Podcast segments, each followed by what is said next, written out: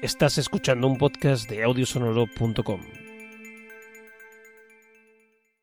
Antes de comenzar eh, este podcast quería deciros varias cosas. La primera es que eh, queremos eh, pedir disculpas por la calidad del sonido de este episodio porque durante la grabación del mismo mi mesa de mezcla tuvo bien de morir.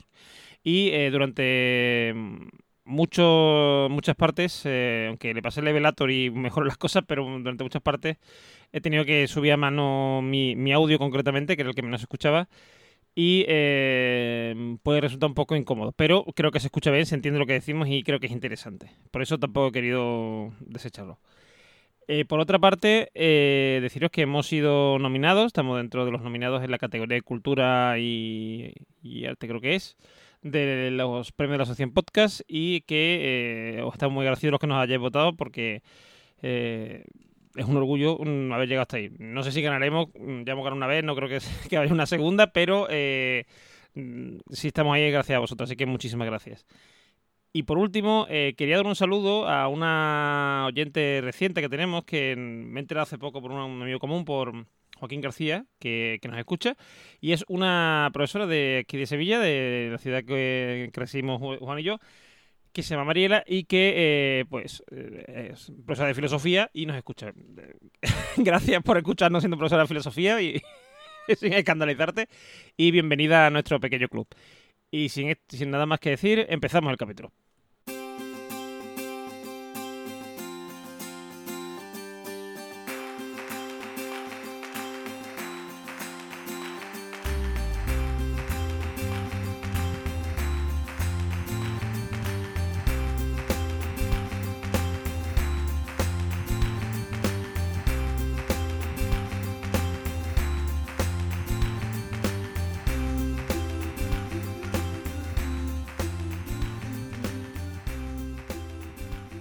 Saludos y bienvenidos a un nuevo capítulo de Pienso lo ya tú sabes, el programa de filosofía con un poquito de humor. Eso, eso, pero un poquito que tampoco hay que pasarse. ¿eh? No, tampoco. Que la filosofía es algo muy seria de gente con gafas muy, muy, gordas. Y con, y con barba. Y con barba.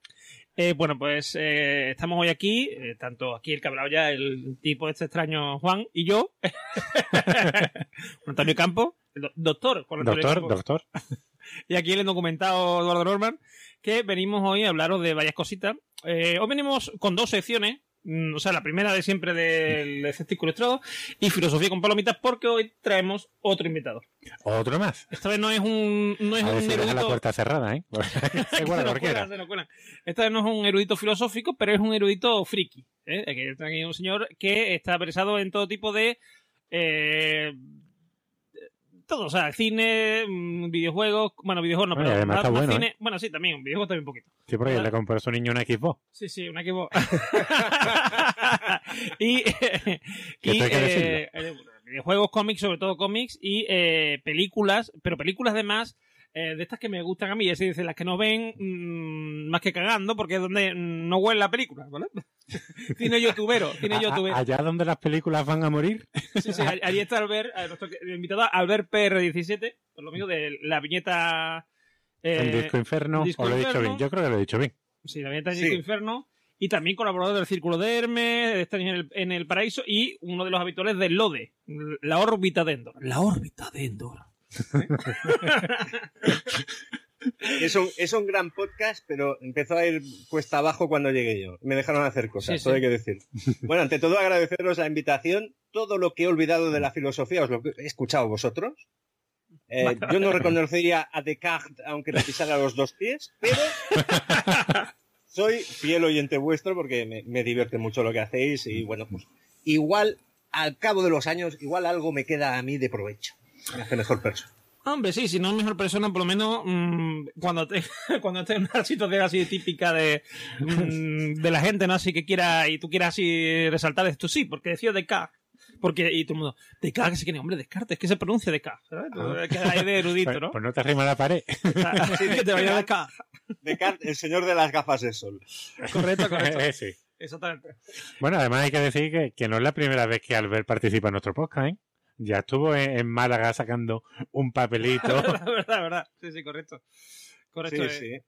Iba, iba con mi mujer y digo, vamos a ir a. Claro, mi mujer no había estado en un, en un tinglado de estos de podcasting y tal. Digo, vamos a ir a ver a los compañeros que hacen un podcast de filosofía. Y mi mujer me miró así como atravesado. Digo, conozco todo tipo de gentuza, tú no te preocupes, ¿no? Y entonces me vio salir, me vio salir. Mi mujer no me lleva al teatro, ¿no? porque ya sabe cómo soy. Eh, no voy a ver ni espectáculos de magia. Y entonces se me quedó mirando, como diciendo, ¿dónde vas? ¿Dónde vas? ¿Qué pedido un voluntario vas tú?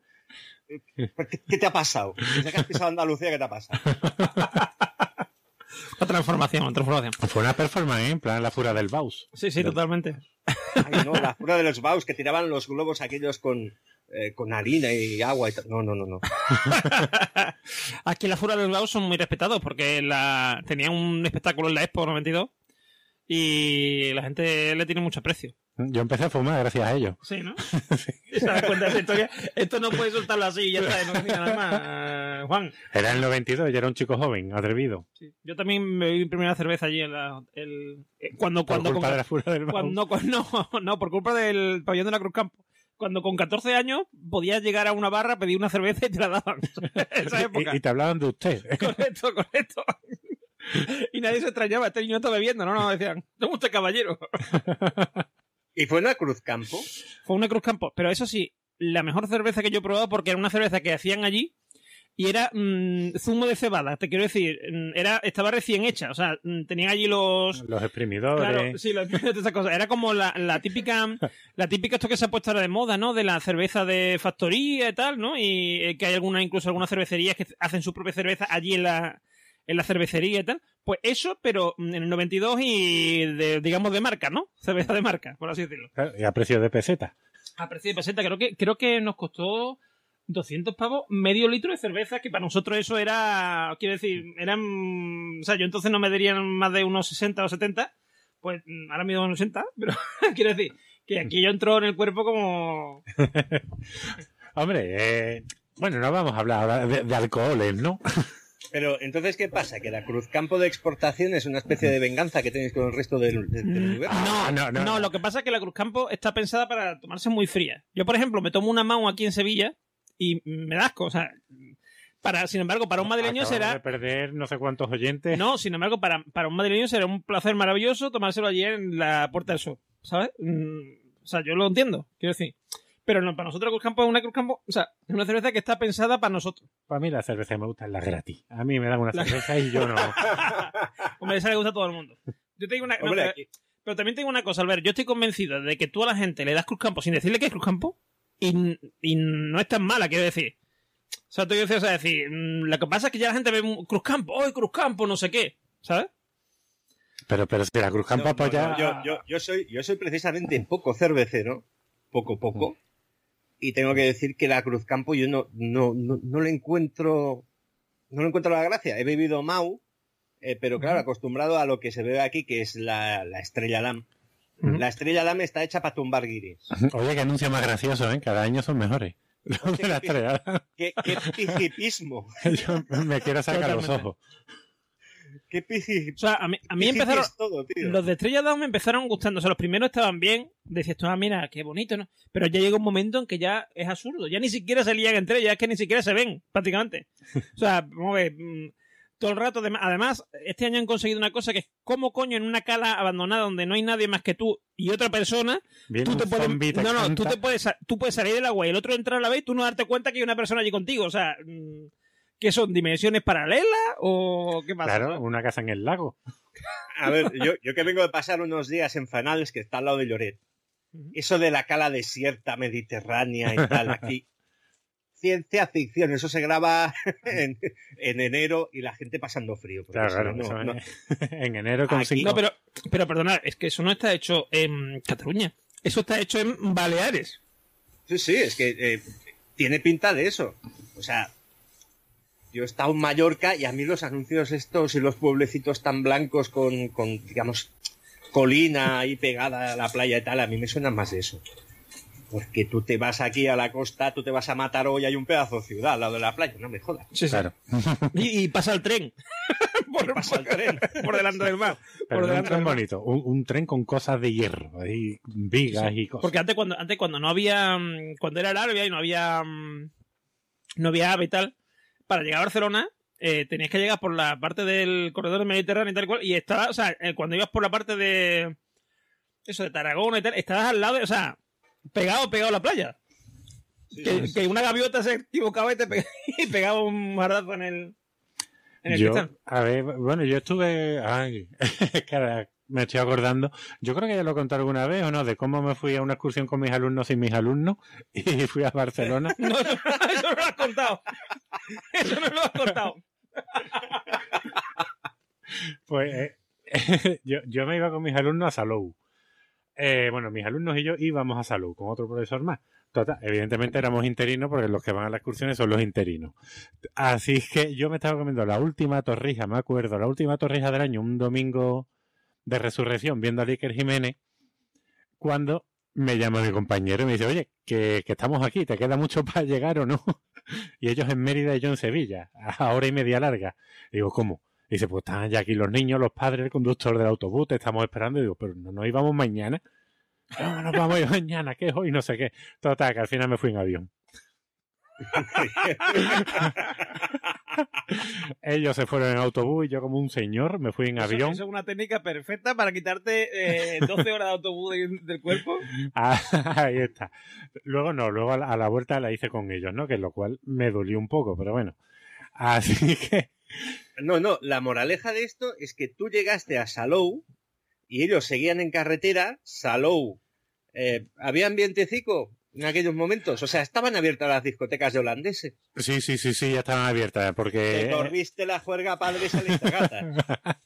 bueno, más bien tuve que coger unos cuantos alumnos de los tobillos. Pero... Eh, eh, no, no, esa excursión será para contarla otros días, pero ya en petit comité. Sí, vamos a grabar anécdotas de, de un señor que, que da clases y decir que es, para que se pueda esperar. Le ponemos una voz así distorsionada. A ver, para cualquiera que vaya a Salou, alrededor de Por Aventura, esa cosa tan bonita, ahora hay un parque de la Ferrari y tal, eh, alrededor pues hay unos hoteles muy chulos, pero a medida que te vas acercando playa, paseo marítimo, para un rinconcito y tal, es la jauría del vicio. Totalmente, totalmente. Yo no, no, entiendo cómo puede seguir la gente viva en Salou. Eh, porque, porque el que va a Salou se ha sacado el FP en Lloret. ha pasado por Calella. Calella ha perdido mucho. Calella había un sitio que era la cuadra, que era maravilloso, donde tú te ibas, cenabas, con tomate, queso, vino, vino con botas de vino, que te, sacaban el vino directamente de, allí, ¿no? Del, de, la vaca, lo sacabas de la vaca directamente. Aquello era el cementerio de los juerguistas de los 70, en los 90. O sea, gente de 50 años se iba a la cuadra, te pegabas unas fiestas ahí que te flipas. Pero, ya el nivel pro es Salou. El nivel pro es Salou y luego está el balcón en Magaluf. Pero bueno. eso ya, pero, más eso ya nivel inglés, ¿no? Eso ya es otro... Sí, sí. Los ingleses, el first, los ingleses mejoran, mejoran la, la, ¿cómo se llama? Mejoran la raza porque sus imbéciles vienen a morir ah, al borde de nuestras piscinas. Sí, yo estoy convencido de que sí. Bueno, pues eh, eso, vamos a. si Blas de Lezo abriera el ojo. correcto, correcto. correcto. Si abriera el ojo, la comería. Eh, bueno, pues eh, de hecho el otro día decían, el otro día leí un meme de esto que decía, dice, ¿quién crees que ha matado más ingleses? ¿Blas de Lezo o el balcón? Pues sí, pues sí, pues bueno, pues eso. Pues vamos a, como decíamos, vamos a tener hoy dos secciones. Eh, la primera va a ser la que viene ahora, que es el... El escéptico ilustrado. El escéptico ilustrado, correcto. En verano. En verano. Eh, in the summer, in the summer. Y eh, la segunda va a ser, eh, como digo, filosofía con, con palomitas, donde vamos a hablar de una película y también de un cómic que es ni más ni menos que The Watchmen. The que, Watchmen. Que nos lo han pedido mucho nuestra gente del, del chat de Telegram. Sí, una vez alguien lo, lo dijo. Ah, por cierto, Albert, que si te quieres unir, estás invitado, por supuesto, al chat. Allí hablamos de todo menos de filosofía el tiempo. Mucho friquerío. hablamos mucho de cosas friki, de recetas de cocina, cosas así. Mm. Pero yo, yo si, tengo, tengo Twitter y estoy ahí, me lo paso. o sea, no tengo tiempo ya para dos redes sociales. pues en Telegram te estás perdiendo. En Twitter lo que, disfrutando del odio. ¿Qué pasa?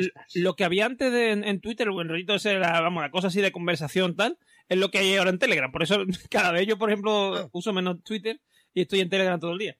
Entonces, Coelho, Coelho que, que hizo una entrevista muy divertida, Coelho ahora está en Telegram. Sí, porque es hippie. es moderno. ¿Es hippie o no? porque él lo lleva por dentro. Sí. Qué huevos hay que tener, de verdad. Cuelo, Cuelo es, hombre, hombre, Cuelo es... mm, Tú, mira, cualquier cosa, tú, tú pones cualquier frase, ¿vale? Como por ejemplo, gracias por venir, y le pones debajo mm, Pablo Coelho. y ya eso coge una, una enjundia y una cosa que ya no tiene parangón. O sea, Mira, Paolo Coelho llegó demasiado pronto para la moda de las tazas personalizadas. Y se lo pilló Mr. Wonderful. La verdad es que sí, una pena, ¿eh? sí, sí.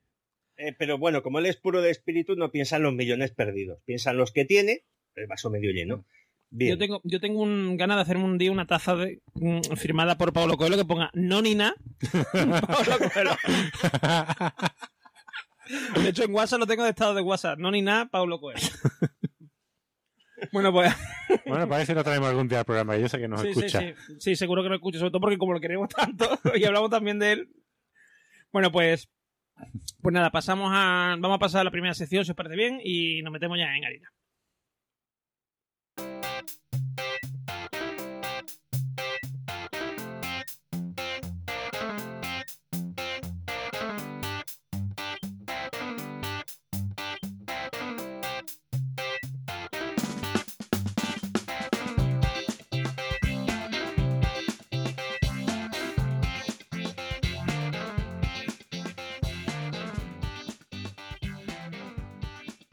Bueno, pues empezamos esta sección, el que es, como hemos dicho, el escéptico ilustrado, donde hoy, que no había dicho, hasta ahora lo han mantenido en secreto, que vamos a hablar, eh, vamos a hablar de algo que es muy sencillo y, y muy placentero, diría yo, que es eh, cómo dar eh, su propia medicina a, a toda esta gente terraplanista, eh, creacionista, eh, gente que toma leche cruda y ese tipo de gente.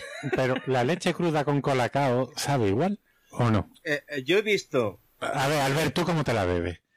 Yo, la, le- la leche cruda me la veo. Yo, para mí, la leche sale de la vaca cuadrada que hace los tetrabricks. Pero yo he visto, y te lo juro que es verdad, cuando aquí se empezó a vender la leche cruda, que tiene un motivo. Vender la leche cruda significa que el productor puede comercializar a un mejor precio que el que le ofertan los mayoristas, que eso también tiene un tema. Pero bueno, Sí, porque, eh, que yo he porque visto a, a, criadores a- de ovejas a Cataluña todavía enseñar la oveja que a Cataluña que a Cataluña todavía no ha llegado mm, no ha llegado a las cooperativas, ¿no? Porque aquí eso lo hacen en, en cooperativas, en Cobas, por ejemplo, o o la, no sé, de, o sea, Valme, una cooperativa mm, se llama Valme o Pues a mí Váleme, me algo así. Váleme, ¿no? Sí, sí. Leche Váleme, nunca he comprado leche Váleme. Yo qué va. Yo la- cunia, ¿El qué? cunia, ¿Cunia? Esa no sé leche cuál es. cunia, leche. Pues aquí, por ejemplo, aquí en, la RAM, en Dos Hermanas tenemos la, la, la- esto, la Váleme, que es eh, que son los que aquí normalmente mm, ahora se ha puesto más de moda, pero la leche fresca, que en realidad es medio cruda, ¿no? O sea, leche mm, solamente uperizada, sin la UTPS, pues eh, so- solamente pasteurizada, perdón, no uperizada. Mm. Eh, pues esta gente eh, toda la vida se han unido y lo que dice el ver consigue mejor precio porque están unidos como cooperativa. O sea, eso todavía no ha llegado a Cataluña, ¿no? No, ahí, eh, por ejemplo, hay una marca que me parece que es cooperativa, que es, atención, Liet Nostra, leche nuestra, Sí. y tal, que esto Suena mafia auténtica. No, bueno, eh, creo que Liet Nostra salía, al principio el, el- el gancho publicitario era Carlas Puyol. Joder. Ajá. Muy bien, muy bien. O sea, una vaca ordeñada por Carlas Puyol la tienes que tirar. Pero bueno, yo supongo que también hay, eh, por ejemplo, hay una, una fábrica de productos lácteos que es la Fallera, que saca unos, unos yogures que están muy bien y cosas así, que también es cooperativa. Pero yo supongo que el, el truqui es, no vamos a inundar de marcas de cooperativas el mercado tampoco. Estas cosas vamos a decirle a los productores minoritarios que pueden vender lo suyo.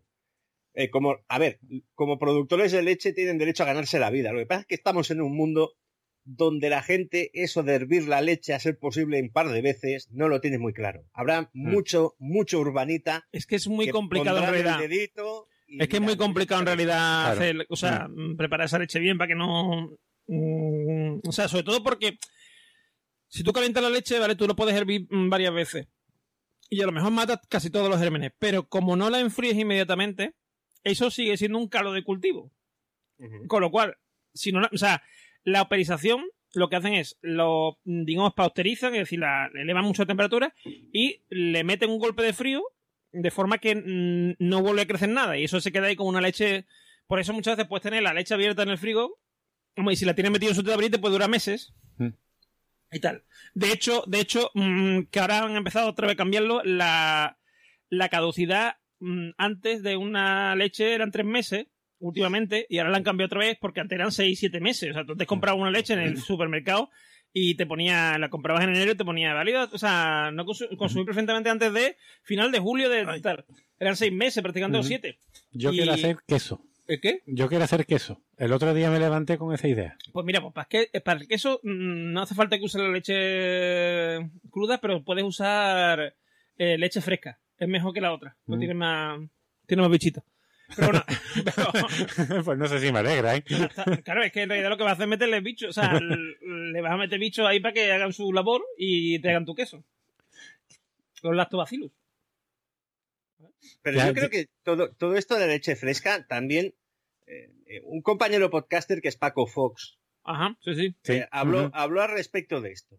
Dice, hay una especie de sentimiento de progresía hacia el ecologismo malentendido. O sea, este tipo de leche tú antes de bebértela la tienes que manipular, tiene que pasar un proceso. No te la puedes beber de la, de la botella a la boca porque ha ido de la vaca a la botella. ¿Vale? O sea, la gente que dice, es que sabe diferente mm, bebiendo a morro, estás ganándote una plaza en el cielo de los Philip. que no, que no va así, macho. Donde lo del balcón. No, pero a ver, el problema, el problema del sabor. Esto, no, digo que la, respuesta a todo esto eh, fue en, en, redes sociales que te aparecía gente y te hablaba de lo natural. Eh, ojo, cuidado. O sea, Pasteur inventó una cosa cojonuda que ha prevenido muchísimas, muchísimas enfermedades eh, relacionadas con el consumo de un producto que no estaba bien, eh, que, no era sanitario, por decirlo de una forma. O sea, eh, la gente se está volviendo como naturalista de más. O sea, está tirando por la ventana cosas que son progreso. Es que además, además que si, por ejemplo, si quieres un más sabor de la leche, porque el, problema de la leche normal, de la que compramos en cualquier sitio, sobre todo la que es muy barata, que es la que solemos comprar al final, la de hacendado, la del día, la de no sé qué, son leches en las que la grasa, que es lo que le da el saborcito, ¿eh? aunque no sea desnatada, aunque sea entera, le han quitado parte de esa grasa para hacer mantequilla. ¿Vale? No es la operización lo que le quita el sabor, ¿Vale? Es, el, es en realidad eso, que le han quitado parte de su chicha. Entonces, em, si tú te compras una, una leche de estas mm, frescas, de las que solamente están, o sea, no están operizadas, sino que están nada más que pauterizadas, es decir, no le han pegado el golpe ese de frío, ¿vale? Eso tiene una duración, creo que son de 4 o 5 días en el frigo, y esa leche, como dura tan poco, mm, no tienes que, no tienes que, ¿cómo se dice? Que mm, hervirla y nada de eso, es decir, tiene eh, las ventajas de la operizada y las ventajas de la cruda, digamos, porque en realidad esa leche, como mm, tiene muy poco mm, tiempo de vida, no da tiempo a quitarle mm, eh, grasa, no sé qué, llevarla a tu casa. Es decir, se la han cogido por la mañana, la han, pasteurizado y por la tarde está en el, en el, frigo del, del, supermercado. Y ya está. O sea, quiero decir, tienes ese sabor de la leche de toda la vida, no sé qué, sin historia. Y, no tiene que estar mm, diciendo, hoy, a ver, hoy vamos a jugar a la ruleta rusa, a ver si hoy nos ganamos una salmonelosis o una brucelosis o no sé qué. Pero yo sé, es que, no sé, los que hablan que tienen 200 años, la leche de toda la vida. Pero para mí la leche de toda la vida, y, ya rozo los 40, muy peligrosamente, siempre ha estado pasteurizada y uperizada. O sea, no, para mí es esto y no se me ocurre, bueno, primero que las vacas son muy grandes, pero no se me ocurre abrazarme a la ubre de una vaca y empezar a chupar. Pero mira, pero si tú, si tú te abrazas a la ubre de una, vaca, de una vaca y chupas, ¿vale? Por muy sucia que esté la ubre de esa vaca. No? no, no, tiene, pelillo. Por muy sucia que esté la ubre de esa vaca, ¿eh? Vamos, hombre, si está mezclada en estiércol y tal, vale. Pero te quiero decir, mm, si está normal, digamos que la. Que una vaca limpia. Una vaca limpia, una vaca de su, sea, de su casa, pues esa vaca no te va a provocar nada. El problema es que en el momento que esa leche la echas en un recipiente y la dejas al aire, digamos, que la tapes, ¿vale? Pero aquello empieza, empiezan allí los lactobacilos y se dicen, ¡ay, mira, aquí, aquí fiesta, fiesta! ¿Vale? Y entonces ahí se empieza a crear una historia. Si tú, el momento que sale del cuerpo de la vaca, te lo, te lo tomas, sin problema. O sea, mm, si eso lo toman los, mm, los, los vaquitos. los vaquitos. los terneros. Los terneritos, los terneritos lo toman. O sea, Y míralo, tan fuerte y tan grande. Claro, de lo que crece. no le pasa nada. Bueno, pero esto va por un lado, pero hablemos de, un tema que a mí me apasiona, si os parece que estaba en la lista y ha llegado el momento de hablar de terraplanismo. Sí, sí, el terraplanismo, va a llegar. Eh, como yo participo en un podcast de misterio bastante escéptico, porque nos hemos hecho mayores y resabiados, el terraplanismo es algo para lo que mi cuerpo no está preparado. O sea, eh, discutir con un terraplanista es como discutir un acto de fe. El otro día yo hablé de terraplanismo y un comentario que dejaron en Evox decía que hay dos tipos de terraplanistas. Los que se creen las, tonterías y los que son serios. Entonces yo ya no pude más.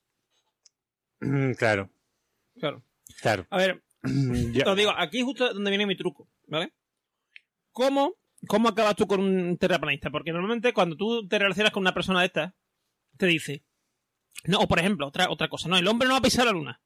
El hombre no ha pisado la luna porque la, bandera ondea, ¿vale? O porque no sé qué. Entonces te, tú dices, no, no ondea, es que tal. Entonces él ya mm, eh, viene de casa de los foros estos de, de señores de, mm, terraplanistas o de señores que mm, dicen que no negacionistas de la llegada a la luna del, hombre a la luna y tal. Y dicen, no, no, no, no, en absoluto. Porque yo he leído tal y no, no, no, esto es así, no sé qué. Y ya tienen, ya tienen prevista una respuesta. Lo que tú tienes que hacer es, ponerte en su, en su posición. Tú dices, ah, muy interesante lo que me estás contando. Demuéstramelo. Demuéstrame que el hombre no ha pisado la luna. Y claro, cuando él te empieza a decir, no, porque es que la bandera ondea. Y tú le dices, no, no, la bandera, mm, pero eso también puede ser porque, claro, como la habían puesto, y allí no hay gravedad y no hay rozamiento, o sea, no hay gravedad, no hay atmósfera, no hay rozamiento porque ellos se mantienen así moviéndose. Y te dirán, ah, mm, pues no sé qué, y bueno, pero demuéstrame que, que lo que tú dices no es lo que yo digo. O sea, cuando tú lo pones a él en la parte, eh, o sea, lo pones contra la pared, que es como normalmente te ponen a ti. O sea, yo ya con su idea mm, X. Sí, un poquito el sistema mayéutico de Sócrates, de empezar y por qué esto, y entonces claro, esto claro, así, ¿por qué efectivamente, no? es, justo eso, es justo eso, es decir, es enfrentarlo a, eh, a su a, a lo que no estás acostumbrado, que es a razonar sobre el tema. O sea, es decir, esto es como yo me acuerdo, yo, yo mm, de chico, mm, sin yo saberlo, sin yo ser consciente, era muy, o sea, muy toca cojones, ¿no? Porque claro, yo mm, tampoco era consciente yo, pero tenía muchas dudas sobre el tema de la religión y tal. Y entonces nosotros teníamos en el colegio en el que yo estaba, que era un colegio de cura, una, esto que era la plática. La práctica era la, una, una expresión muy, muy mexicana o muy iberoamericana. y esto era una conversación con el cura, ¿no? Tú, tú. Entonces nos decía, ve, preguntadme cosas, no sé qué dudas que tengáis. Claro, yo me llevaba todo el día hablando. y, claro, mm, yo hacía ese tipo de preguntas y muchas de ellas el profesor no sabía, mm, bueno, el profesor el cura, no sabía responderme, se quedaba como, o sea, o me respondía, me daba una respuesta, pero la respuesta que me daban no me, no, me te satisfacía, no me satisfacía. Claro, cuando hay que demostrar un acto de fe o hay que demostrar algo que no se puede en demostrar. En el caso del cura, ¿vale? En el caso del cura, ahí ya son muchos años de, de, pláticas, ¿no? ¿no? solo de, me refiero por el cura, sino por la, la iglesia en sí. Pero en el caso del, de, del, eso, del terraplanista o del negacionista de la llegada del hombre a la luna, toda esta gente, Oye, Albert se habrá ido al servicio. No, no, está aquí. No, no, estoy ah, vale, vale. No, aquí, está aquí escuchando. Pero es que somos muy interesantes. También es verdad. A ver, estoy ejerciendo de oyente pro. Hombre, ejerce de lo, que, de lo que todo el mundo cuando escuchamos un poco queremos, que es intervenir. Decir, no, no, no sé qué. que eso nos pasa siempre.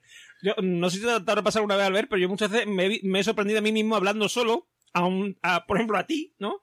Escuchando la viñeta, diciendo, hostia, vaya, vaya salida de olla la, la la película tal, o no sé qué. Por ejemplo, una que, que, hablaste hace unos meses de, de unos zombies. Mm, una película moderna de zombies. ¿Trento Buchan? No, no. no. la carretera de los muertos. Correcto, correcto. Esa, esa. Esa que, que, es una paranoia bastante grande. Sobre todo el, tema de matar a mi hermano y no sé qué. Y a mi dos hermanos al principio como empieza. Bueno, que, que tenga interés que, que, escuche la viñeta que está bastante curiosa. Y eh, bueno, eso. Entonces, eh, eso nos pasa siempre, que queremos mm, intervenir en los podcasts, pues ver está teniendo esa oportunidad aquí en este en concreto. Y lo que ocurre. tengo que, que, admitir un pequeño vicio. Yo de vez, una vez por semana escucho a Federico. Hombre, para no perder la perspectiva. Y a Federico es aquello que yo en privado, en mi ámbito privado, yo lo escucho trabajando, ¿no? Seis de la mañana para despertarte, te pone suspiros de España y tira para arriba. Eh, yo le discuto cuando estoy currando, pero si yo estuviera con Federico, me cagaba. Sí, sí, sí, es verdad. Hombre, es un señor que impone. A ver. Tiene que ser bajito. Sí, no, muerto no es. muerto no es, pero, pero eso, esa quiero decir. Pero impone, aunque sea bajito. Mm, hombre, Franco tampoco era, era muy, alto y yo creo que a Franco no, tú no le toses, ¿eh? No, no, no, no, no, no. O sea, hay señores que, o sea, de hecho, mm, bueno, por supuesto, eh, Porturraco, ¿vale?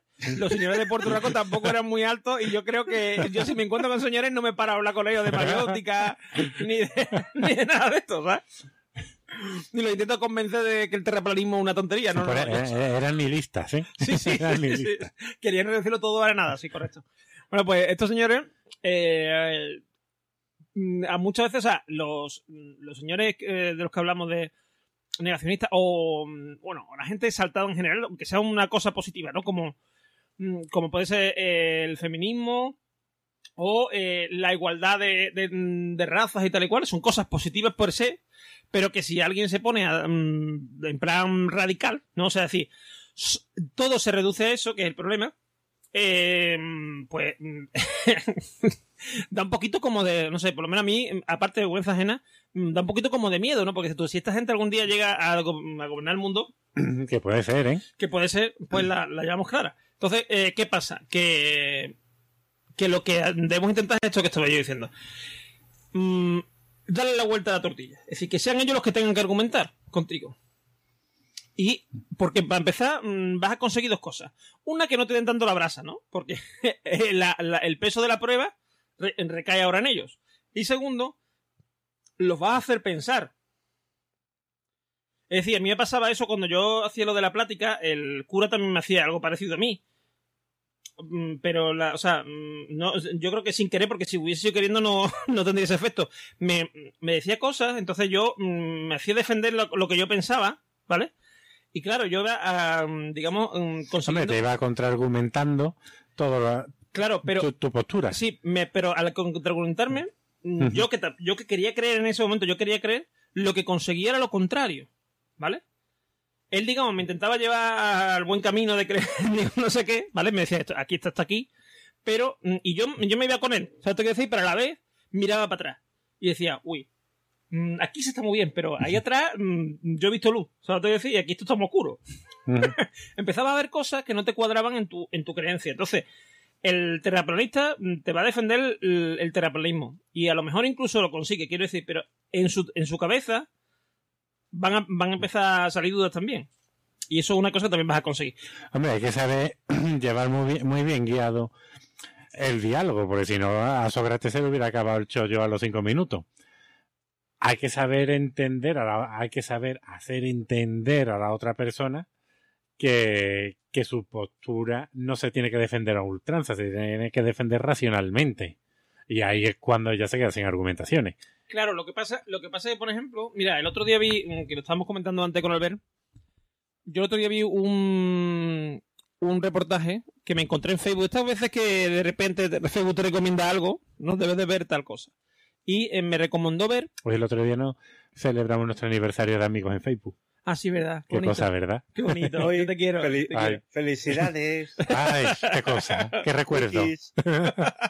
y entonces, pues, eh, hay un reportaje sobre el terraplanismo, ¿no? De gente mm, eh, terraplanista en Estados Unidos.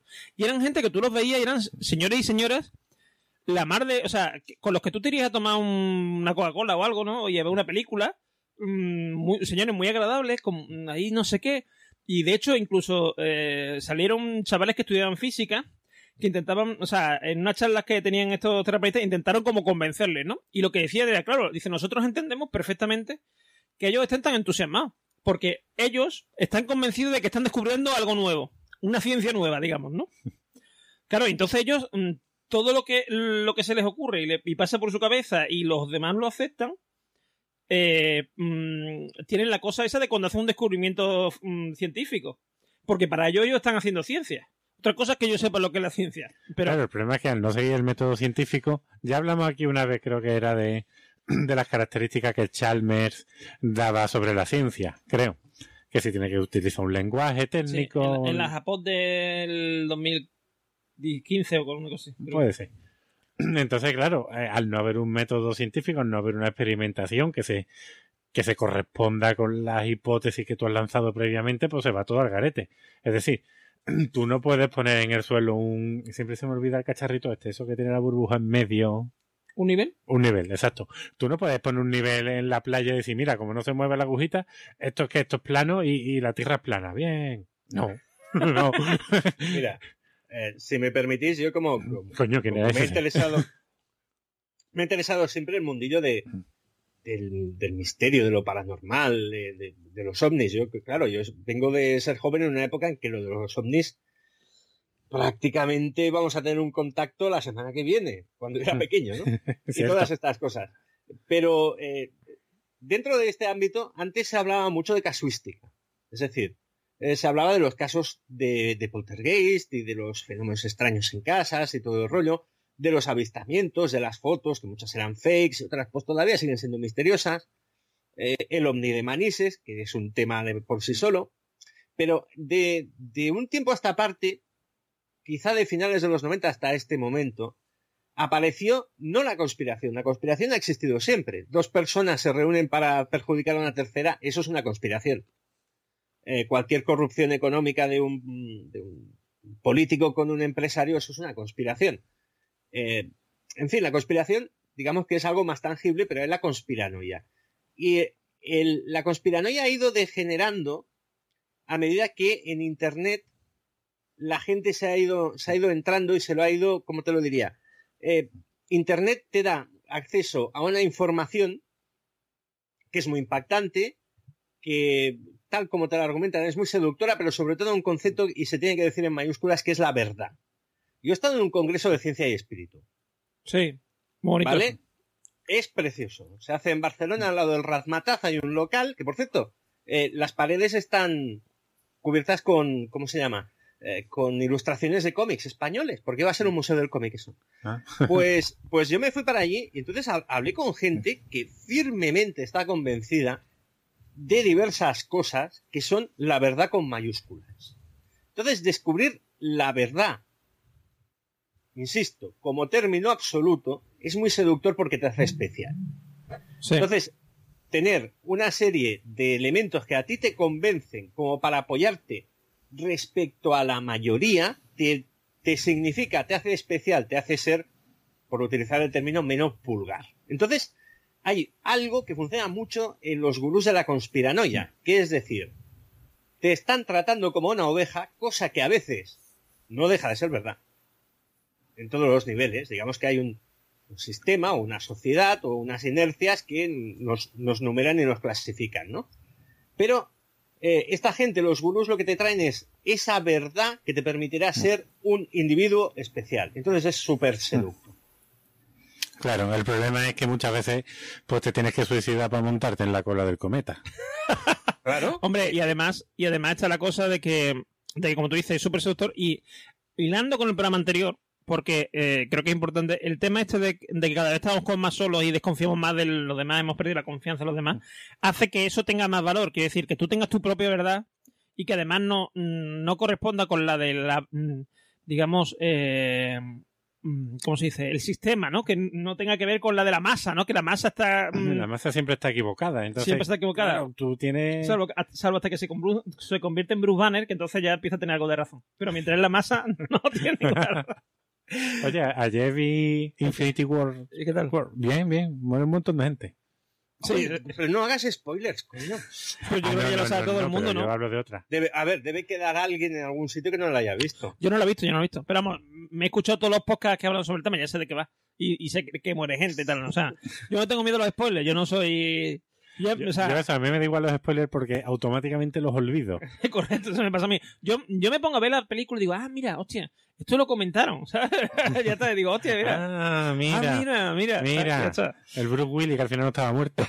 que estaba de parranda. al contrario, estaba muerto todo el rato. Eso lo soltó José Ramón de la Morena a las dos semanas de estrenarse la peli en el larguero. Qué bien. Qué bien, qué bien. Un hombre también muy iluminado. Sí, sí. Qué grande el bizcochón. Bueno, que a lo que estamos, lo que estamos, que eh, si tenemos en cuenta esto que estamos comentando, ¿no? De, de creerse uno su verdad, ¿no? Y que es la verdad total y absoluta. Claro, es, mm, es tu verdad y claro, es superior, porque como es tuya y tú confías en ti, es superior a la de Albert o la mía o la de el que venga por la calle, ¿no? Y sobre todo eso, del, de la masa, ¿no? La masa que está convencida y, está, eh, digamos... Eh, claro, eh, la, masa siempre está aborregada y es tonta. Y enajenada, enajenada por los Illuminati. El otro día, Albert, no sé si eso te lo perdiste, hubo un momento genial en el programa este que tiene el señor este, el Jordi no sé qué, que tiene mucho grano en la cara, ¿sabes quién te digo? Sí, sí, sí. Jordi González. Yo lo he visto en persona, ¿eh? Yo lo he visto en persona En, el Festival de Cine de Sitges. Sí. Para verlo, para verlo la cohorte de gente que iba con él.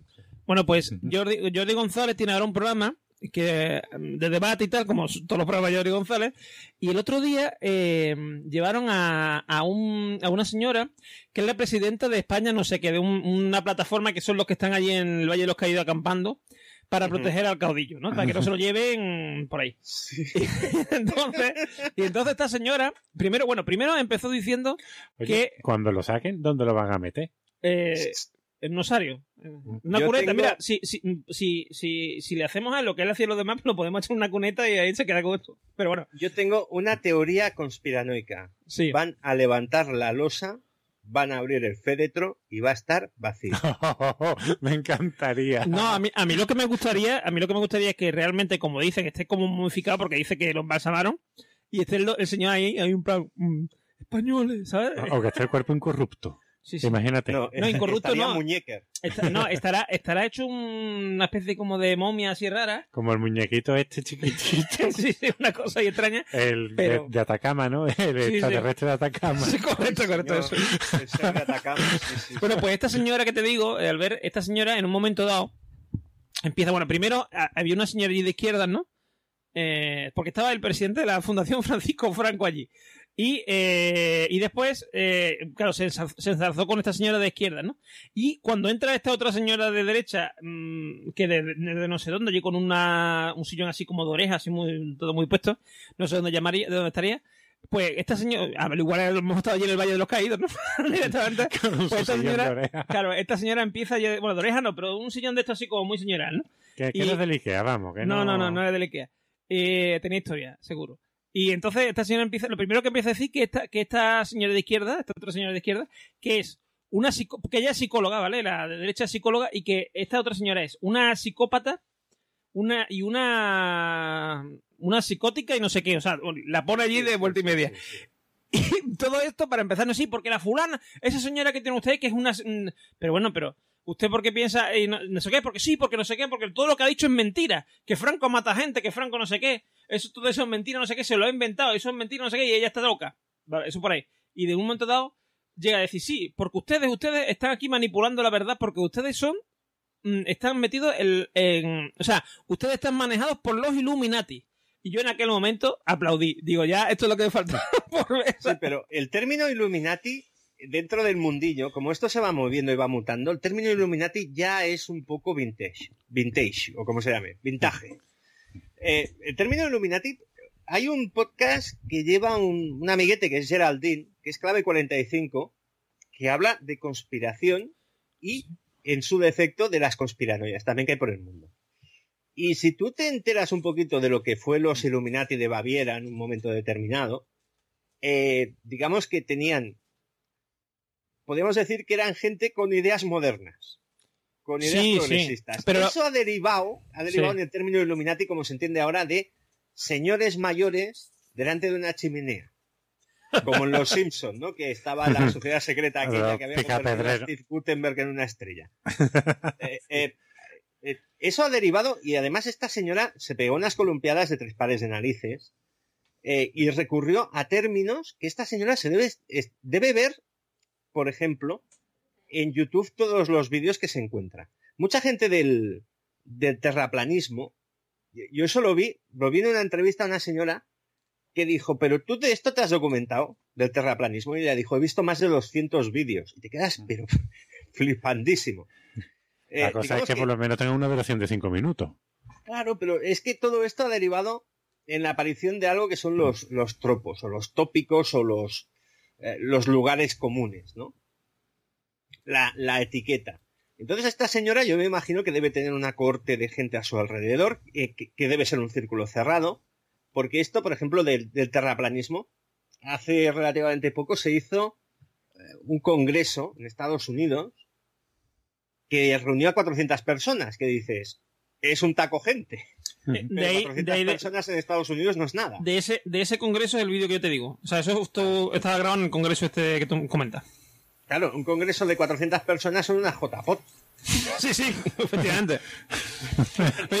y, además, y además te digo una cosa, pero es que además lo, lo, que pasa aquí con estas cosas, por ejemplo, con los vídeos, es que yo tengo ganas de un día, lo que pasa es que yo soy muy vago, pero me gustaría hacer un, un canal de YouTube, ¿vale? Poniendo voz así, no sé qué, porque vamos a hablar hoy de una gran conspiranoia. ¿eh? Hoy vamos a hablar de los terraplanistas.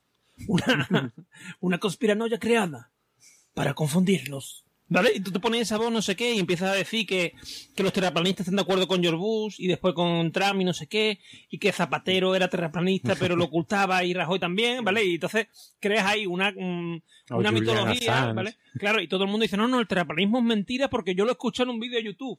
Porque todo esto, todo esto son. Claro, este es el problema de Internet, la falta de criterio. Claro. Y, y, bueno, la falta de fiabilidad de las, de las fuentes o simplemente que la gente es muy tonta y dice que se cree cualquier cosa que escucha, que eso también no, ocurre. Es, es también el, el, ¿cómo te lo diría? Es la banalización o es el fabricar, en vez de hacer, ¿cómo te lo diría? En vez de sacar un plato gourmet, sacar hamburguesas. Eh, determinados medios de, YouTube relacionados con el misterio producen vídeos diarios vídeos semanales hay mucha página de clickbait, hay mucho, hay, un negocio en, el titular llamativo en internet. Entonces sería la tortilla con la velocidad. E Illuminatis como Illuminatis, los Illuminatis originales ya eh, fueron abortados al nacer, por decirlo así. Pero eso no significa. Ahora son los reptilianos, ahora son los reptilianos. Claro, pero. o sea, aparecen los reptilianos. Pero tú sabes lo curioso. Lo, más curioso lo, más curioso de los reptilianos es que tú empiezas a investigar y antes de la o sea, de que saliera a la luz V, ¿vale? Nadie hablaba de los reptilianos.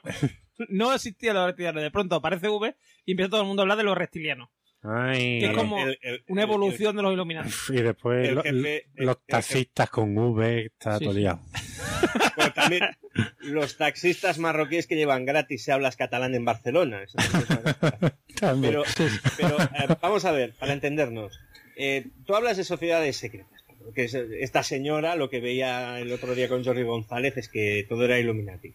Una sociedad secreta no tiene por qué ser secreta eh, en el sentido, como te lo diría yo, en el sentido de eh, reunirse en catacumbas. O sea, una sociedad eh, secreta puede ser una sociedad pública como una cosa que es el, Consejo de Relaciones Exteriores, el CCR, que se reúne de tarde en vez y entonces tiene a gente que asusta el miedo, gente de la administración norteamericana, gente de eh, políticos de alto nivel, sobre todo del mundo anglosajón y demás.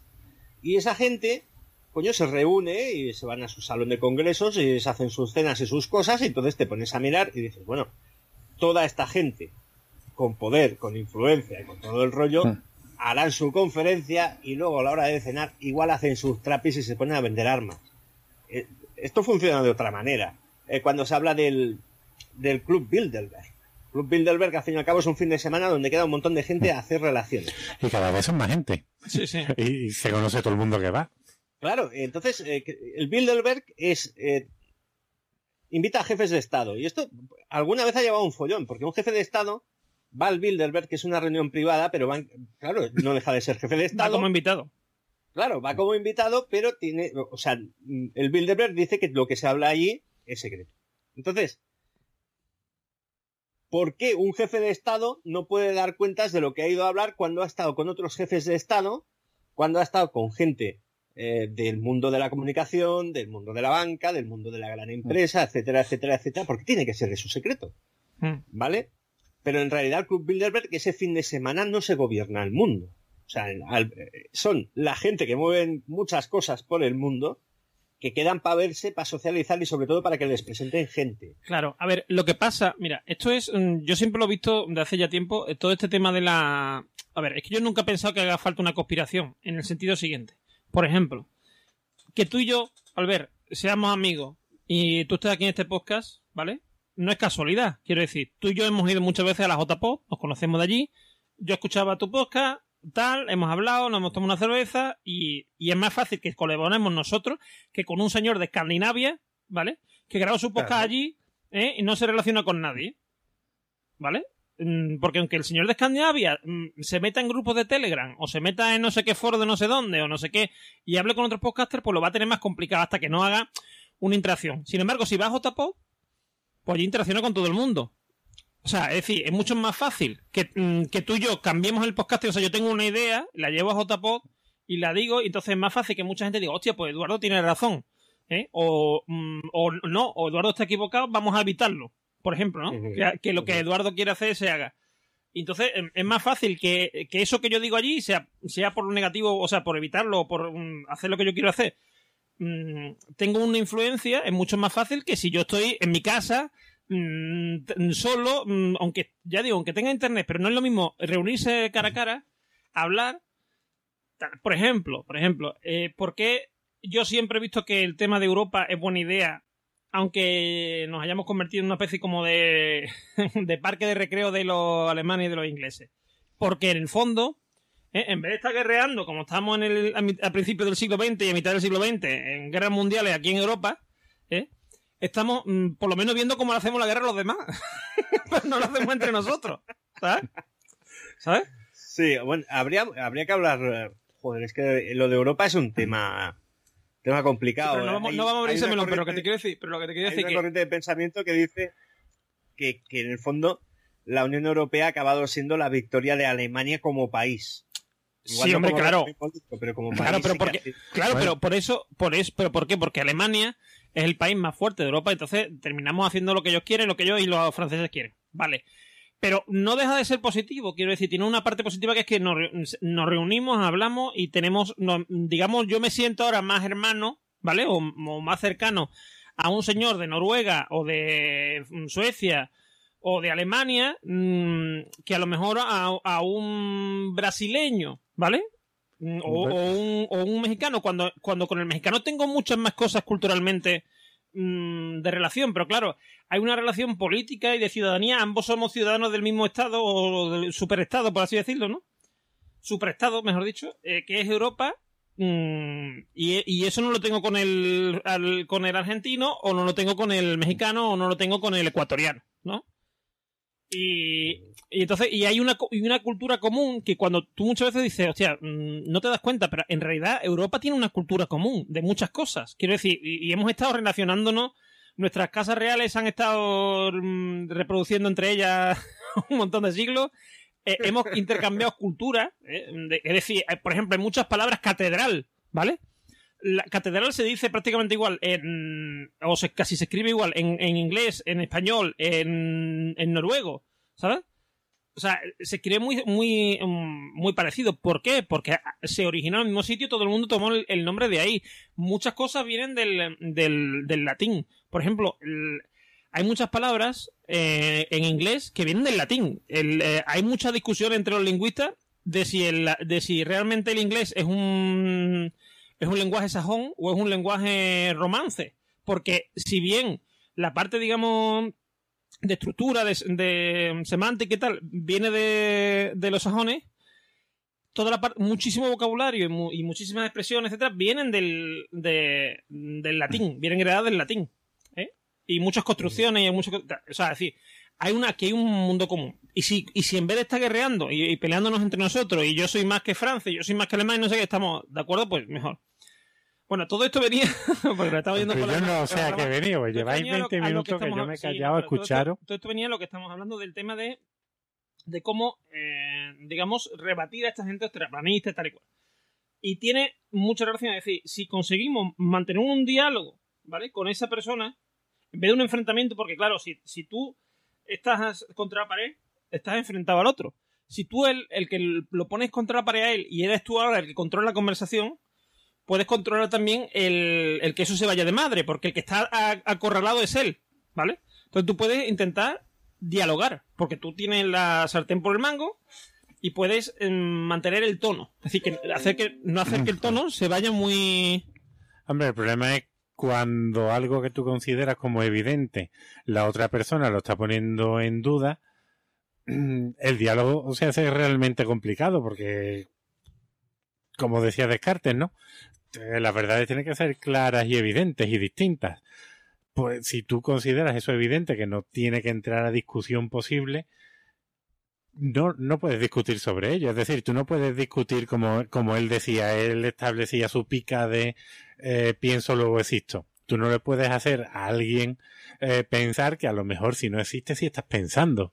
Pues un terraplanista creo yo que piensa lo mismo. Es decir, se ha encerrado tanto en su verdad que lo que es evidente ha perdido el norte. Claro, pero lo que tú haces al, al ponerlo en esa situación, en la situación en la que estás, o sea, es como intentar hacer un pulso con un oso pardo. Sí, sí, pero, pero el terraplanista, el problema del terraplanista es que te hace dudar a ti mismo. O sea, cuando tú, tú te enfrentas a él y te empiezas a decir, no, no, la, tú llega un momento que te desesperas, porque tú tienes tu verdad, ¿vale? Que tú sabes, bueno, tu verdad, mm, tu conocimiento, no es una verdad, es un conocimiento que tú tienes que tú sabes que la Tierra... Un conocimiento adquirido porque tú no sabías nada no, pero me refiero cuando que tú... naces. Sí, bueno, sí, pero, pero te quiero decir, pero es algo que tiene sentido, que hay pruebas como el que haya satélite, el que tengamos telecomunicaciones y todas esas cosas. Un ministro que lo diga.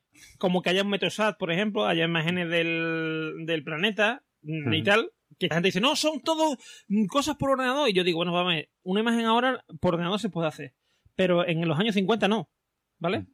Mm, no tiene sentido. Bueno, bueno, bueno, bueno. Realista, realista. Eh, sí, real. A ver, si entiendo lo que dices, pero el, el, tema de la argumentación en cosas así como muy escamochantes está totalmente cubierto. Es decir, eh, el tema de discutir con alguien necesitas que la, otra parte esté dispuesto a escuchar. Claro, claro. Esta gente, eh, por, decir, por utilizar el término un poco despectivo, esta gente viene municionada de casa.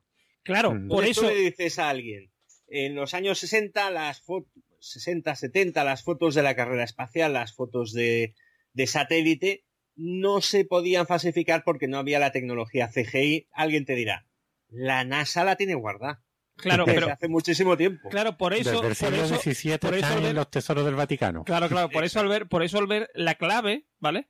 Está en mm, depositar el, la, o sea, la, el, ¿cómo se dice? El peso de la prueba en el otro, en el, en el terraplanista o en el negacionista del, del holocausto, por ejemplo, que también los hay, o lo que sea. O sea, decir, que él sea el que te lo, que él te lo demuestre a ti, ¿vale? Porque tú ahora puedes decirle, no, pero es que, sí, bueno, pero eso, le puedes decir lo de, ah, ah, que había entonces CGI. Sí, sí, había CGI. En, bueno, ¿y qué prueba? La NASA lo tenía. ¿Qué prueba tienes tú de que la NASA lo tenía? Hombre, porque no sé qué. Ah, y eso no lo tenía, no lo tenía Rusia, por ejemplo, porque Rusia también podía hacer como que había llegado a allí, ¿no? A, a este sitio, a, a la luna. A la luna. ¿Y por qué no lo hizo Rusia? ¿Sabes lo que te O sea, mm, entonces tú dices que Rusia no lo hizo. No, no, no, porque no sé. Entonces, cuando tú te pones a, a debatirle a él, ¿sabes lo que te quiero decir? Él se ve contra la pared y lo que vas a conseguir no es ganar la discusión, porque la, intención no es ganar la discusión.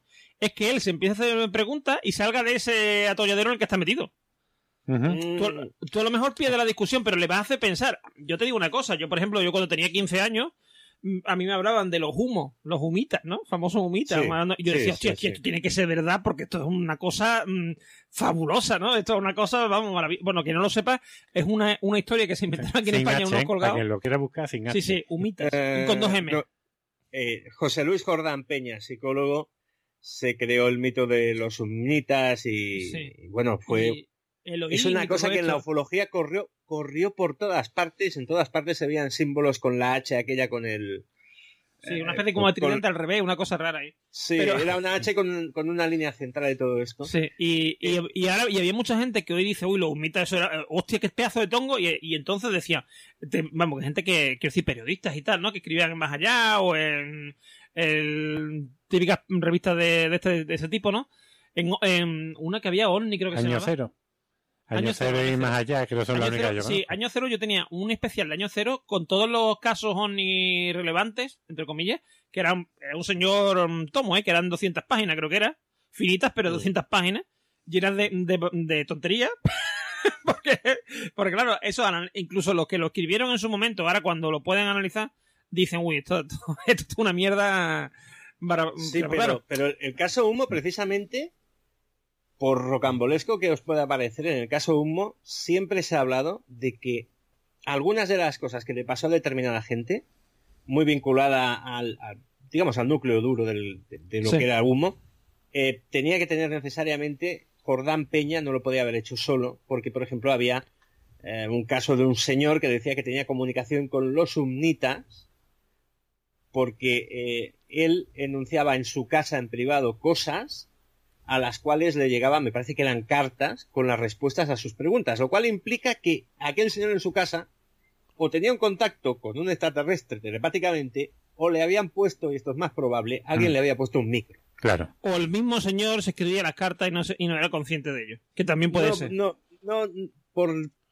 A ver, aquí eh, ya es una cuestión de creer en determinado investigador que se metió en esto.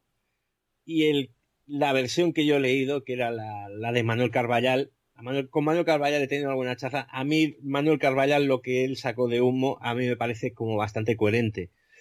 Eh, suena raro, suena raro hablar de servicios de información o, lo que sea vinculados a una cosa de ovnis muy loca, pero también era una manera, sobre todo en España, de entrar en contacto con esa gente rara que veía marcianos que no fueran rojos, ¿no? Todos también es la España de los sí, no, a ver, a ver, hay, muchas hay muchas cosas, por ejemplo, el, eh, una de las explicaciones al tema OVNI y tal, que se da muchas veces y que está, digamos, mm, más o menos aceptada en el, tema de OVNI en Estados Unidos es que eh, todo, o sea, todo empezó como una especie de forma de, de encubrir vuelos de, de prueba de, de, la de las fuerzas aéreas norteamericanas, ¿eh?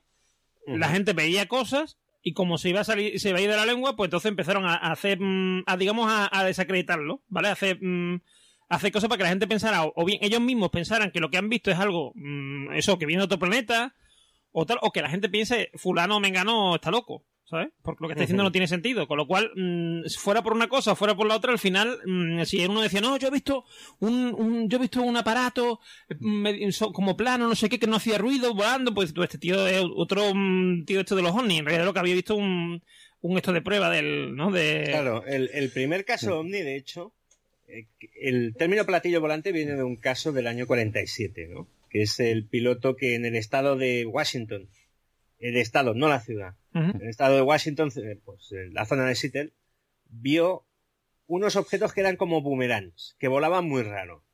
¿Vale? Entonces, eh, él lo definió como platillos que flotaban, como si tú tiras un plato sobre el agua y rebota y tal, ¿no? Eh, ya el término platillo volante ya era un poco anterior, por lo que yo he escuchado por ahí, pero bueno, se hizo popular ahí. Y ese caso, en realidad mucha gente lo asimila a, una, a unos vuelos de prueba de unos prototipos que los alemanes habían desarrollado de aquella manera en la Segunda Guerra Mundial, que son los aviones Horten. Horton, Horten, perdón, Horten, con e. eh, De la misma forma que hay una cosa que se puede, se puede consultar, ya es público, que es el proyecto Scanworks, que llevó a cabo pues un fabricante de aviones que, que desarrolló los aviones espía norteamericanos. Igual que las, los globos aerostáticos para espiar sobre territorio soviético y demás. Claro, eh, ¿Qué ocurrió en realidad? Eh, siguiendo esta hipótesis, mucha gente veía cosas en el cielo que no podía identificar. O sea, el término ovni se ha asociado, se ha asociado al marciano, verde, ah. y tal.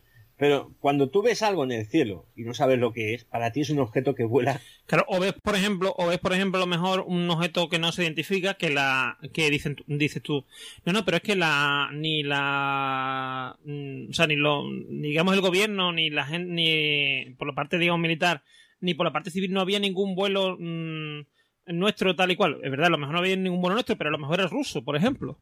Quiero decir, y, y, evidentemente el gobierno no tenía interés en que se supiera que había un, un avión ruso volando por, sobrevolando Estados Unidos, o que se había estrellado en Estados Unidos. Es decir, mm, y si salía un colgado diciendo que era un ovni, pues el gobierno no lo iba a desmentir. Claro, ahora mismo vemos la etapa que los militares, prácticamente en cualquier país mínimamente desarrollado o interesado, tiene drones. Los drones tienen unas capacidades de vuelo diferentes a los que tiene un, un avión con un piloto dentro. pueden realizar una serie de maniobras, son de menor tamaño. Eh, en fin, te, puedes permitir ciertas cosas. Pues tú ves un dron que te parece algo extraño, que evoluciona de una forma diferente a lo que tú estás acostumbrado a ver en, aviones monoplazas o en aviones de pasajeros. Claro, eso hace X años, a saber, cuando se hicieron los vuelos de prueba, la gente lo debió flipar bastante. De la misma forma que, por ejemplo, hay tecnologías como el, el SR-71, el avión espía, el avión de la patrulla X. Sí. forma. Eh, los mismos pilotos de pruebas cuando lo recibían se lo quedaban mirando y decían, joder, parece una nave de Buck Rogers. Pues claro, o por, volando en los años 60. O por ejemplo, lo que tú has descrito antes como eran tal y cual, mm, los aviones Steel, estos, lo que llaman las alas voladoras, ¿vale? Que son, eh, que todo el mundo tendrá en la cabeza, que son esos eh, aviones negros, que parece como si le hubiesen quitado las dos alas a un avión de estos comerciales, ¿no? Un jumbo, y lo hubiesen echado la sola.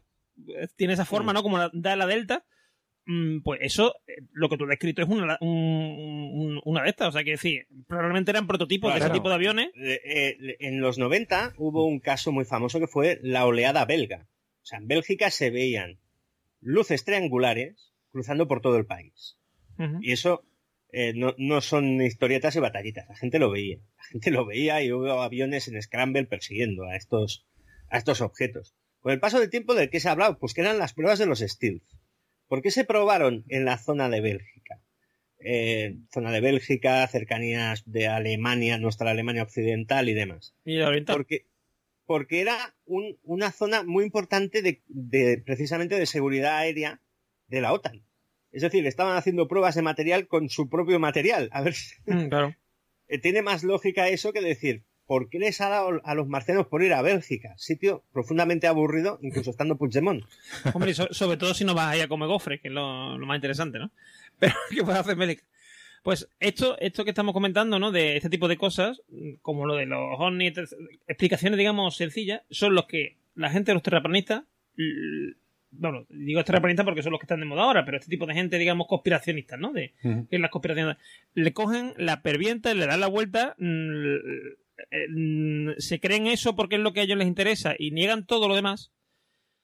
Y es el problema, ¿no? Sobre todo cuando. Porque todavía estas cosas, vale, lo del, lo del terraplanismo no deja de ser una cosa graciosa, simpática, ¿no? Que, que no hace daño a nadie, pero cuando hablamos, por ejemplo, de vacunas que afectan a niños, o. Bueno, a niños, no solamente a los niños de los que no quieren vacunar, sino si tu hijo está en el colegio y hay tres o cuatro que no se quieren vacunar, y es más fácil que cojan un. Aunque estén ellos vacunados, tus niños estén vacunados, más fácil cojan una enfermedad porque mm, tienen allí un saco de, de, de, bichos, ¿no?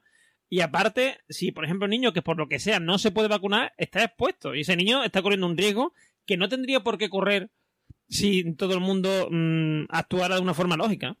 Y por eso yo mm, en esta sección intento hacer esto, que la gente, eh, no sé, intentar llevar a la gente un poco, aunque sea difícil y complicado, pero por una senda de, de, de lógica, ¿no? Y de que la gente piense y sobre todo no ya porque tú dices, no, es que si yo soy terraplanista, ¿a ti qué más te da? A mí me da igual. O sea, que a mí no me afecta, por lo menos a primera vista, pero a lo mejor sí me termina afectando a mí y a mucha gente, que ese es el problema. Que no nos damos cuenta de cómo nos pueden afectar nuestros, nuestras creencias, nuestras acciones a los demás.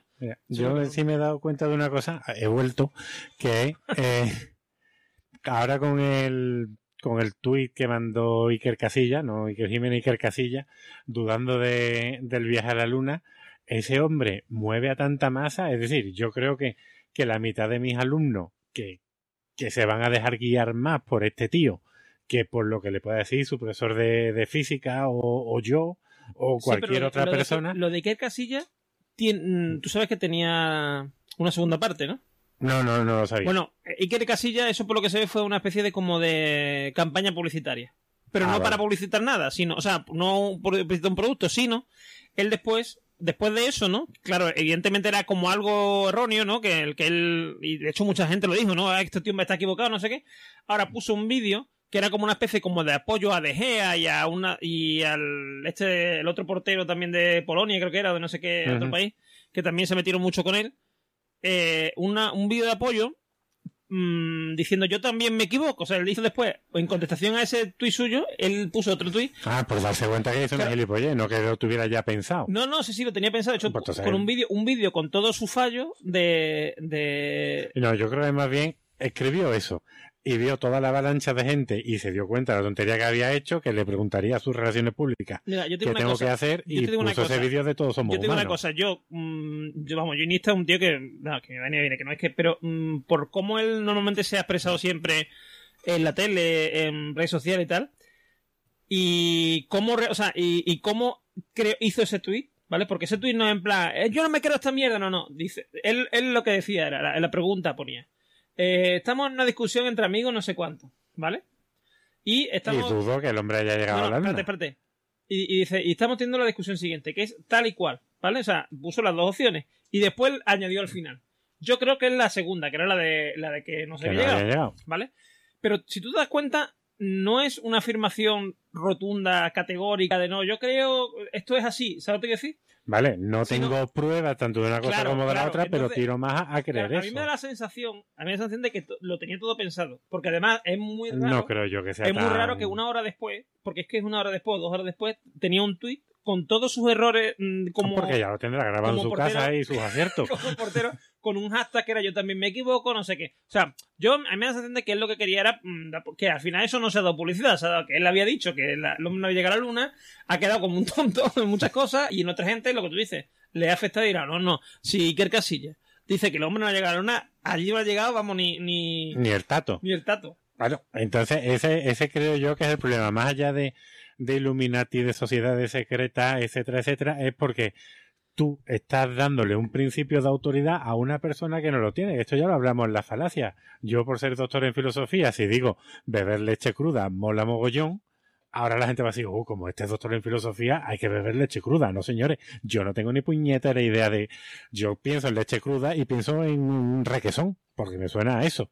Entonces, en, si Iker Casilla, que ha sido el portero, el del Mundial, el, el beso de España y todas esas mierdas y todas esas historias, con todo mi respeto, por supuesto, eh, ese hombre está moviendo a mucha gente, a mucha gente que no se va a preocupar por saber nada. Entonces, si tú tienes al Oliver este con noventa y pico mil seguidores, que ya seguro que son 125 mil, tú dices, coño, este tipo lo siguen 125 mil, algo de razón tendrá. Y tú te acabas creyendo las cosas que, racionalmente no te ya estamos, Permítame decir una cosa, ya que tenemos, parece que tenemos influencia aquí en el podcast eh, yo le quiero hacer saber a toda la audiencia que tener relaciones sexuales conmigo da prestigio y es muy bueno para la salud se vive muchos años más, ¿vale? Así que que lo sepan, sobre todo la señora, que lo sepan que, es muy positivo. Yo, nos hemos dado algún abrazo y das gustito. Eh, eh, o sea, si, lo dice, da. Si, el de la viñeta en, Disco Inferno lo dice que tiene que ser verdad. A ver, pero tiene un magnetismo. Claro, claro. magnetismo animal. bueno, pasamos ya a la película o me voy ya. Sí, sí, vamos, vamos, a, la siguiente sección. Pasamos a, en este caso, a filosofía y, eh, palomitas y Watchmen. Y Watchmen. Hoy lo deberíamos llamar de otra forma, pues comer palomitas y leer un cómic regular. ¿Por qué? Porque se, se sucia, ¿no? Sí, sí. Bueno, pero, pero vamos a pues, hablar de la peli, vamos a hablar de la peli. Filosofía y copa de brandy. ¿Tú, le, tú, le, o sea, ¿Tú tomas brandy mientras que comes? Solo en invierno. Ah, vale, vale. En verano. Como un puro, ¿no? Un puro. con, mi alfombra del oso. Ahí está Bueno, pues pasamos, pasamos entonces a la siguiente sección.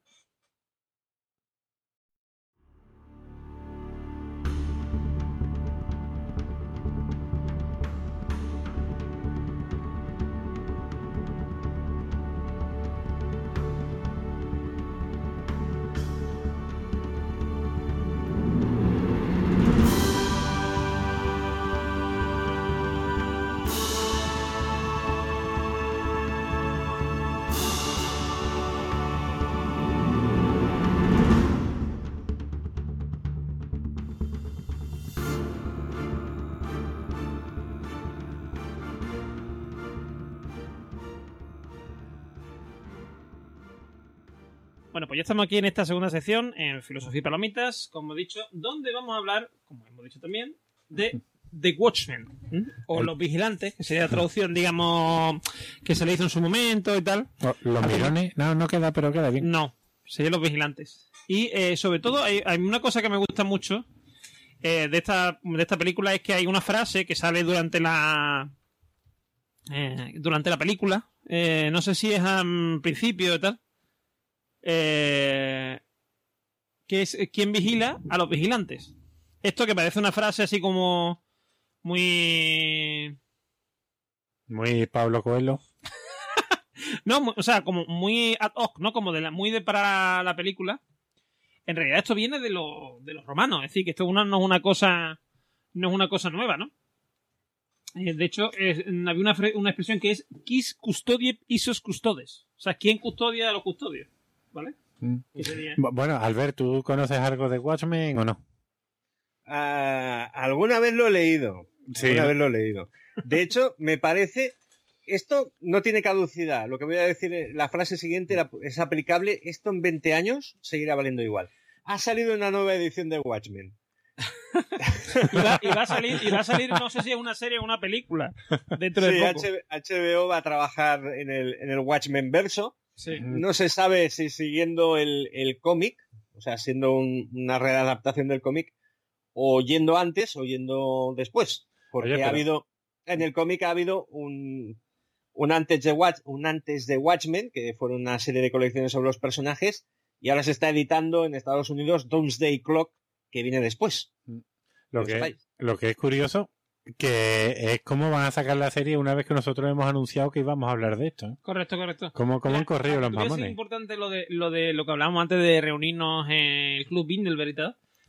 Albert y yo, yo sé que Albert ha, mm, ha, visto The Watchmen tanto la película como el cómic, porque él y Raúl, el de Dos Frikis Murcianos, estuvieron en un especial de viñetas por momento de, de este hombre de mm, eh, de, de Mespaznar, que yo también participé, yo dando la visión filosófica. Yo comía al lado de Mespaznar, en Málaga. ¿El qué? Que comía al lado suya. Sí, y yo desayuno con Mespaznar. y yo somos hermanos de desayuno. Porque tuvimos, en Barcelona. Pero una, ¿Un desayuno que viene después de una cena o solo desayuno? No, un desayuno. Un desayuno ah, antes de irnos a. Ellos a coger el, el coche y yo a coger el avión.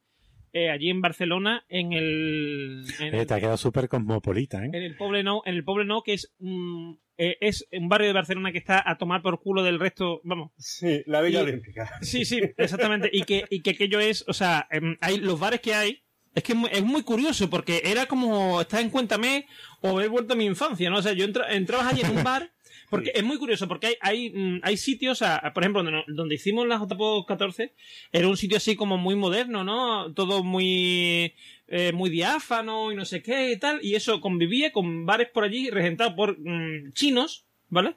Que lo que habían hecho era ¿Pero mm, chinos antiguos? No, no, no. Habían cogido un bar antiguo que llevaba cerrado 20 años y lo habían vuelto a abrir. Y cuando digo lo habían vuelto a abrir es que yo creo que hasta los mm, platos de Durale eran los mismos. Posiblemente. ¿Vale? Entonces tú entrabas en a Barcelona, En Barcelona, en la zona de los, fuera del centro turístico, eh, hubo una invasión durante unos años, e incluso en San Adrián, que está cerca de Barcelona, eh, de Badalona, perdón, la avenida, lo que se llama la Rambla, es toda de chinos y es lo que dices tú, compran el negocio como están, se buscan la receta de lo que cocina la gente, más o menos para respetarla, hacen la bravas igual. Eso sí, el café de los chinos es horroroso. ¿Por qué es con leche de soja? No, porque es, con café chino. Ah. Ah. Entonces, el eh, y yo, y bueno, y Emilcar, mm, desayunamos en un bar de esto de un chino que el en el baño... Que tenía mm, manteca con Lola. En el, en el baño mm, podía ver debajo del, del lavabo un nido de cucaracha y no te extrañaría, ¿sabes? aquello era, o sea, yo aquello tenía la mierda de los 80 y no se la habían quitado, ¿vale? Entonces, entonces eh, desde ese día me espannar mm, y yo estamos unidos por ese desayuno porque nos hicimos hombres, ¿no? Ese día. Entonces, eh, él me pidió que yo hablara de, de esta película, vamos a decir, de este cómic, de hecho, yo me leí el, yo he visto la película varias veces, pero no me había leído el cómic. Me lo leí para, en este caso, para el especial de Mespana. Que hicieron, creo que fueran 20 años o 30 años, ¿no? De... Coño, pues sí, fue largo el podcast, ¿no? digo, digo el... Watchmen sí. hizo, un, hizo el 30 aniversario. Eso, estamos hablando de, 2015. Esto fue en 2015, eso es. De hecho, nos juntamos también en otra iniciativa, 12 podcasts de cómics para hablar de cada uno de los capítulos. Correcto, que también lo escuché. Eh, y, tuvo bastante tirón porque hay que pensar una cosa. Watchmen es, eh, para quien sea poco comiquero, Watchmen digamos que viene a ser el Quijote.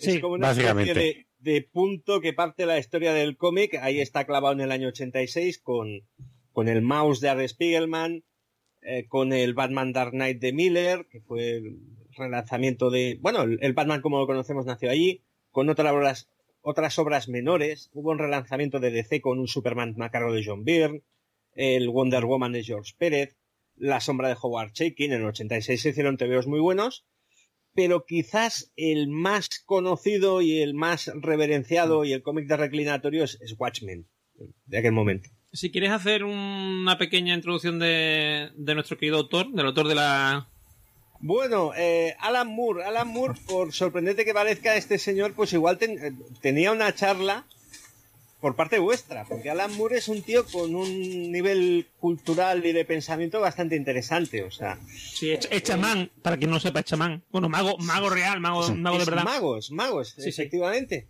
Él nace en, Northampton, que es el sitio más aburrido de Inglaterra, en el año 1963, con lo cual ahora mismo tiene un taco de años, unos eh, no, 63, no, creo que tenga.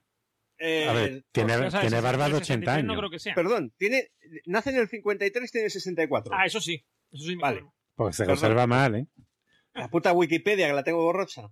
Eh, bueno, la cuestión, él nace en un ambiente obrero, pero tiene inquietudes. Entonces, él. Hay un documental muy bueno que es The Mindscape of Alan Moore, que está en YouTube subtitulado para cualquier hijo de vecino, donde él explica que, por ejemplo, él siendo de clase obrera, fue a un colegio público, destacó y se me lo llevaron a un colegio privado, entonces descubrió la realidad de la vida, que es que en la, enseñanza inglesa el clasismo funciona. Pasó de ser el alumno brillante a estar en la cola. Hmm. Entonces él eh, lo marca como un hecho muy importante de una percepción de cómo funciona la sociedad británica. Eso le llevó, pues bueno, a trabajar en el mundo del cómic, trabajó bastante en Inglaterra, hizo, trabajó para Marvel UK, eh, que tenía una división de cómics. Ahí estaba uno de los Pet Boys siendo editor, por cierto. Y trabajó en, Capitán Britannia, trabajó en Miracle Man. En Miracle Man derribó muchas cosas del cómic convencional de superhéroes, digamos que hizo, arrasó el personaje e hizo algo nuevo. Y todo eso le sirvió para viajar a Estados Unidos y empezar a trabajar para el sello de DC. DC editorial de Superman, Batman, Liga de la Justicia y demás. Bueno, la cuestión lo que nos interesa de Alan Moore como persona. Alan Moore eh, es un coco. Alan Moore es un tío con bastante cultura, con, con, unas ideas anarquistas en el sentido del anarquismo ilustrado. Es decir, eh, todo el mundo habrá visto, por ejemplo, la película de V de Vendetta y el, y el que haya podido, pues habrá leído el cómic, que es estupendo. Ahí nos relata cómo... Alan Moore? Sí, sí, sí, sí, sí. Es de Alan Moore. anterior. y David Lloyd David Lloyd lo vi en el Salón del Cómic de Barcelona, David Lloyd muy locuaz, sobre todo cuando va echando tientos del vaso de vino. se zurró, se zurró un buen, un buen viaje de vino haciendo una conferencia. Mm, como pues Eugenio. Eh, v de Vendetta, hay un estado totalitario, digamos que es un trasunto de la Gran Bretaña de Thatcher, donde alguien derriba al sistema a través de una idea, la idea de la libertad, ¿no? Y, nos relata cómo cae ese sistema, cómo aparece el caos, y entonces hay una verbalización acerca de ese proceso, ¿no? El personaje de V y la chica que lo acompaña, que es Sibi, hablan y ella dice, has traído el caos. Él dice, no, el caos es transitorio, todo tenderá al orden, y el orden que aparecerá será un orden natural y razonable y compartido por todos que es el auténtico sentido de que le da a la mura la anarquía. Para entendernos, más o menos sería así. Este hombre con inquietudes políticas en los años 90 decide hacerse mago. Muestra un interés y se hace mago. Cualquiera que lo haya visto parece Gandalf el cabrón y, lleva anillos, lleva amuletos y, bueno, hay una foto maravillosa de él con un traje de color lila con una chistera y un, y un bastón y demás. Bueno, el sentido de la magia para Alan Moore. Alan Moore no se ha caído de un guindo ni es, un terraplanista ni nada por el estilo. Él habla de la ciencia como medio para conocer nuestro entorno, nuestro universo y cómo funcionan las cosas, a mayor y a menor escala. Eh, la ciencia funciona por el método, es decir, ensayo, que es repetible en las circunstancias adecuadas. Tú generas una reacción química siguiendo los procesos, los elementos, las temperaturas y todo lo necesario, esa reacción se producirá en cualquier sitio donde lo realices el experimento. Con lo cual, él le da validez a la ciencia, no está mochales. Él habla de la magia como camino de crecimiento interior. Es una, una cosa un poco como Carlos Castaneda y aquellas recetas maravillosas que vendía.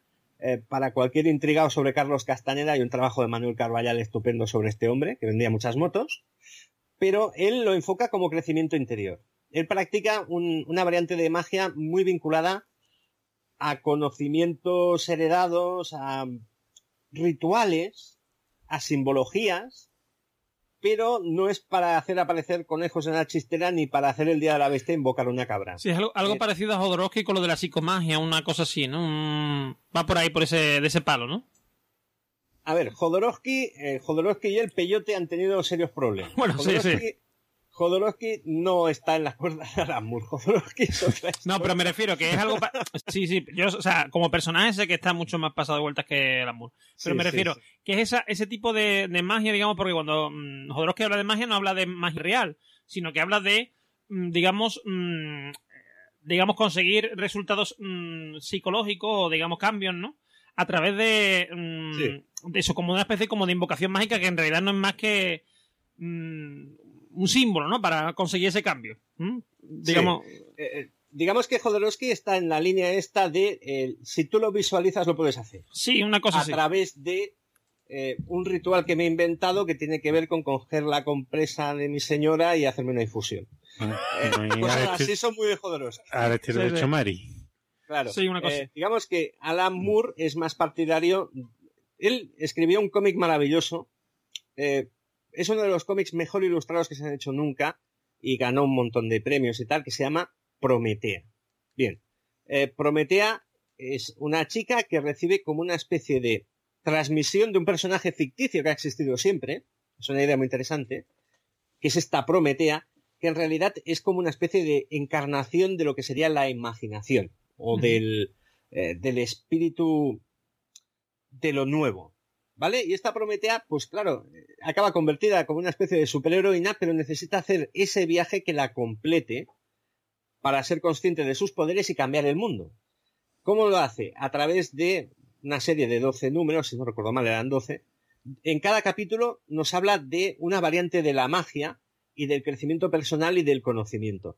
Eh, el conocimiento, digamos, de simbologías, de, por ejemplo, la magia sexual. Hay un capítulo donde Prometea se va a buscar a un mago sexual y echan un polvo el tío le explica cómo van las, las diversas posturas, eh, cómo se activan las energías, cómo es eh, cada momento del coito, etcétera, etcétera. Eh, Prometea es un cómic duro, duro, duro, pero digamos que es un tratado de magia y tiene un final muy bueno. El cómic tiene un final maravilloso donde ella, digamos que se convierte en una encarnación universal que habla con cada persona y le trae digamos, la paz y un objetivo en la vida. Eh, todas estas cosas también son de Alan Moore. Pero Alan Moore, como, ¿cómo lo diría yo? Eh, en, ese documental nos habla, por ejemplo, de cómo él ve la sociedad. Nos habla de ese momento en que él cambia de la escuela pública a la privada, se da cuenta de que la guerra de clases existe, hasta cierto punto, y cómo él enfoca cosas como el feminismo, ¿no? él es muy consciente del papel de la mujer en la sociedad, digamos, tradicional que necesariamente tenía que cambiar y tiene personajes femeninos muy tendientes a eso, a salirse de, de, lo, de donde la sociedad o los usos de las costumbres las habían encarrilado. Eh, él también habla de una cosa muy importante y lo estamos viviendo ahora. Venimos a hablar de eso, el terraplanismo de dónde nace, del flujo de información y del bombardeo y la capacidad que tenemos para absorber y cribar y a veces nos quedamos con lo que nos mola en vez de con lo que es la verdad o lo que es más auténtico. Él hablaba, y en Watchmen está, de que en los 80, con la aparición de la televisión ya en varios canales, eh, las pelis americanas decían, ya me han puesto el cable, tengo 40 canales, ¿vale? El, el, flujo de información pasaba de ser los paquetes sólidos que te aparecían, por ejemplo, en los periódicos, en las radios, o en los informativos de televisión, o sea, tú seguías las noticias, digamos que había noticias cada día. Con la proliferación de canales, ese universo de paquetes sólidos se convierte en un universo líquido. Eh, digamos que la información es mucho más fluida, cuesta más cribar. Y no, no llegas a absorberla, se te empapa. Y en, en un momento determinado, él habla de, la, de que estamos viviendo en el universo gaseoso. Hay una en el ambiente, una cantidad de información que flota a nuestro alrededor que nosotros igual no buscamos pero que la estamos respirando. Es un concepto ese de, que, trabaja Alan Moore que a mí me pareció muy interesante, pero claro, Alan Moore hay que verlo y hay que escucharlo. Alan Moore no tiene prisa en el documental para hablar de sus cosas y tiene un tono como muy grave. Es un, es un personaje en sí mismo, yo creo que es un tío muy interesante y sobre todo ha tenido una gran habilidad para plasmarlo en un medio como es el cómic, que es siempre se ha tenido como cosas de chavales. Y en esta obra, en Watchmen, con el dibujante Dave Gibbons, él consiguió, siendo cómic de superhéroes, de pijameo, consiguió hacer crecer el medio. Y ese es un problema que Dave Gibbons, como dibujante, lo señalaba. Que a Watchmen la gente le ha dado por analizarlo a tope. Y, dice, hay gente que no lo disfruta, hay gente que lo piensa. Y tampoco se trata de eso. Es un, es un cómic. Y bueno, esta es la introducción que querría hacer al respecto de este hombre. Mira, em, hay una cosa que me parece muy interesante lo que has dicho, que es el tema de la visión de la mujer, que en The Watchmen se ve muy bien. Bueno, para quien no lo sepa, vamos a empezar a hacer una pequeña introducción primero de Watchmen. The Watchmen es un, eh, un cómic y posteriormente una película. Eh, esto, Juan y yo hemos visto la versión extendida, la definitiva, entre comillas, que eh, es, Tres horas y media. Es el, sí, son tres horas y media y es el cómic, ¿vale? Porque la, la primera que salió está recortada, le quitan muchas cosas, entre ellas, por ejemplo, unas viñetas que lee un personaje del, del cómic. Dentro del cómic hay otro cómic, ¿no? Que está leyendo de un, de un barco marino. no me acuerdo cómo se llama. El carguero negro puede ser. Es que como está en inglés. la, aventura de los piratas. Sí, entonces. De lo más discutido, ¿eh? Sí, les persiguen, tal y cual. Pero claro, esa, mm, esa historia del cómic es una especie de trasunto de lo que viene a ocurrir en, en The Watchmen, ¿no? O sea, eh, eh, digamos es. Eh, es un señor que conforme, o sea, que persigue un buen, un buen, un buen fin, que es que a, la gente de su pueblo no le pase nada y sobre todo a su familia y eh, que eh, a lo largo de un naufragio que tiene tal y cual se va volviendo loco y al final termina hundido en esa locura y, y es el mismo el que termina matando a su mujer. Sí, nobles intenciones le llevan a cometer Horrores. Horrores, claro. Entonces, y él, y él en un momento dado se da cuenta, ¿vale? Y cuando ya se da cuenta, se da cuenta que en realidad lo que estaba, porque eh, eh, él, todo el tiempo dice que le está persiguiendo un barco, le está persiguiendo un barco negro, no sé qué. Y él en un momento dado lo que hace es subirse a ese barco porque entiende que el barco no le, no le va persiguiendo. O sea, no, no, va, no va persiguiéndole para. No, o sea, no, no quiere llegar al pueblo antes que él, sino que le va persiguiendo a él porque quien lo quiere, a quien quiere es a él, ¿no? A su locura. Y bueno, en realidad probablemente el, barco ni exista.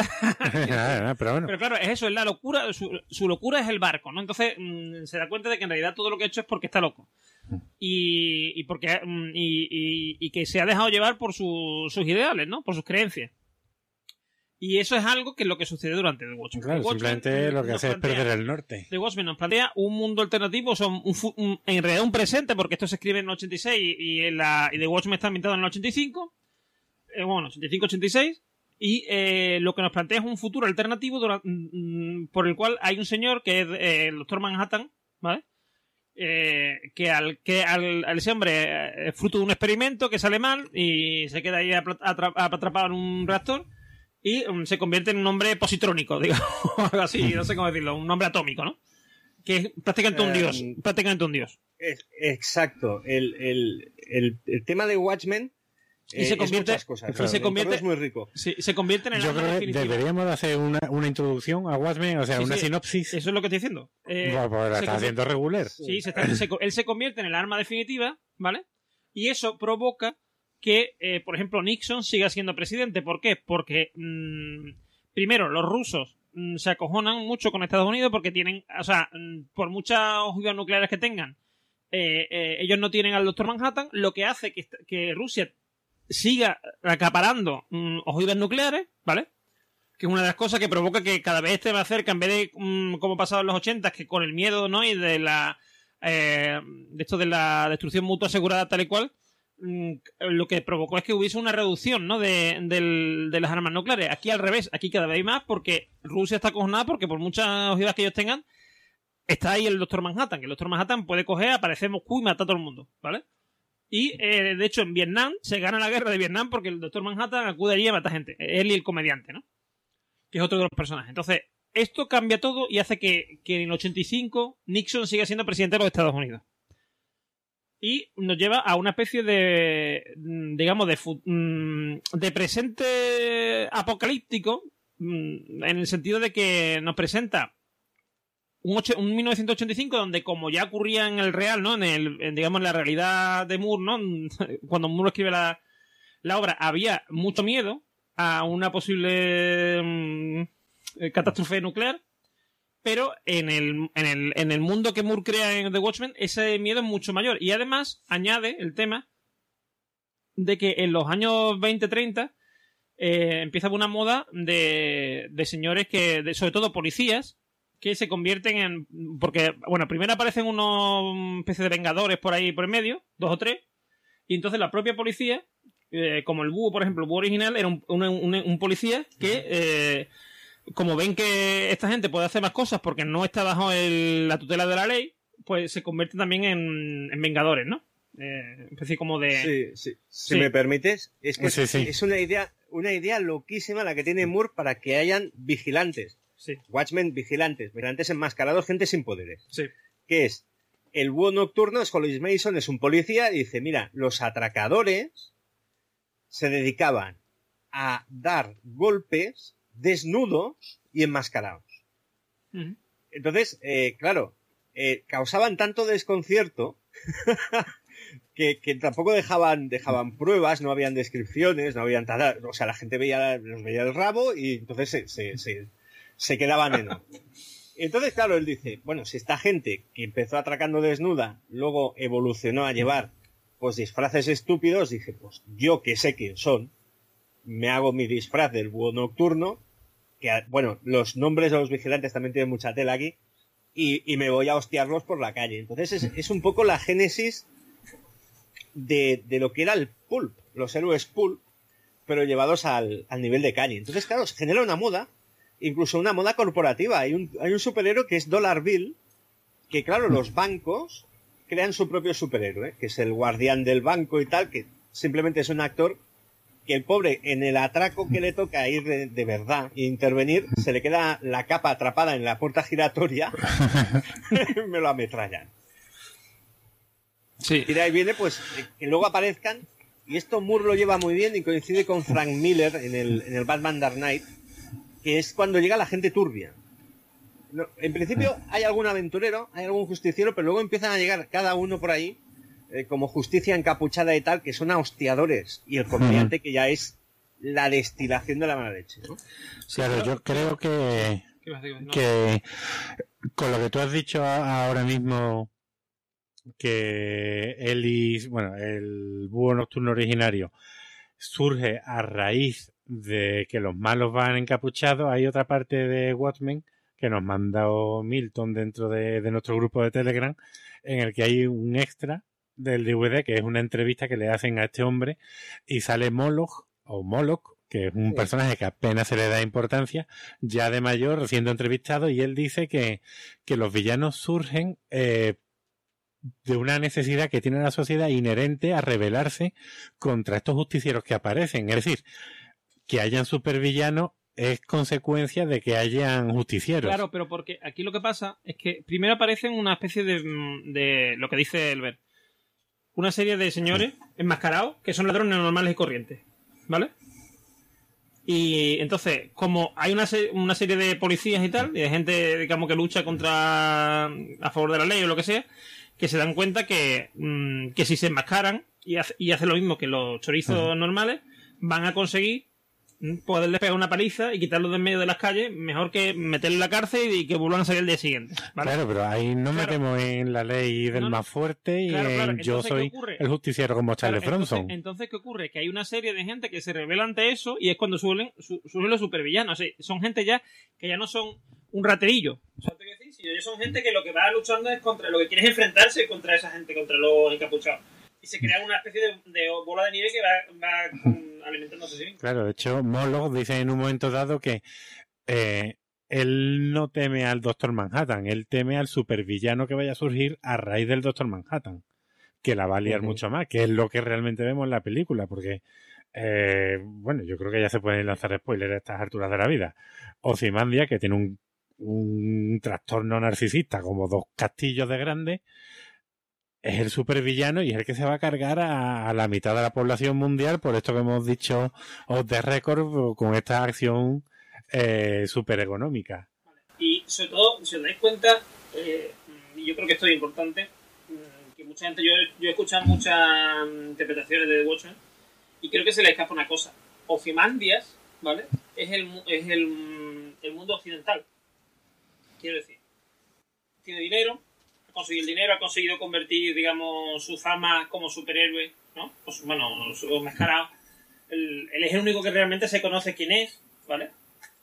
eh, junto mm. con otro más que no sé. el Búho Nocturno original. Sí, el Búho Nocturno y no sé si el comediante también. Y Espectro de Seda. Bueno, sí, Espectro de Seda. Esperamos que no son muchos, o sea, él realmente de los, digamos de los, que, no, Espectro de Seda es la que, porque los comediantes no saben quién es en realidad. Se le conoce como el comediante, pero no saben quién es. Y mm, el comediante sí, sí, sí, sí. El comediante sí porque comediante es una especie de versión trastornada del Capitán América. Eh, Edward Blake acaba trabajando para el gobierno. Sí, sí. Eh, en círculos gubernamentales se sabe quién es, pero, eh, sale, sale con el... Pública no. En la opinión pública no. Mm. ¿Vale? Entonces, hay un, una historia que es que eh, este Ozymandias intenta, ¿vale? O sea, él, su intención, lo que tú dices, es buena. O sea, en realidad su, intención buena es evitar, como veis que hay un gran peligro, que es que, mañana desaparezca la humanidad por culpa de, de un holocausto nuclear, pues lo que busca es crear otro holocausto, digamos, controlado, una demolición controlada, que haga que todos los países se unan eh, juntos en el, en el cómic original es una invasión alienígena y en el y en, y la versión de la película es el Doctor, Manhattan, ataque del Doctor Manhattan, como si Doctor Manhattan se hubiese vuelto contra la humanidad. Sí, porque todo es un plan urdido por él, porque es súper inteligente, en el que el Doctor Manhattan ha quedado mal delante de la opinión pública. de hecho, le, empieza a hacer lo que él dude de sí mismo, que el Doctor Manhattan dude de sí mismo, de, de que haya de que lo, hace pensar que ha matado, o sea, que ha provocado la muerte mm, por, digamos, su radioactividad, ha, provocado, ha hecho que eh, su, una novia suya y un compañero suyo de la facultad eh, creen, o sea, tengan cáncer. Eh, y creen ahí como un, o sea, hay una especie de conspiración, aquí realmente sí, una hmm. conspiración, en la que además el comediante participa mm, a sabiendas de lo que está haciendo, ¿vale? Y porque al principio vemos, lo, primero, lo primero con que se abre es con con el con esto con el comediante que es atacado en su casa por alguien que lo ataca y lo mata ¿vale? y lo siguiente que vemos es a Rocha que coge el, el símbolo de Watchmen porque la, la, portada de Watchmen es una, un smiley de estos famosos mm, chapitas esta amarilla con así how algo así se llama no sé eh, un smiley de eso la, el Astin ¿no? Eh, mm. tal bueno, pues la chapita esa con una mancha de sangre, con una mancha de sangre del propio comediante y esa, y esa chapa una chapa que el comediante llevaba eh, normalmente puesta. Y entonces, lo que vemos aquí es que el comediante, eh, lo vemos a, través de The Watchmen, el comediante se ha, mm, sea como se dice, se ha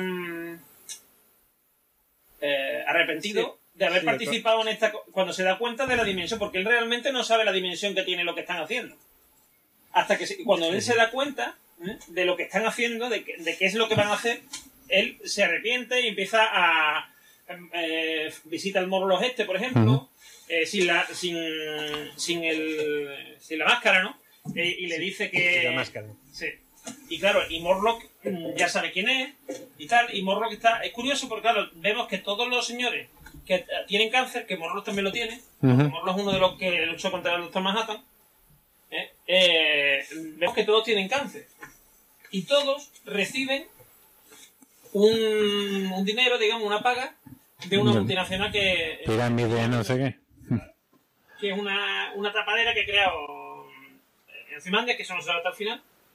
Eh, una, una tapadera que está ahí exclusivamente para ocultar lo que está haciendo. O sea, que, nadie relacione a Cimandia con, y las empresas de Cimandia, pues Hombre, a ver, eh, a mí que me queda ya poco ratillo aquí porque tengo que irme en breve. Eh, yo creo, bueno, el argumento está ya manido, ya ha salido hasta en Star Trek, que teníamos a Kodos, que es el gran asesino que mató a la mitad de su planeta para salvar a la otra mitad.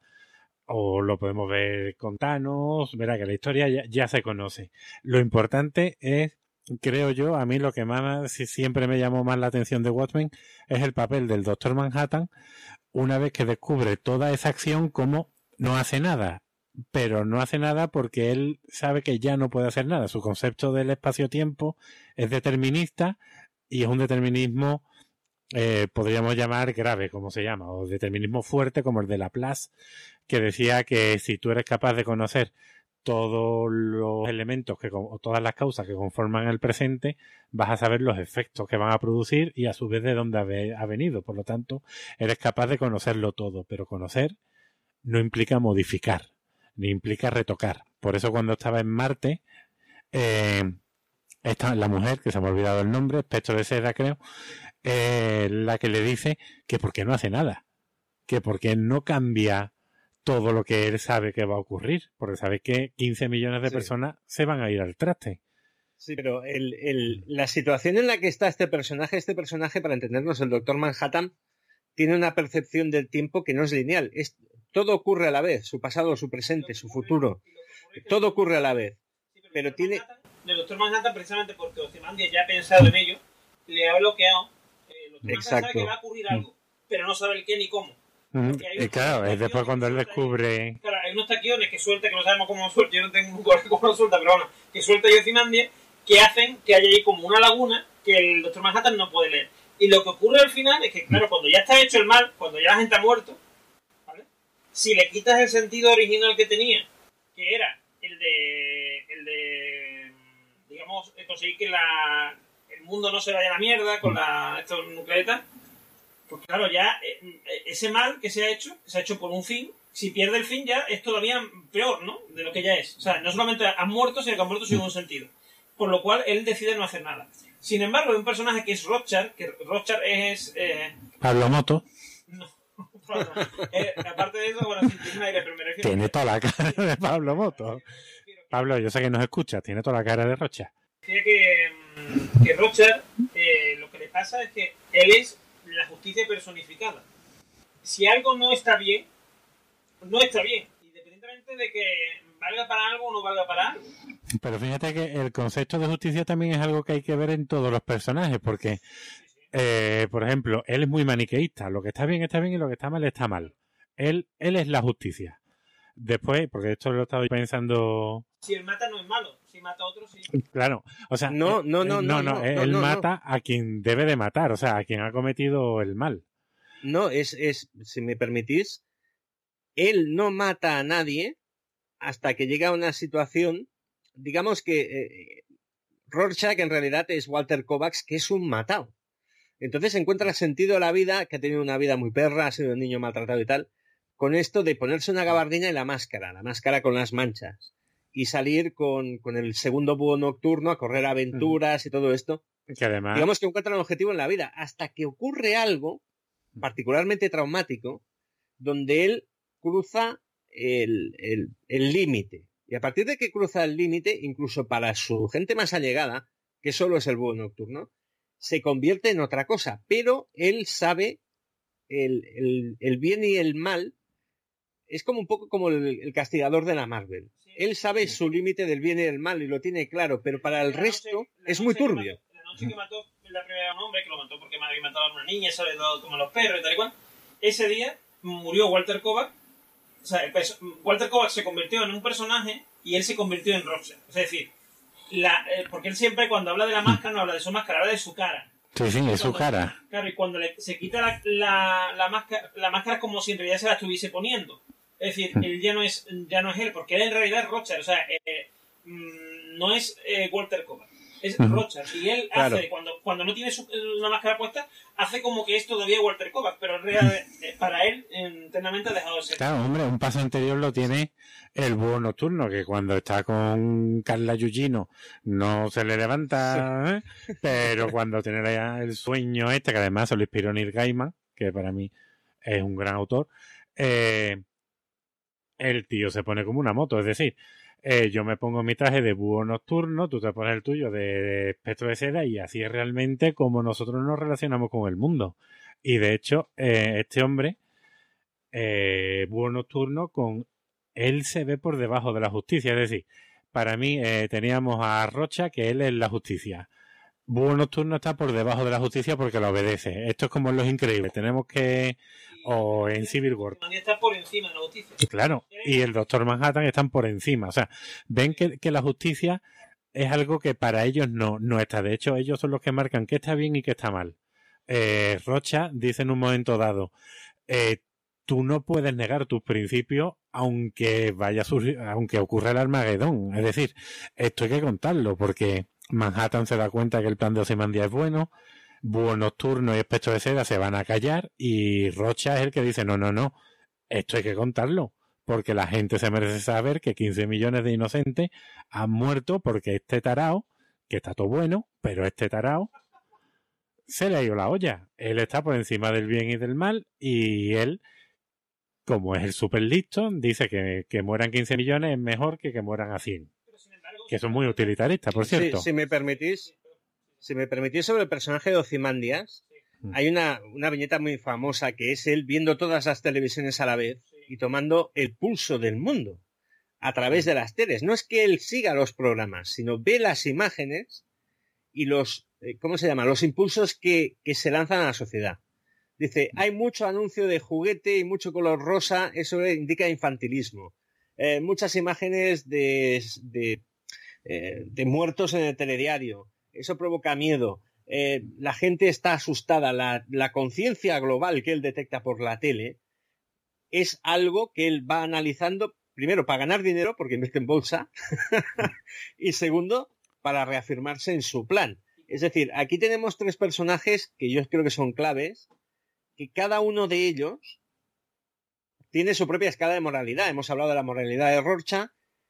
Ozymandias hace lo que hace sabiendo que es una atrocidad, pero lo hace por bien y lo hace convencido. Y la gran incógnita es el hombre azul. El hombre azul, en algunos momentos del cómic, cuando te explican qué es lo que hace en Vietnam para ganar la guerra y tal, eh, lo dice él y se lo dicen a él. Le dicen, no tienes concepto de la moralidad en tus actos. Él llega a Vietnam, se convierte en un gigante y desintegra a la gente. Con una facilidad tremenda. Eh, es testigo de un asesinato a sangre fría por parte del comediante y el comediante se lo mira y dice, la gente te importa una mierda porque podrías haber convertido la bala que ha matado a esta chica embarazada en una margarita y no lo has hecho. Y durante el cómic... O, a la pistola, o sea, además se lo dice, se podía haber volatilizado la, bala, el, arma o a mí. Dice, sí, claro. has dejado que muera. Y a lo largo del cómic, el, el, eje o una de las cosas, una de las ideas que eh, igual es sobreinterpretar, que yo tengo al respecto de, este doctor Manhattan que es un dios y que está aislado de la humanidad, ya no comprende el universo, pero cada vez le cuesta más comprender a la gente y lo que siente.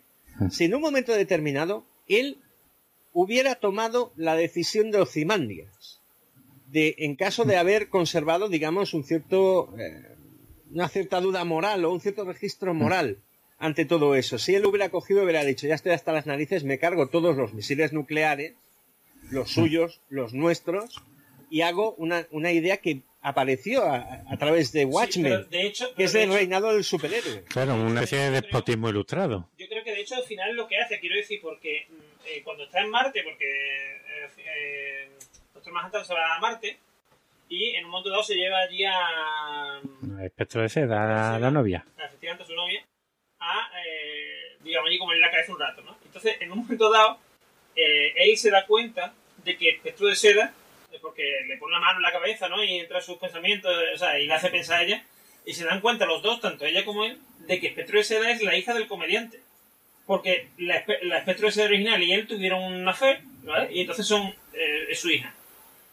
Y en ese momento es cuando el Doctor Manhattan vuelve a tener mm, apego por la humanidad y porque, cuando, al fin y al cabo, eh, si me permitís, al fin y al cabo, el comediante que es una mala bestia viola a la espectro de seda original. Bueno, la intenta violar, no la llega a violar realmente, y posteriormente, cuando después del intento de violación y tal, tiene una relación consentida con, con el espectro de seda original. Claro, pero lo que te queda claro es que el comediante, que es una mala bestia, el peor de ellos es el comediante. El comediante ha hecho algo bueno que es eh, la joven espectro de seda, que es una chica encantadora, maravillosa y con principios y tal. Eh, eso le hace reaccionar al doctor Manhattan. Él dice los milagros termodinámicos. exacto. un espermatozoide en concreto es el que llega al óvulo y genera la persona. Y la vida de la persona hace que se tenga un determinado carácter. Cada persona es un milagro.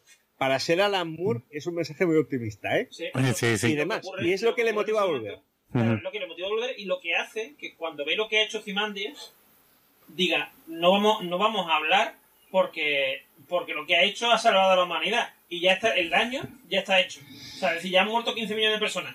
Esas 15 millones de personas no se pueden volver a, a hacerlas nacer.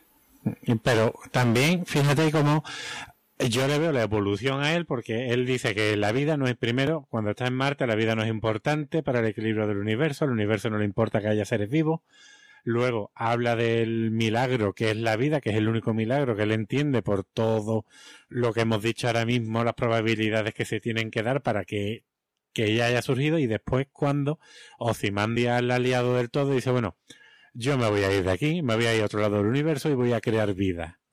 Es decir, él no se consideraba antes como un dios, simplemente es un ser que tiene más información que tiene la media, porque él es capaz de ver el pasado, el futuro, el presente, conectarlo simultáneamente, cosa que mucha gente no puede hacer, y, y, él se va, y ahora va a ser un dios. No sabemos si ahora la va a liar en el universo DC. Tiene sentido que este porque es el enemigo de la, de la, humanidad, sobre todo en la película. en, la, en el, en el cómic otra cosa, pero en la película tiene ese sentido también, vuelvo a decir una cosa, si os dais cuenta, hay alguien en la película que piensa igual que Ozymandias, que igual no os habéis dado cuenta, que es Nixon. Ah, bueno, Nixon, sí, para Nixon. cuando están hablando de, cuando empiezan a, ver como, cuáles serían los resultados. Que además lleva el maquillaje del al ataque. Porque vamos. Cuando empiezan a pensar en, digamos, el resultado de, una, de un ataque nuclear, ¿no? Eh, dicen que cae en Nueva York y que no sé qué, dice, bueno, si en Nueva York tampoco pasa nada. está. Claro, el fin va a justificar los medios de este hombre. Entonces dice, bueno, va, a haber gente, los granjeros, esos mm, señores que están, digamos, sobre todo en los estados de por medio, esos señores la tienen la de ganar en ese sentido porque la, la ojiva nuclear llegarían a un extremo u otro, pero no en medio. Bueno, no te crean, cuando yo vivía en Kansas, el Kansas es el estado más amenazado aunque no parezca verdad, porque como está en todo el medio y Estados Unidos se comunica mucho por trenes, todo pasa por Kansas. Es decir, tú destruyes Kansas e incomunicas. En el caso, en el caso de, del ataque nuclear, según la película. A ver, sí, no, a ver, siempre va a ser más llamativo atacar las Torres Gemelas que atacar la estación de trenes de Kansas. y te están dando a entender como que si muere esa gente que, bueno, que cree en Dios y tal, pues da igual, o sea, si no muere esa gente y mueren los de los comunistas estos de, de Nueva York, pues mejor, ¿no? que es lo que te iba a decir. Y ahí es donde yo quiero hacer ver que en realidad Ozymandia representa el, el, lo, que hablaba antes, ¿no? Del mundo occidental. Quiero decir, es quien tiene el dinero, quien tiene el poder, ¿vale? Y quien decide lo que es bueno y es malo para los demás. ¿Y cuál es el, cuál es el, el ¿cómo se dice? El, el, el digamos, lo menos malo, ¿no? es decir, hmm. esto, vale, mueren 15 millones de personas, no pasa nada. Han muerto 15 millones, pero hemos salvado a 4.000, 5.000, lo que hubiesen... Claro, al fin y al cabo eso es el, utilitarismo de Bentham, es decir, las acciones que hay que realizar son aquellas que o más bien produzcan a la mayoría o menos daño produzcan a la mayoría. A ver, en un, en un momento, perdón, ¿eh? en un momento determinado te explican la historia de Ozymandias, creo que es el capítulo 5, aquel de aterradora simetría, que por cierto, el cómic es simétrico, si se lo abrís, eh, coincide en el, panelado de las viñetas y tal. Bueno, cuando te explican la historia de Ozymandias, ¿qué te están explicando? De un tío que, que toma como modelo a Alejandro Magno, un tío que nace rico, renuncia a la fortuna y conquista el mundo, se hace todavía más rico y tiene, o sea, ¿cómo lo diría? Tiene la necesidad, se ve él el tío más inteligente del mundo, se ve él el más capacitado y tiene un desprecio notable al resto y hará lo que sea necesario. ¿Qué es lo que hace en un momento determinado al compararse con Alejandro? Eh, habla del problema del nudo gordiano. No sé si recordáis que, en un momento determinado de su carrera Alejandro llega y le plantean lo de deshacer el nudo para, conquistar el mundo y todo el rollo, le saca la espada y lo corta. Entonces, eh, está bien que Muro utilice ese, ese referente, ¿no? De la espada cortando el nudo, porque te indica que este tío no hará una valoración moral. A su manera es como el Doctor Manhattan, él no, no, no, va, no va a hacer ninguna valoración moral de lo que está bien o lo que está mal. Él sabe que en el fondo está mal, pero sabe que es lo correcto. Y es el, ese último capítulo, esa conversación en la base del Ártico y demás, es lo que le da sentido a la obra que hasta ese momento ha sido una obra de desarrollo de personajes. O sea, tampoco la encuesta que realiza, la investigación que realiza Rorschach sobre la muerte del vigilante, que le iba a encontrar las pistas y tal, eso está solucionado en tres páginas. Lo importante es conocer a los personajes y en el último momento saber qué decisión van a tomar respecto a lo que ha ocurrido. Claro. Además, hay una cosa que se ve en la película, en la versión de la película que hemos visto nosotros, que es la entendida, que no, no me acuerdo si se ve en la original, que al final se ve la reconstrucción, digamos, ¿no? Del mundo. Y tú ves donde, donde antes había un hueco que había provocado la explosión y tal, ves la empresa de Ocimandia reconstruyéndola. Claro, al final es más dinero para él. Claro, es más dinero para él. Y, es lo que, y me recuerda mucho esto de, por ejemplo, la reconstrucción de Irak por parte de Estados Unidos y cosas así, ¿no? Es decir, mmm, si os dais cuenta, es el mismo caso. En, en, Irak hay un señor que es Saddam Hussein, ¿no?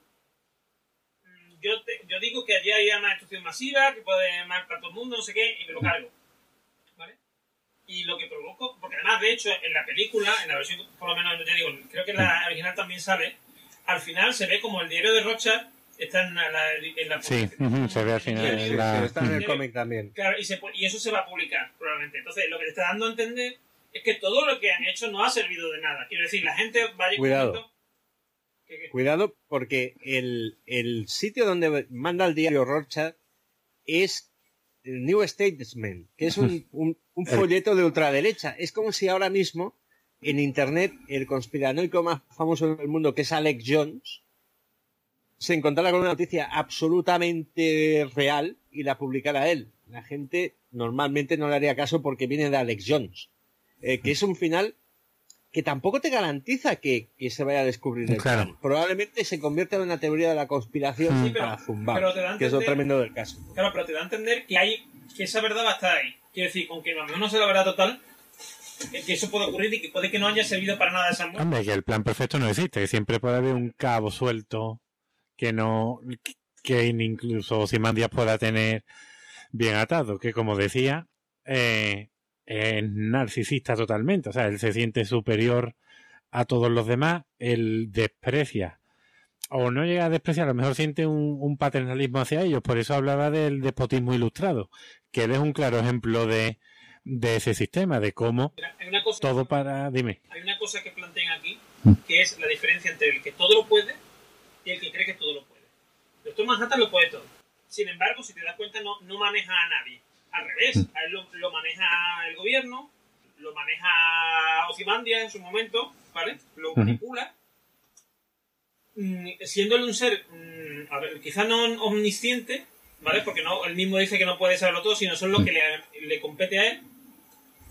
Mm, pero, eh, además, él es omnipotente, que decir, podría hacer cualquier cosa, podría pulverizar a Ozymandias. ¿vale? sí.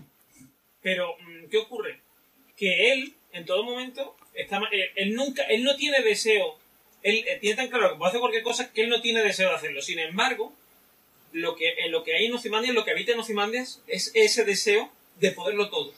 Claro, pero Ese- Ahora ese que Manhattan ha visto que- Alejandro. Mm. Ese es Alej- o sea, quiero decir, en, en- en él habita Alejandro Magno, en el sentido de que él es un conquistador, mientras que el Doctor Manhattan no, el Doctor Manhattan por casualidad, porque un día eh, se le olvidó el reloj y se metió en un reactor nuclear, se ha convertido en todopoderoso. Le ha venido de pronto dado. Sin embargo, Ozymandias no, Ozymandias renunció al poder que tenía, que es lo que dice el verde, que mm, dejó su riqueza y se creó una riqueza nueva, a base de muñecos y a base de no sé qué. ¿sabes? O sea, es decir, mm, es un tío que le gusta ese crecimiento, esa, ese, esa- ese manipular las cosas y, y saber que él tiene el, el control de- del mundo. Porque reside en él, o sea, porque él se lo ha ganado y porque él es más listo que tú. Que de hecho siempre está diciendo lo de el hombre más listo del, del mundo. Más listo incluso que, que el Doctor Manhattan, porque el Doctor Manhattan no es listo, el Doctor Manhattan lo sabe todo, pero no es lo mismo. Hombre, el doctor Manhattan, como ya he dicho aquí muchas veces, simplemente tiene eso, una posición de privilegio, ¿eh? En vez de mirarlo todo a ras de suelo, lo está mirando todo desde una azotea de un décimo piso.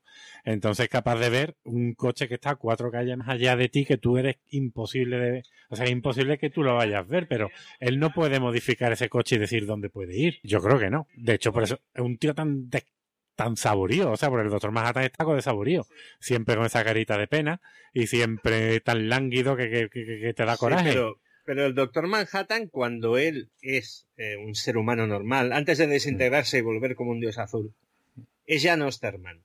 John Osterman de pequeño quería ser relojero. Y el padre cuando ve el final de la Segunda Guerra Mundial con las bombas atómicas, lo convence o lo obliga a ser físico nuclear.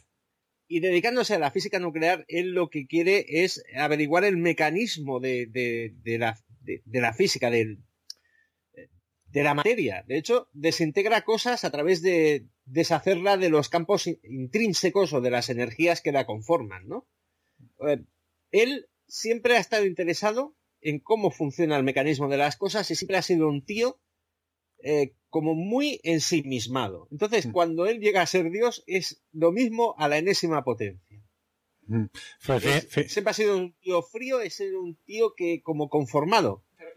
ha sido un mandado si te das cuenta, es en realidad, no es que esté viendo las cosas, no es que esté viendo a seres humanos a 10 pisos de distancia, no.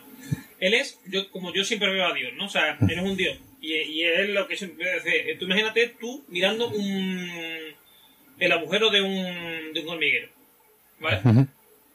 Por muy, porque tú seas una persona muy ordenada que sería incapaz de matar a nadie, de darle, de hacerle daño a un perro, ¿vale? tú si tienes una, si tienes, por ejemplo, estás con una manguera, haces así, le pega un chutazo ahí al, hormiguero y a las hormigas le dan por culo, ¿sabes? O, o, ves que están unas hormigas están atacando a otras y tú te pones a mirar. Mira, mira, mira, las hormigas negras y las hormigas rojas. ¡ah! Claro, pero eso era antes de que él apreciara el valor de la vida. De hecho, ahora sí tiene su motivación que es irse a crear vida. Fíjate. Sin embargo, Ozymandias es el que está, es el, la, la hormiga reina, está dentro del hormiguero ordenando todo, ¿sabes? Y antes de que ataquen las hormigas rojas, él sabe ya que van a atacar porque a lo mejor incluso ha tenido que ver. Está preparado para ese. Hay un libro que, que a mí me, recuerda, que es el de, ahí voy a decir Rebelión en la Granja, que no, no, no, ese no es. Eh, ensayo sobre la ceguera. El ensayo sobre la ceguera se ve muy claro cuando están en, en el hospital eh, psiquiátrico, bueno, que es una cárcel ya, eh, cómo los ciegos se organizan y hay un ciego que es el más molón de todo y luego está la mujer que ve. Y la mujer que ve no dice en ningún momento a ellos que ve, pero ella tiene una posición de privilegio sobre los demás que ve que el ciego no deja de ser un ciego y la hormiga reina no deja de ser una hormiga para Osimandia. Perdón, para el Manhattan. Sí, nada más que lo sabe su mujer. Que es lo que pasa en realidad con aquí también con esto de seda. Eh, espectro. espectro de seda bueno, para quien no sepa, eh, Manhattan tiene dos novias eh, durante la, la, película y tal. Pero de hecho, de hecho, mm, sí, dos novias. Una que antes de hacerse azul, que, el, su, que otra compañera de allí del laboratorio y tal y cual, que al tiempo corta con ella cuando ella se hace, porque claro, el doctor Manhattan no envejece. ella se hace mayor y él conoce a esta chavala que tiene 18 años, 17, no sé, creo que es incluso menor de edad. Ah, que decir de los 40. Sí, y tiene, sí, tiene una relación con ella. De hecho, eh, hay dos, mm, dos personajes que parece que no pasan los años por ello, que son eh, el Doctor Manhattan y el, y el comediante, porque el comediante es la, la pareja, digamos, llega a ser pareja de, bueno, pareja, tiene una relación con la espectro de ser original y tiene una hija y, y, cuando la hija se convierte en heroína y es espectro de seda, el comediante está dentro de ese grupo. Porque primero es The Minutemen y después The Watchmen. Entonces, eh, hay una cosa que no hemos comentado, que es que el gobierno prohíbe a los superhéroes, y entonces, digamos que en un momento dado se, se meten para adentro, ¿no? Y, a mí me gusta mucho el, el búho, el nocturno, me gusta mucho ese personaje que es un Batman, está inspirado en Batman claramente, ¿no? Me gusta mucho el, el, traje que tiene. Y este tío, eso, y la, pero sobre todo me gusta la nave, que es una... Mm, es un. ¿Cómo se dice? Es un, búho, es un, es, una, es, como un. Es un búho alargado. Sí, con, Aquí me gustaría decir, decir, una cosa para, para que os hagáis una idea de dónde sale Watchmen. Los personajes de Watchmen son creaciones de Alan Moore porque a él le ofrecen coger personajes existentes que había comprado una editorial, la DC, y hacer una historia con ellos. Desarrolla la historia y Dick Giordano, que es el jefe de la editorial, dice, cabrón, me los vas a matar a todos. Y Alan Moore dice, joder, me lo ocurra mucho. Dice, vale, vamos a hacer Watchmen, pero con personajes que hayas creado tú. Eh, si alguien coge un cómic de DC y se encuentra el Blue Beetle antiguo, ese Blue Beetle es el búho nocturno y el escarabajo de Blue Beetle es el búho que pilota. Lo digo porque puede haber gente que de rebote se encuentre con, cosas en cómics de DC y diga, esto está copiado. No, es, es, una génesis extraña. Y respecto a lo que hablabais del búho nocturno, es un personaje maravilloso porque es el más lelo de todo. Sí, más inocente. Y ese ha sido testigo de todo lo malo que ha ocurrido. Es decir, ha sido testigo de la, prohibición de los superhéroes, de las barrabasadas del comediante, de cuando a Rorschach se le ha ido de la olla, ha estado enamorado de Espectro de Seda, eh, ella se ha ido con el Doctor Manhattan, él y el Doctor Manhattan, eh, se ve que al Doctor Manhattan él le tiene gato, con Ozymandias se ha llevado de aquella manera, tampoco lo ha entendido, era un tío que se había apuntado para ser aventurero, que no lo disfrutó en su momento y cuando se le ha ido, se, le ha ido la vida. Entonces ahora cuando se vuelve a reenganchar, eh, vale, lo disfruta, vuelve a tener elecciones, cosa importante, pero es que, es, un tío, es, un tío, que te pincha y corta. Sí, no. es, el arquetipo este de que de señor así con gafita, como rato de biblioteca, tal y cual, que todo es, ay, no sé qué, no sé qué. Y es quizá, junto con Espectro de Seda, eh, la, la, segunda, ¿no? La más inocente, los más inocentes, los dos. Porque porque en realidad Espectro de Seda está todo en medio de la. En todo medio a ver, porque se lo creen. Son inocentes porque se lo creen. Pero no ven toda la maldad y toda la mierda que hay por debajo de ellos que no son conscientes de ello. Eh, Rocha, yo ya para, para ir acabando, es muy significativo, no recuerdo el nombre de la mujer, pero la máscara está hecha del traje de, de una mujer que es muy famosa por un, un caso que ocurrió que tiene nombre italiano la mujer. Yo lo vi en, un vídeo de Zimbardo, que es un psicólogo, como doy la asignatura. Ah, sí, el caso de la chica que, que eso ocurrió de verdad. Eh, una chica que fue asaltada y violada en, en, un, parque público en Nueva York con multitud de testigos y nadie acudió a ayudarla. Claro, pero no solo ocurrió eso, sino, o sea, a las 3 de la tarde la gente mirando por las ventanas, eh, nadie hacía nada, el violador, asesino, fueron varios, ¿eh? Ah, sí, yo creía que era solo uno. Pues vio todo lo que ocurrió, que se fue, o se fueron, y luego, a los 10 minutos, volvió y nadie estaba ayudando a la muchacha y ahí la remataron. Es decir, puede haber algo más mísero que ese acto, no solo cometido por las personas que lo están haciendo, sino por las personas que lo están observando. Y que de ese traje de esa muchacha él se hiciera la máscara, es muy significativo porque él va a luchar contra todo lo malo que, como él dice, no hay un dios que esté haciendo el mal, es el ser humano el que lo está haciendo. Por y, dando, y, dando, con esta reflexión, el, peor bicho es el comediante. El comediante, por ejemplo, tiene un ataque de conciencia porque él es consciente de todo lo que está haciendo Zimandias. En el cómic está creando, atención, un monstruo Lovecraftiano que se va a teletransportar a Nueva York y va a matar psíquicamente a la población él que ha hecho todas las barrabasadas tiene el ataque de la conciencia, pero a la vez él que con Ocimandias se ha nosteado, se ha nosteado duramente, él en una reunión, en la reunión que citabas tú de superhéroes, donde iban a hacer una especie de vengadores, los primeros superhéroes con los de la nueva generación y tal, él coge y tiene el arranque aquel de decir, no importa la mierda que nos juntemos, porque vosotros sois viejos, vosotros sois unos pringados, y tú no tienes huevos, y el payaso este azul no se entera de una mierda. Entonces hay un mapa de Estados Unidos y él le prende fuego. Y dice, todo va a acabar así. Volarán los misiles, moriremos todos como ratas, no sé qué, no sé cuántos. Y coge y se va. Todos caen en la depresión, pero ¿quién se queda con el mensaje? ¿Quién lo entiende? Ozymandias que, que se, eh, queda vuelta, además se ve como ahí en la cara se le ilumina, digamos y en ese momento se da cuenta, o sea, se queda mirando el, el, mapa. El mapa ardiendo y dice, yo tengo que evitar esto. Igual no sabe todavía cómo lo va a hacer, pero sabe que lo va a hacer. Y, el, y en realidad, el, digamos, el artista de todo es el, el comediante, que el comediante, a ver, yo creo que en el fondo no es tan malo, quiero decir.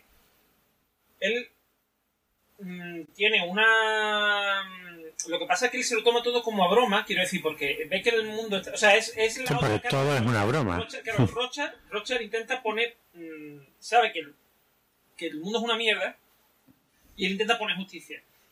Eh, sin embargo, el comediante sabe que el mundo es una mierda, ya lo tiene tan asumido que dice: si yo me comporto mal, no, no estoy haciendo más, no puedo hacer más mal, porque una sola persona no puede hacer más mal que.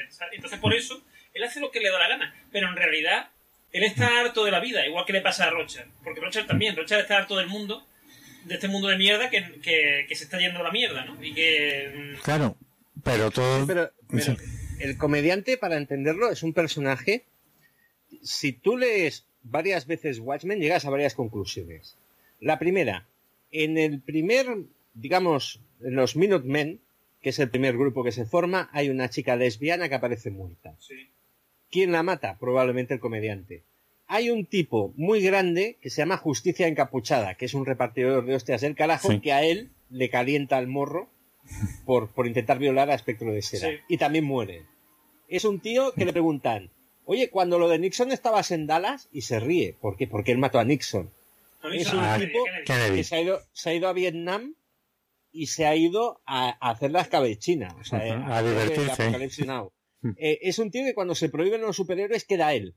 Queda él y además él disuelve las manifestaciones a tiro limpio contra, contra el gobierno. Es decir, es un tipo que en buena ley es de los malos. Pero como todo este tinglao funciona así, acaba siendo de los buenos. Y yo creo que en el fondo, él eh, es un tío poseído por sus propios demonios. No creo que en el fondo sea bueno. Yo creo que en el fondo él es consciente de que es malo y que eso le ha llevado a ser, en el momento en que él fallece, que lo tiran por un, por un balcón de un rascacielos, él, eh, vale, es el comediante, eh, tiene el apoyo, tiene el dinero, vive bien y todo lo que quieras, pero en el fondo está solo como un perro y, por las noches se le debe hacer largo. Sí, y además, si te das cuenta, en la estética que él tiene, con el puro, la sonrisa esa así chabacana, esa, esa máscara negra, ¿no? Es como un, es como de malo, ¿no? De, de hecho tiene esa típica, máscara de los ladrones, ¿no? O sea que nada más que cubre es, los es el Nick Furia llevado al extremo el Nick Furia de los cómics. Sí, y, el, y sin embargo, el malo este que muere, que se lo, que se lo cargan. El Moloch. ¿Eh? Moloch. Moloch. Es una especie como de Noferatu, entrañable, de un señor entrañable. Una oreja rara. nada, ¿sabes? Y tal, que le han ganado abrazarlo al pobre hombre, un pobrecito que se está muriendo de cáncer, no sé qué, ¿sabes? Y es el malo. Solo y triste en una casa de mierda. Es un villano claro. mucho más positivo que, que, que, que el comediante que se supone que es un, es un superhéroe. A ver, Moloch, Moloch, para entendernos, es un jefecillo de bandas criminales, o sea, es un tío que va por la pasta y todo el rollo, que lo tiene montado como. Tiene una especie de, presencia inquietante y es como cerebro del mal, pero en el fondo es un matado.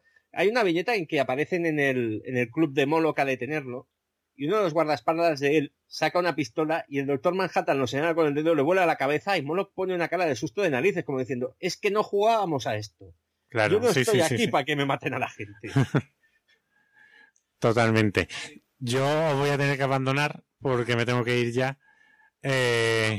Vamos, a hacer, aquí la sección de Soy Sofía Compromete, ya que se nos va Juan. Y eh, si te parece a ti, si tienes un, un rato al ver, pues me sí, sí. los comentarios de los oyentes y si quieres hablar un poco de podcast y cosas nuestras. sí, eh, lo que te agradecería. Sí, dime te lo digo, te lo digo porque tengo problemas de recepción. Te agradecería que aumentaras el, el volumen del micro. Vale, vale. Porque tengo problemas a veces para oír. O si no, quizá eso, como este micro. Que Albert, todo un placer. Nos vemos en el especial y. Y ya está. Un gusto, un gusto como siempre y un placer hablar contigo. tengo, y, lo sabes, te tengo en alta estima. Di que sí, di que sí. Para los oyentes, eh, quien no conozca el podcast de la viñeta, les recomiendo que escuchen el programa en el que se hablaba de la, la película de Killing Room y a partir de ahí que se vayan enganchando. Sí, nos quedó bonito. Nos quedó bonito.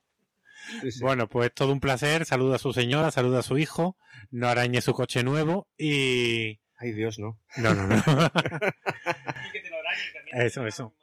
Y nos vemos en la próxima. Muy bien. Bueno, pues nada, aquí os dejo. Que lo disfrutéis.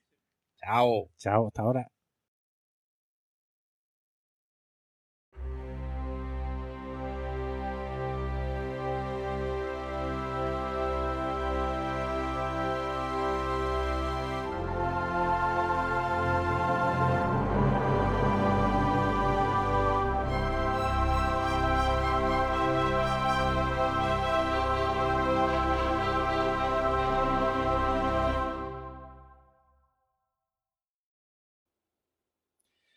Bueno, pues ya estamos aquí en la despedida, lo hacemos separado. Eh, la tercera sección solamente la despedida, que, la, yo creo que es la sección más indocumentada de, todo Pienso lo que tú sabes, porque vamos a estar solamente Albert y yo.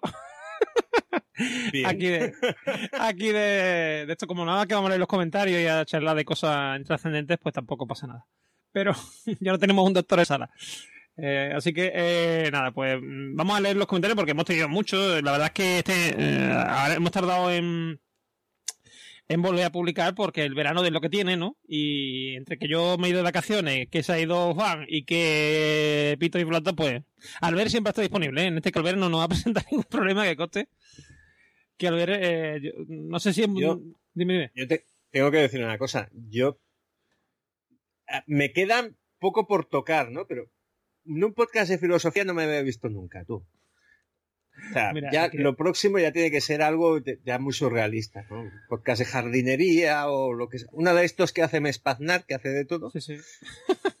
y amigo de la casa, ¿no? Pues sí, sí, lo, lo que llamar. Oye, una cosa, yo también he hecho prácticamente todo. Eh, de hecho, yo nunca me hubiese visto en un programa de cómics como el suyo y estuve en el de Mespaznar hablando de esta película, ¿no? O sea, de, de Watchmen.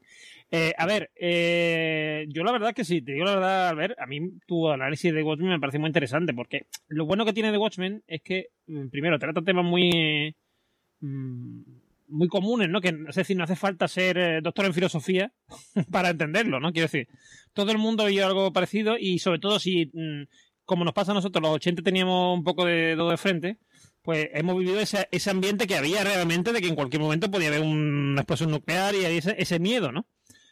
Eh, quizá a lo mejor un Minelian no lo entiende, no, no le parece algo tan, tan probable, ¿no?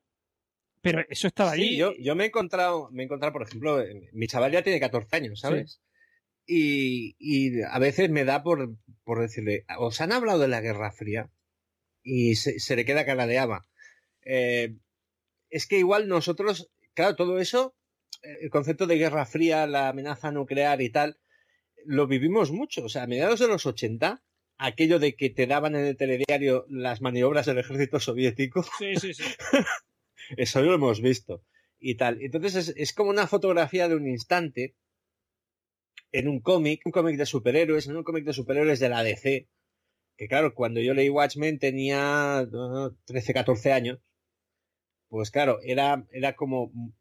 Fue revolucionario en su momento, ahora ya se ve como una obra de reclinatorio muchas de las cosas que hay en Watchmen pues han derivado en la, industria del cómic y han tenido influencia incluso fuera de, del género de los superhéroes y demás. Pero eh, Watchmen es un fenómeno y sobre todo para aquellos que se, se vayan a una tienda de cómics y digan, dame un cómic para probar. Hay un 90% de probabilidades de que el librero le saque un Watchmen. Sí. y se dice mucho, y es un, es un chiste recurrente entre las chicas que leen cómics que los señores mayores nos tenemos que acostumbrar ya una vez y cuando vemos a una chica en una tienda de cómics no decirle, léete el Watchmen que lo vas a flipar. Ya lo han leído. Ya lo han leído. Hombre, eh, hay algunos clásicos como puede ser Watchmen, como puede ser V de Vendetta, curiosamente también de, de Moore, ¿no? Y tal, que, siempre están ahí, que siempre se recomiendan, ¿no? Eh, pero también, es decir, así, mm, el problema es que antes la concepción, que yo creo que eso es lo que cambia Moore, la concepción del cómic era como de una cosa para niños, ¿vale? Y si yo, a mí, por ejemplo, hay un personaje que me encanta que es Super López, ¿vale? y si hablamos de Telefremon también ocurre que sí son productos para niños, pero ahí hay un análisis, porque se están cachondeando en todo momento, del, de, o sea, tú lees Mortadelo de Filemón y estar, estar como, es como estar leyendo los periódicos de ese momento, porque te tratan, si hay, por ejemplo, cuando hubo el mundial, hubo un mundial en, Muerta de Filemón, cuando se da, por ejemplo, el tema de Filesa, Malesa y todo eso, pues ellos sacan un esto sobre la corrupción y tal y cual. Y en realidad se están cachondeando del, día a día nuestro. O sea, es una, una crítica a la sociedad, igual que es Watchmen. Lo que pasa es que nadie se lo toma en serio. ¿Eh? Sí, a ver, eh, Mortadelo y Filemón, el señor Ibáñez, eh, el señor Ibáñez es un personaje en sí mismo. Yo me he cruzado varias veces con el señor Ibáñez en el Salón del Cómic de Barcelona y cuando él pasa, pasa Dios. O sea, dentro de los aficionados, no te puedes imaginar lo que queremos a Ibáñez. Ibáñez, eh, sus cómics son de caídas, golpes, chistes, eh, frases con doble sentido, etcétera, etcétera, etcétera. Pero como fotografía del momento ha hecho cosas que están muy bien. Sí, sí. Porque, así de claro, eh, no es un, no es un alguien que a su propio trabajo le dé un valor intelectual. Él hace cosas de, entretenimiento fácil y quien no ha leído un Mortadelo siendo pequeño, pues probablemente le han robado un trocito de infancia. pero tiene una capacidad para plasmar el momento, para hacer esas páginas de entrada en los cómics largos donde te explica, por ejemplo, la historia de la corrupción, que tienen una gracia tremenda. Eh, y en referencia a Watchmen, a lo que hablábamos, yo, te lo he comentado antes, eh, esta es una obra de Alan Moore, pero también es de Dave Gibbons, un ilustrador, dibujante, que ha trabajado con, con él y ha trabajado en Give Me Liberty con Frank Miller, que también es un cómic para leerlo. Ojo con Give Me Liberty. Frank eh, Miller, para quien no lo sepa, es todo lo contrario de Moore. Si, si Moore es un, digamos, un rojo de mierda, pues este hombre Miller es un facha de dos pares de cojones. Eh, sí, no, es, eh, empezó siendo libertario como Clint Eastwood. El libertarismo existe. Sí, sí. Eh, mal entendido te lleva a los neocons. pero lo que pasa es que Miller, digamos que es un hombre que en un momento determinado se cabreó. Es un americano cabreado. Pero, por ejemplo, en Give Me Liberty están de izquierdas como cualquier cosa que haya podido escribir Moore, si no más. Sí, sí, sí, pero, pero lo curioso, es que es lo curioso de, ellos dos. O sea, quiere decir, hay cosas de, de Moore que podrían estar escritas perfectamente por, por Miller y cosas de Miller que podrían estar escritas por Moore. Quiero decir, sí, sí, en realidad los extremos se tocan. Y, Hace, un par de años estuvo en el Salón del Cómic de Barcelona, le hicieron una entrevista de puta mierda en el país, pero la gente que sabía habló con él y él habló de Moore y dijo, Moore y yo nos hablamos. Ojo, cuidado. Dice, nos hablamos y nos llevamos bien. Nunca hemos hecho nada juntos porque probablemente nos mataríamos. Hmm. Eh, son, son, dos personajes muy importantes para el mundo del cómic. Y, el mundo del cómic, para que no estemos relacionados, claro, ahora es muy famoso lo de cine de superhéroes y tal. El mundo del cómic cambia, lo cambian estos dos y derivan en la aparición más tarde de editoriales independientes que sacan material de ciencia ficción, fantástico, de terror, eh, de género negro. O sea, el mundo del cómic ha variado debido al impacto que causaron. En los 90 el impacto que causaron era tan reciente que la gente que se apuntó no lo entendió. Y de eso se quejaba Dave Gibbons, el dibujante de Watchmen. Que la gente se quedó con el tono oscuro y lo que ellos pretendían era hacer un cómic de intriga, enriquecido, con un tono más adulto y que la gente solo se quedó con la actitud de los superhéroes que mataban gente. Eh, pero bueno, volviendo al, al Watchmen en sí. El Watchmen en sí es capital porque marcaba el cambio de que el, el cómic, el cómic, incluso el cómic de superhéroes podía hablar otro lenguaje. Y eso ha derivado, por ejemplo, en que la estructura del cómic, incluso el mainstream, el famoso, el, Capitán América, el Superman y demás, eh, tiende a desarrollar arcos en vez de hacer historias de un cuadernillo. Hmm. Y cosas así por el estilo. Y en cambio, Moore eh, hacía unas declaraciones hace poco que estaba hasta las pelotas de los superhéroes y que los encontraba muy estúpidos. Y él trabajando el género fuera del Watchmen hizo cosas que están muy bien. Sí, es que el, o sea, yo creo, a ver, yo creo que Watchmen lo que lo que consigue es convertir, o sea, él, esto que dicen el octavo arte, ¿no? El cómic le llaman el octavo arte. Lo convierte en el octavo arte en el sentido de que ya no es una cosa de niños, ya no es una cosa para adultos que, no quieren madurar, ¿no? Para los que tienen de Peter Pan, digámoslo así. Sino que lo convierten en, en algo, eh, digamos, con sustancia, ¿no? O sea, en algo literario, por así, por así decirlo. Y, y, creo que aquí se ve, sobre todo por, por eso, por la de, la de temas que trata, las. Mm, o sea, por ejemplo, el, nombre. El, eh, todo, desde el nombre de la, de la obra, que es The Watchmen, ¿no? Y lo de quién vigila a los vigilantes, eh, Ocimandias, las alusiones a Alejandro Magno, todo eso, es decir, ahí hay cultura y detrás. Igual que pasa, por ejemplo, con V de Vendetta, ¿no? V de Vendetta, eh, em, todo parte de un hecho real que ocurrió en, en esto en Reino Unido, que es un tío, un colgado, que consiguió eh, atentar contra el Parlamento británico. Sí, Guy Fawkes. Guy, Fawkes, hizo el motín de la pólvora. Efectivamente. Y le, y le metió un bozo allí se cargó, si no todo, a por lo menos a mitad de los, tipos. Entonces, aquello, eh, eh, eso que es una cosa que normalmente ni, bueno, por supuesto, fuera de Reino Unido no es algo muy conocido, y en Reino Unido tampoco, ¿eh? él coge eso, toma eso para, para hacer un, un icono, porque hoy día la gente de Anonymous se pone la, la careta de V de Vendetta. Y, claro, y, cuando y cuando algo, o sea, cuando algo, por ejemplo, no hay nada más anarquista que la V de Vendetta. O sea, que es el, en realidad la V de Vendetta es el símbolo de la anarquía al revés.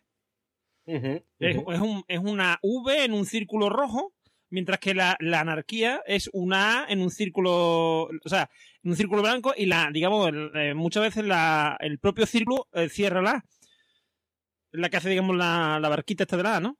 Eh, y entonces eso es lo que hace la V, pero al revés, o sea, decir, es como darle la vuelta y cambiar el color. Y, y la gente identifica la anarquía más con la V de Vendetta que con el símbolo de la anarquía.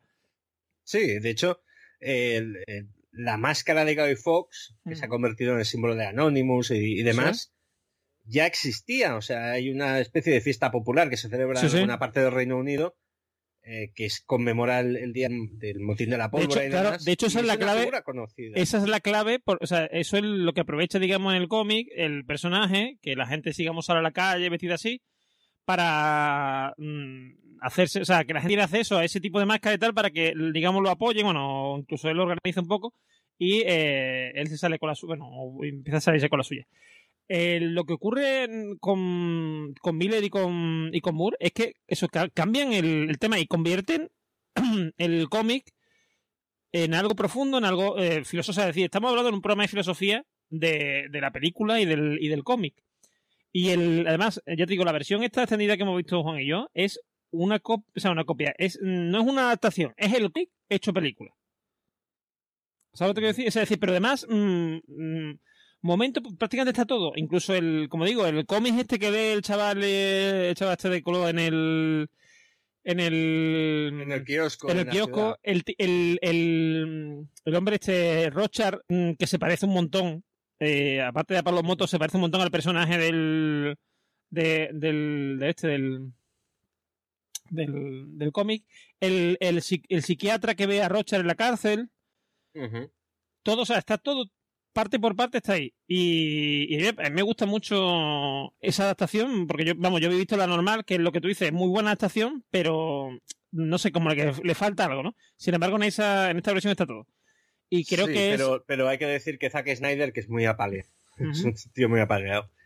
Zack Snyder hizo encaje de bolillos para que tú vieras Watchmen y la entendieras si no te habías leído el cómic. Sí, sí, sí. Otra cosa es que estuvo, eh, digamos que Watchmen se estrenó en un momento que eh, había aparecido la fórmula Marvel.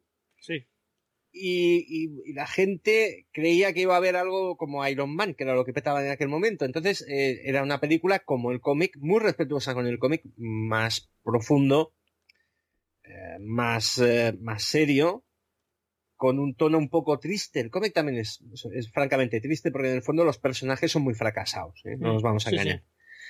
Y entonces le pasó lo que le pasó, pero como, como ejercicio de caligrafía hay que decir que Snyder lo clavó. Además no solamente los personajes, sino es que el mundo, en esa, en esa, mm, en esa, digamos, mm, distopía o tal, o sea, no sé cómo llamarla, ucronía, más bien, en esa ucronía, eh, el mundo es, es una mierda. Quiero decir, bueno, también los, 80 nunca, aunque nosotros lo recordemos muy bien y tal, los Villas People y no sé qué, pero los 80 tampoco eran muy alegres, ¿no? pero. los 80, por ejemplo, eh, tuvo una primera, una primera mitad eh, que digamos que hubo un, poco de Peter Panización en la cultura popular. Y luego tuvo una segunda mitad que derivó en los 90, que ya era otra cosa. Y, si me permites voy a hablar de un cómic que se llama Clase Letal, de un caballo que se llama Rick Remender y un dibujante estupendo cuyo nombre no recuerdo, pero bueno, se llama Deadly Class o Clase Letal, donde él habla de lo que son los 15 años de 1987-1988 y, y, y la gente que lee clase letal no lo acaba de, no lo acaba de pillar. O sea, eh, están más con los 80 de la, de la Amblin y mm. con el 80 del punk rock americano, del post-punk y de, y de, de, ¿cómo te lo diría? Las drogas recreativas y las juergas salvajes. Aquí, y todas aquí también, por ejemplo, aquí también nos pasa en, en España que también vivimos unos 80 muy raros porque salimos de la dictadura, eh, se produce la movida, mm, todo esto, digamos, toda esta alegría. de... mucha droga en España. Mucha droga, mucha droga, porque además, eh, por ejemplo, quien haya visto Fariña, que está de moda, está de moda, tal y cual está en Netflix, ahora hace poco que la han puesto en Netflix, ahí se ve cómo entraba la droga y cómo la gente caía en la droga como moscas en la miel, ¿no? Porque no eran conscientes y además eso... Estoy, estoy leyendo el libro ahora y asusta el miedo, ¿eh? Y eso, eso lo vivimos principalmente en, en el norte de España, que, claro, era una vía de entrada y tal. Y, por ejemplo, en el País Vasco hubo un destrozo impresionante, en Madrid durante la época de la movida. Aquí, en Andalucía, ¿eh? En Andalucía fue horroroso también. El... Yo me acuerdo, o sea, yo nací en el 77, ¿vale? Cuando mm. yo, digamos, de mis de mis ocho años más o menos, seis, no, incluso los seis años, de los seis años a los a los doce, mm, aquí en mi barrio, que mi barrio es un barrio pijo, ¿no? De Sevilla, lo que sería un barrio pijo. Bueno, pues aquí tú te veías los chavales, digamos, de padres con dinero y tal y cual, pidiendo por la calle o vendiendo chocolate, no, y no en el LE, precisamente, ¿no? Eh, y tal, y, había un, un bar que en en el transcurso de dos años creo que lo cerraron seis veces o siete por venta de droga. Que era el, street. Aquí, por ejemplo, mi hermano iba a clase con, una familia muy pudiente de aquí, de, de Granollers. Yo vivo en Granollers, provincia de Barcelona. Y resulta que se dedicaban al negocio de los congelados, que en aquella época también era, una novedad. Pues utilizaban los camiones de congelado para traficar en drogas.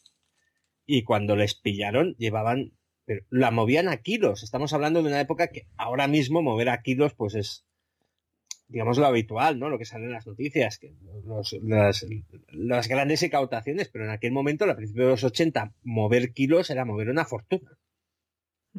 O sea, los 80 que la gente... Stranger Things está muy bien, pero aquí en España hubo unos 80 complicaditos y muchas cosas. Yo creo, y, yo creo que eso también... que retratan Moore, pues eh, también estaban ahí. Yo creo que eso también se está viendo ahora con el tema de, de Fariña, de narcos y todo esto. También se está viendo esa arte oscura, digamos, de los 80, ¿no? De, del tráfico de drogas, de lo que llevaba. O sea, sí, es verdad que hay una, mm, una parte happy, ¿vale? Pero esa parte happy tenía ese contrapunto del, claro, de lo que había detrás, ¿no? De todo, o sea, todo lo que había en el sentido de, por ejemplo, eh, si nosotros tenemos a día de hoy mm, maravillas de la música y maravillas de, incluso del cine, tal y cual, que son frutos de gente que estaba hasta arriba de todo, ¿vale? Eso tenía una parte oscura detrás. ¿Mm? Sí, sí, sí, sí. Y tanto para la persona, para el creador, digamos, que, que, lo, que no lo pasó tampoco tan bien como parece, por ejemplo. Mm, hay mucha gente eh, que a, día de hoy mm, tiene montado su negocio, de, quiero decir, que está viviendo o trabajando de normal, que los 80 aquí en España era eh, a lo mejor miembro de un grupo que vendía mm, millones y millones de discos. Pero ¿qué pasa? Que como están todo el día drogados, porque además la propia discográfica les pagaba la droga, ¿eh?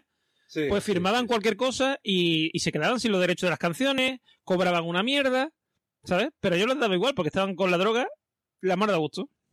Sí, sí, el, el... hay que pensar que, por ejemplo, en el mundo anglosajón, o sea, en el mundo del cómic, los ingleses, británicos, mejor dicho, aparecieron en Estados Unidos y luego desembocaron en una editorial que era Vértigo. Eh, hubo una editora llamada Karen Berger que fichó. Se trajo a Moore, se trajo a Neil Gaiman, que hizo Sandman, Jamie Delano, que creó Hellblazer, si no estoy equivocado, eh, Grant Morrison, que está zumbao, que también es mago, ahora un poco. Un día hablamos de Grant Morrison, que también es para reírse.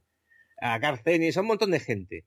Y esos venían muy quemados de la América, de, de la Inglaterra de Thatcher, y aterrizaron en la América de Reagan. y además no tenían bozal y tenían libertad creativa. Entonces, eh, el, hilo que lleva de Moore actualmente a Mark Millar es el hilo de un montón de ingleses que aparecieron en el momento adecuado teniendo voz y teniendo y que crearon unos cómics que son muy representativos. Para gente que quiera hacer un poco de arqueología y leer TVOs buenos, eh, que se lea cosas de vértigo, de vértigo en aquella época, que se lea Predicador, que sería Hellblazer. Hellblazer, al fin y al cabo, es John Constantine el mago, que era Sting, o sea, tomaron como modelo a Sting, que vive en Manchester, que bebe muchas cervezas, fuma muchos pitillos, que era un punk cuando era joven y tal, que sí, que hace tractos con el diablo y engaña a todo el mundo, pero es un poco el desencanto de la juventud inglesa post-punk también. Eh, había un algo en el ambiente de, gente que se estaba revelando y que veía venir eh, pues, hasta cierto punto que aquellos conservadores de los 80, que no llegaron a los 90, pero ya habían sembrado algo que no mola. Sí. A mí, de hecho, me parece que los 90 es una, es una década mucho más happy, ¿eh? más feliz, porque, mm, digamos, venimos de los 80, ¿no? De todo esto, eh, hay como una, de hecho, si te das cuenta, la música, todo es como más animada, ¿no? Más, no, sé qué, yo sé, no sé cómo explicarlo, ¿vale? Y eh, eh, la, serie, yo qué sé, El Príncipe de leer todas estas cosas, ¿no? Todo es como más mm, otra vuelta a la familia, tal y cual, pero todo con una cosa así como beatífica, ¿no? Un toque beatífico. Y eh, llegó un momento en que eso se... Se jodió. se jode, se jode a, partir del año 2000, 2001 con el tema de lo de las Torres Gemelas. Salimos como de esa cosa, ¿no?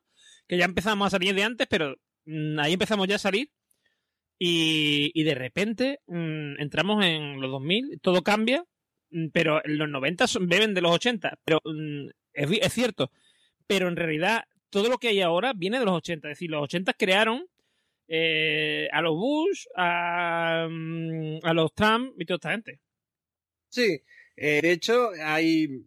Digamos que los 90 fue una época de pausa, eh, porque cayó la, cayó el bloque comunista y entonces habría, no sé si conoces el término, se hablaba del fin de la historia. Sí, sí, sí, claro que lo conozco. Literalmente el fin de la historia. Es una cosa que de hecho cuando entramos a la facultad nos lo explicaban como si fuera una cosa que estaba todavía, o sea, en, los años en 99, 2000 todavía se hablaba de eso como algo posible, como algo, vamos, algo que, podía ser una teoría válida, ¿no?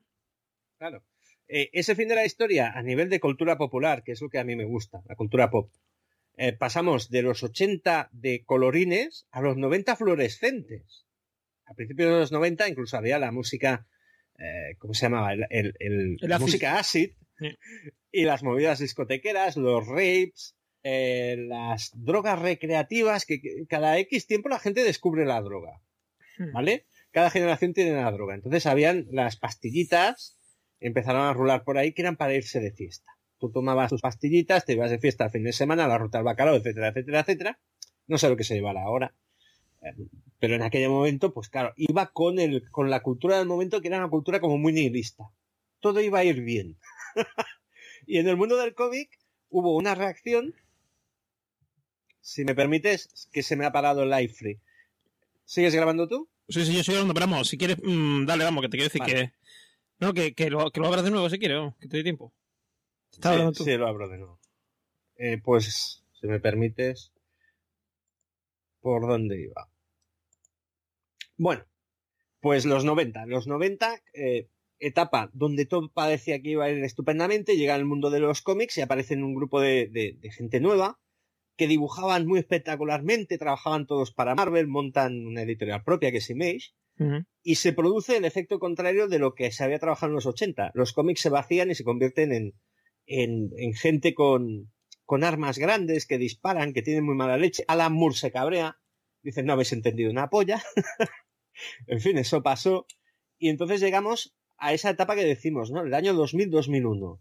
El mundo se va a hacer puñetas y aparece, pues, durante una época, un resurgimiento del cómic de superhéroes muy interesante, con gente como Renelis, con gente como Mark Millar y con Grant Morrison por detrás diciendo, haced superhéroes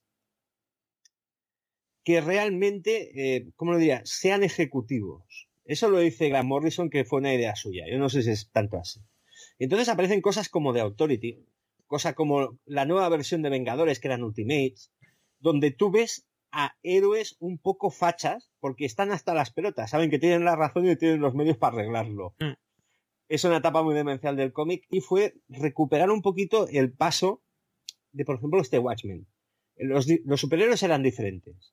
Eran más violentos, eran más, eh, más brutos, se dibujaba ya de otra manera, se narraba también de otra manera, pero se tenía un concepto de un superhéroe que no era eh, puchi, no era gilipollita.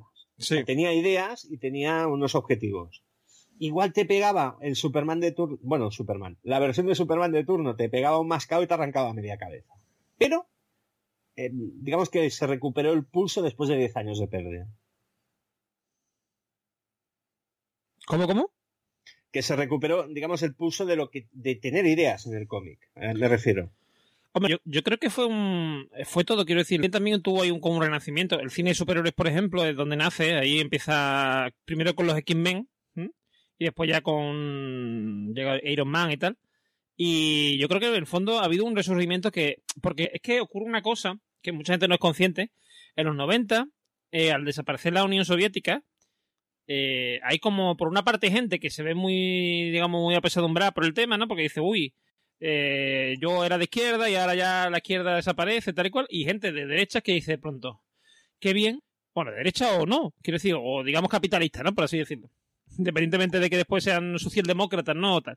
Que dicen, mira, qué bien que ya no tenemos esto, esto aquí enfrente, que, que era molesto, que estaba provocando, mm, digamos, distorsión, y ya podemos mm, centrarnos en vivir la vida tal y cual. Entonces los 90 son una época muy muy bonita, ¿no?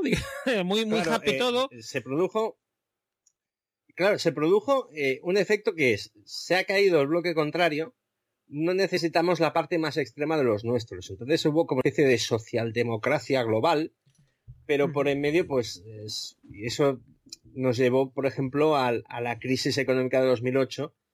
El mundo eh, del dinero, el mundo capitalista empezó a, plantar una serie de semillas que estaban en el lenguaje común, ¿no? Mm. Eh, los mercados se regulan solos, eh, la libertad de empresa, la libre circulación de capitales, la globalización, la deslocalización, que eso te llegaban a vender como algo bueno. Y ha sido pues complicado para muchas sociedades. Eh, te estaban diciendo que el mundo estaba cambiando y que, ellos lo iban a arreglar, que iban a haber unos dolores de parto, eh, lo cual generó pues que no hubieran ni voluntad de control, creo yo, de, en muchas cosas que se hicieron que acabó degenerando en el estallido de 2007-2008. Sí que petó en la burbuja inmobiliaria, entonces empezabas a escuchar economistas y decían, no, hubiéramos tenido que, debiéramos haber tenido una crisis mucho menor, pero muy importante, en los 90, quizá a mediados, quizás a finales, que se retrasó por el ambiente este de, de optimismo generalizado, y entonces entramos en las, en las burbujas economía de burbuja del punto com, etcétera, etcétera, etcétera, y al final nos ha pillado en la inmobiliaria. Claro, eh, los 90 digamos que fue una, época un poco nihilista a todos los niveles donde se perdió de vista pues cosas que estaban ocurriendo que nos llegaron en el siglo XXI. Sí, como por ejemplo el tema de, eh, del extremismo islámico, el tema del eso del digamos del capitalismo desacerbado, muchas cosas que se crean ahí, o sea, empiezan, y de hecho, si tú ves, por ejemplo, eh, hay cosas, en la, la guerra del Golfo, por ejemplo, ¿eh? que parece que fue una guerra como el Chichinabo, la primera guerra del Golfo, quiero, quiero decir, que parece que fue una cosa ahí como, ah, vamos, vámonos ahí a medio, ¿sabes? Que era como algo, algo trivial, ¿no? Como que fue una guerra así, sin mucha importancia. Sin embargo, ahí cambia todo. Y no empezamos a darnos cuenta hasta 2001. ¿eh? O sea, ahí es cuando ya, digamos, eh, eh, dicen siempre que hay ciertos momentos históricos que ya que representan un cambio, mm, digamos, claro de, un mundo, o sea, de, un, de una etapa a otra, ¿no? Y yo creo que realmente, como dice mucha gente, el, el, el siglo XXI no empezó el año 2000 ni nada de esto, sino empezó el 2001, el, 11 de septiembre de 2001. Ahí empieza, digamos, el cambio y empezamos a, a, tener otro tipo de sociedad, otro tipo de cosas. Y creo, creo que, la crisis de 2008 eh, también ha sido otro momento histórico que vamos a, ver, porque claro, la gente ahora se toma la, economía de otra manera, ¿no? O sea, me refiero a, digamos, ya le ha visto, mucha gente le ha visto las orejas al logo. Y ahora ya estamos viendo otra vez cómo sube el mercado inmobiliario, como vemos otras cosas mm, muy similares, distintas pero similares a las que vimos en 2008. Entonces ya empieza otra vez, ya hay mucha más gente que, mm, que la que había antes, eh, diciendo, vamos a tener cuidado con lo que, con lo que pasa, ¿no? Y todo esto, y todo esto está, quiero decir, está en la película, está en la serie, está en los cómics. O sea, eso es la importancia muchas veces de la, porque hablamos de la cultura popular como si fuera algo secundario, algo sin importancia, pero la cultura popular, en el fondo, mmm, es lo que le importa a la gente. Quiero decir, es el día a día, ¿no? Y hay mucho, o sea, y la cultura, lo que ahora, hoy día, eh, consideramos cultura aceptada, en su momento era cultura popular. ¿Mm? Sí, sí, sí. Eh, por ejemplo, la cultura popular va ahora lo que está de moda es Marvel, ¿no? Eh, por ejemplo, Stan Lee era un hombre, digamos, de, de, una mentalidad dentro de un orden, de una mentalidad bastante liberal. Por ejemplo, eh, los X-Men se dice que son un plagio de un grupo que creó de que era Patrulla Condenada y él se adelantó por, por poco margen y lo lanzó antes, ¿no? Pero los X-Men, los temas de X-Men siempre han sido el racismo, el, ser diferente, el ser imaginado, el mensaje de Luther King. O sea, el, profesor Xavier es el, Luther King de los mutantes, por entendernos. Eh, todo eso está en el subtexto de los cómics, incluso en, etapas más recientes, el cómic de Civil War, la idea de Civil War, no lo que se vio en la peli, sino el cómic de Civil War, que fue una serie y tal, eh, es una serie que trata sobre el control de armas. Es decir, un grupo de superhéroes jóvenes que están en un reality show, imagínate cómo es la cosa, se acaban enfrentando a un villano cuya capacidad es detonarse, estallar y luego pues volver a... se desintegra en una explosión y luego vuelve a integrarse y se convierte de nuevo en una persona. Ese villano, que toma una droga, por cierto, una droga, eh, una droga maravillosa eh, que se llama eh, hormona de crecimiento mutante, claro, ve sus poderes aumentados. Entonces, al enfrentarse a estos chavales que están haciendo un show para la tele, mata a 600 personas en un pueblo en un pueblo norteamericano. Y a partir de ahí el gobierno debía regular los superhéroes. Se acabaron las identidades secretas, se acabó el ir por libre, se van a organizar, va a haber un grupo de superhéroes en cada estado, se van a partir por el, por, el continente norteamericano, van a ser grupos de emergencia. A los que tengan poderes de jóvenes se les va a poner en academias y, y todo va a estar arreglado y dirigido por Iron Man. A eso se opone el Capitán América, en la tradición muy americana de el Estado no tiene que velar por mí, hay la libertad de opción, eh, no, no, tienen por qué controlarme, es decir, es una historia sobre el control de armas. Mm. ¿Qué pasa? Que mm, es relativamente reciente e igual no tenemos la perspectiva de analizarlo esto con, eh, conforme al, al momento histórico. El cómic norteamericano, en el mismo momento en que decidió dar un pasito adelante, aunque fuera pequeñito, sí que puede generar historias de, cierto contenido. Sí, la verdad que sí. Eh, ya digo, es la importancia que tiene la, cultura popular como. O sea, como. a ver, es que en el fondo. Mm, cosas como 1984, como por ejemplo Un Mundo Feliz, o una cosa que una, una novela que le gusta mucho a nuestra amiga Silvi, hoy de poca, que le damos a saludar aquí, que es, eh, por ejemplo, esto me saldrá. Eh, la rebelión en la granja de George Orwell, ¿vale? Todo eso, todo eso que, que, parecen novelitas, ¿eh? ¿eh? a día de hoy son cultura, mm, o sea, es cultura popular, pero ya es cultura más aceptada, cultura que se considera culta, ¿vale? Que en su momento eran eh, novelitas, mm, digamos, de, de estas pool, ¿no? Pues prácticamente, que se publicaban ahí a cholón y que parece que no tenían ninguna importancia. Sin embargo, el Rebelión en la Granja está claramente hablando de la, de la lucha entre el comunismo, el fascismo, tal eh, en, el, en 1984 y en Un Mundo Feliz, sobre todo en Un Mundo Feliz, tú ves Un Mundo Feliz prácticamente somos nosotros. O, bueno, o Fahrenheit, eh, nunca me acuerdo el número, 400 y pico, nunca me acuerdo el nombre, del número de lo que es el logrado a los que arde el, el, papel. Sí. Esa, Ese libro, eh, por ejemplo, tú lo ves y en realidad está hablando de, de esto de este fenómeno del políticamente correcto allí, se queman los libros no por nada, sino porque como cualquier cosa puede ofender a, cualquiera, ¿eh? deciden que mejor no publicar nada y que lo que haya publicado ya se va a destruir. que eso es muy parecido a lo que está pasando hoy en Twitter. Es decir, son cosas que, mm, que, empiezan como eso, como una especie de expresión del, de lo que, digamos, de los deseos del pueblo, de la opinión del pueblo, y que se terminan convirtiendo en, en la realidad, ¿no? Y creo que eso es importante. Sí. Mira, este año hace pocas semanas se entregaron los premios Eisner. Eh, los, los Oscars del cómic, para entendernos. Por cierto, ganó una librería de Barcelona, Norma Comics ganó la mejor librería del mundo. Como soy cliente, yo voy tirando, a ver si me, dan cosas gratis. pues eh, ahí había entre los finalistas un cómic que a mí como lector, eh, yo ya tengo ciertos cómics leídos, pues a mí no me llama especialmente la atención, pero es interesante para la gente joven y tiene mucho tirón que se llama The Wicked and the Divine. Eh, ¿De qué trata esto? De jóvenes que cada 90, cada 90 años un grupo de jóvenes se convierten en reencarnaciones de dioses, de diversos panteones. Entonces, esto ha ocurrido durante toda la historia. Han venido, se han reencarnado, han podido ejercer su, eh, su magisterio, digamos de alguna manera, durante tres años y mueren. ¿Vale? Eh, cada 90 años ocurre. ¿Qué ha ocurrido? Que de la última vez hasta aquí ha aparecido el fenómeno de Internet. Entonces, cuando aparecen estos jóvenes dioses, son gente de redes sociales, son gente de Twitter, son gente de Facebook, son gente de tener followers, Y entonces se han convertido en estrellas del pop. Y por primera vez desde que ocurre esto, encajan en una sociedad donde la fama es un valor de por sí. Con lo cual son particularmente incontrolables.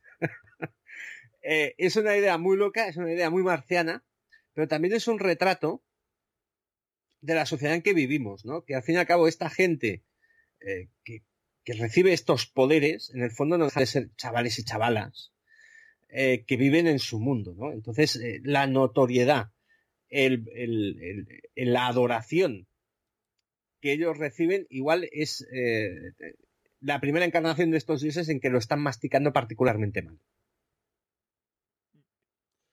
Bueno, si te parece, Albert, vamos a dejar esta divagación que hemos hecho sobre la cultura popular, los cómics, etcétera, y vamos a meternos en la lectura de los comentarios, que tenemos unos cuantos.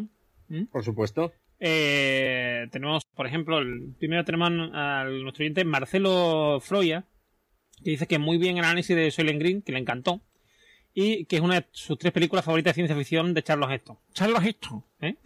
Charlton Heston.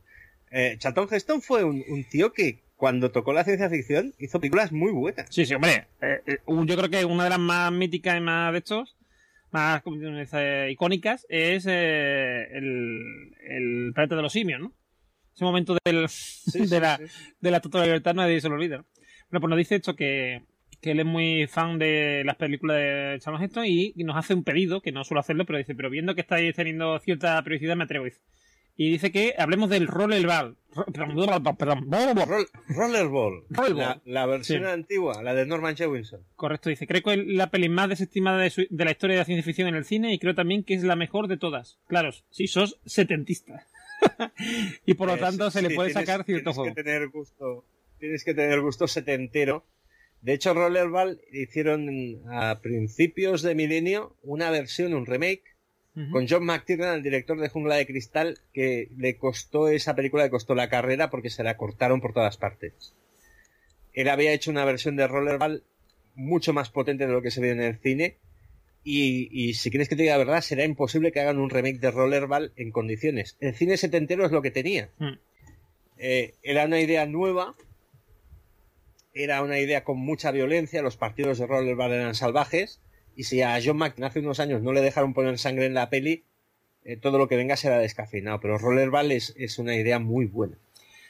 Y por último nos dice Marcelo que lo más interesante eh, le pareció el contexto histórico, que es algo que en el análisis de Soyle le pareció importantísimo, ¿no? Que, y dice, vaya mis más entusiastos saludos y felicitaciones. Besos y abrazos. Pues muchos besos y abrazos para ti también, Marcelo. Encantado que te haya gustado. Después tenemos otro comentario de Víctor Ibáñez que... Eh... Ay, Víctor Ibáñez. ¿Sabes quién es Víctor Ibáñez? ¿Quién es? Eh, Víctor Ibáñez, dibujante de cómics. Ah, pues dice... Víctor me dice... de cómics, amiguete, con el que he ido, yo, yo, he ido al cine con Víctor Ibáñez. Pues nos dice Víctor que anda que el libro del móvil y yo digo, y yo te digo, Víctor, ¿seguro que era el móvil? ¿Eh? Y vamos, no sé, no sé, no lo, yo no o sea, yo he escuchado varias veces el podcast, entro yo para editarlo y no he escuchado el vibrador, no sé exactamente a, qué se refiere, pero bueno, supongo que se colaría algún ruido por ahí, ¿no? Eh, cada vez que grabamos, o sea, yo mi, mi que llevo años en esto del podcast, a mí el grabar por Skype es mi, mi asignatura pendiente, ¿eh? me lo tengo que poner en las pilas y tengo que hacer algo porque no, no es normal, o sea, yo no sé cómo se va a escuchar el programa de hoy, pero el dedico se escuchó fatal, que se escuchaba muy bien, o sea, igual estoy escuchando ahora que yo te, escucho estupendamente, pues la verdad es que no sé. lo, más, lo más fastidiado es que Skype, que es un invento del demonio, es lo que mejor funciona todavía, ¿eh? Sí, sí, sí. Debería, haber algo, pero no sabemos. Porque, por ejemplo, Discord, una época se puso muy de moda, pero Discord funciona como el culo. Eh, o sea, está muy bien para lo que sí, para lo que está pensado, ¿no? Que es para los videojuegos y tal, eso está muy bien porque más o menos se te entiende, pero para grabarte no, no. yo, yo me consta, me consta de gente que ha probado Discord, y ha probado, pues, sobre todo, eh, lo que dices tú, muchos sistemas de conexión para, para gamers. Mm. Pero para, para grabar no, no hay, no hay una alternativa mejor o más fiable. Ese es el problema. No la hay, no la hay. Ese es un problema grande. Eh, después tenemos otro comentario del LAN o Elham, no sé cómo pronunciar lo que dice. Dice, los maltusianos, yo qué sé. Más de dos siglos prediciendo el fin del mundo y nunca han acertado en nada. para ver el tema de la superpoblación de perspectiva y para hacer un poco de abogado del diablo, consideras esto. Digamos que hay 8.000 millones de personas en el mundo y las disponemos en formación de cuadros, como los tercios, pero con un metro cuadrado cada uno. La dimensión del cuadrado sería la raíz cuadrada de 8.000 millones de metros, es decir, algo, algo menos de 90 kilómetros de lado. Esto es, toda la población mundial cabe en un cuadrado de lado a Sevilla, por ejemplo. Y el índice de pobreza es actualmente el más bajo de la historia. Yo soy optimista, aunque por ahí dicen que un optimista es solo alguien desinformado. Sí, sobre, sobre el tema de los maltusianos, como también da para conspiración, eh, hay gente que cree en una especie de teoría del decrecimiento económico y de la reducción de población. Ese es uno de los grandes toques de la conspiranoia, ¿no? Que hay una élite que nos quiere dejar en 600 millones.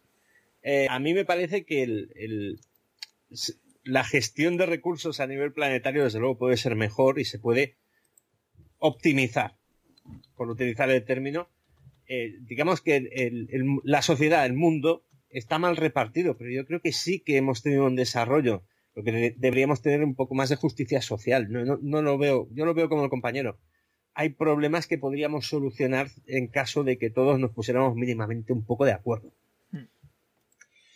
Eh, después, el, mismo oyente, eh, el amigo El Scan, eh, dice, por cierto, puede ser que el, que el grupo Green Day sacara su nombre de esta película y nos enlaza una imagen donde se ve en un momento de la película que dice, hoy es el día de Soylent Green y tal. Pues mira, estuve viendo y no, por lo que se ve, no, no viene de ahí. Tiene una, digamos, un origen un poco más prosaico, ¿vale? Y eh, en realidad esto viene de, porque esta se llamaba al principio eh, mm, eh, Sweet, Children, ¿vale? Que mantuvieron este nombre hasta el 89. Y lo cambiaron porque había otra, otra banda de la escena de Berkeley que se llamaba Sweet Baby, ¿no? Entonces, como se parecía mucho. Y cogieron, por lo que se ve, bueno, esto he visto aquí varias versiones, ¿vale? Una dice que cogieron de una ¿Cómo se dice esto? De un. Una canción de. Billy Joe Armstrong y. No, perdón, es todo lo mismo. Es todo lo mismo, es la misma versión. Que eh, se llamaba Green Day porque tomaba el nombre de una frase norteamericana para referirse a días en los que uno se lo tomaba eh, como un descanso para fumar marihuana. ¿Vale? Es decir, tú ah, guay. claro, está muy bien. Entonces, tú decías, hoy es, eh, hoy es mm, mi, mi día verde. ¿Vale? O sea, el día en que me toca quedarme en casa fumando marihuana. Y ese es el origen, ese es el origen de Green Day. No tiene nada que ver con comer gente, sino con fumársela. Jesucristo. O por lo menos fumar hierba. Y eh, después eh, tenemos a, Egon, Egon Riquelme, que es uno de los que suele comentar mucho. Este y el siguiente que viene después, Omepe, o, perdón, Ometepe, eh, también lo, Bueno, no lo conozco, pero. Sí, también es oyente, es oyente también de muchos podcasts, yo creo que el tuyo. Eh, Egon nos dice: Qué buen programa y, muy buen invitado. A ver qué lo copiaron de ti, a ver. Dice: Me quedé, con, me quedé con una idea de un podcast anterior en que como sobre el capitalismo. Se me ocurre que tal vez podamos fijar como fecha de nacimiento del capitalismo el momento en que un papa empieza a vender eh, perdonazos de pecado a los nobles ya que ahí se, eh, se monitoriza algo que, fundamentalmente, que puramente era espiritual. No sé qué les parece. Y en cuanto al programa de hoy, pueden hablar de futuros posibles. Un tema interesante es cómo vamos a adaptar la economía al mundo automatizado. Cuando seamos millones de brazos desocupados por la mano de, por la mano de obra robot y nada. Chao. Saludos del lado incivilizado del charco. No, Sí, pero hay, hay la, la tendencia esta sí. que parecía un invento raro de, Podemos, que es la renta básica universal y tal. Poquito a poquito va saliendo más gente, más, más economistas. De hecho, a mí me ha llamado mucha atención de que, de que hay economistas neocon que abogan por eso. O sea, decir, no, ya, ya no es solamente los, rojos de mierda, sino que. Hombre, es, el futuro de Star Trek. Al fin y al cabo, en Star Trek no, se habla de dinero porque todo el mundo lo que quiere. las sí, las necesidades básicas están cubiertas y probablemente un poquito más. Sí, porque tú, coges tu, replicador y le dices quiero un viste con patata. Y viste con patata por delante, o sea, no tiene ningún problema. Eh, de hecho, no tienen, no tienen que, por ejemplo, en Star Trek tú nunca verás que están preocupados por, por cosas como la comida, de que falte comida, ¿no? Porque lo, digamos que lo coge del, lo que hace es transformar la energía y la materia, la, energía en materia, ¿vale? Entonces, pues te crea, de crea de la nada, entre comillas, te crea ahí lo que sea, ¿no? Entonces, mm, claro, eso, sería, eso sería cojonudo. o sea, yo que eso exista. En, en la serie clásica, el Capitán Kirk, al fin y al cabo, eh, el Enterprise vendría a ser pues un barco moderno, ¿no? Eh, hay logísticas y cosas así. El Capitán Kirk en un solo capítulo firma un, eh, un inventario. Viene un, oficial, le trae una carpeta, le dice de inventario, no sé qué, porque al fin y al cabo yo creo que es una cosa muy secundaria. Yo creo que alguien debe pensar, leche, estamos en el futuro. Esta gente se tiene que preocupar de las bombillas que llevan en el Enterprise. Mm, y claro, eh, la tecnología les lleva a eso, pueden replicar cualquier cosa. pues sí, la verdad que sí. Y después tenemos aquí, como digo, a Ometepe, que dice, en primer lugar, gracias por tomarse con mi corrección, porque nos hizo una corrección eh, sobre el log y tal. Y dice, a veces no se suele tomar este tipo de asuntos tan bien como vosotros. Nosotros que como lo tomamos a, chanza a nosotros mismos, pues, claro, no nos ofende, ¿no? Eh, dice, como uno de vosotros barrunta, que fui yo, dice, y acierta, también mi formación académica filosófica, licenciado en Barcelona y doctorado en París, unos 15 años antes que vosotros, Dice, esa es la razón por la cual no me considero público objetivo. Y además creo que soy de una tradición filosófica diferente. Aquella que se inicia con Frege, continúa con Ralph eh, estoy últimamente con el inglés y el alemán fatal. Eh, Wittgenstein, eh, King, etcétera.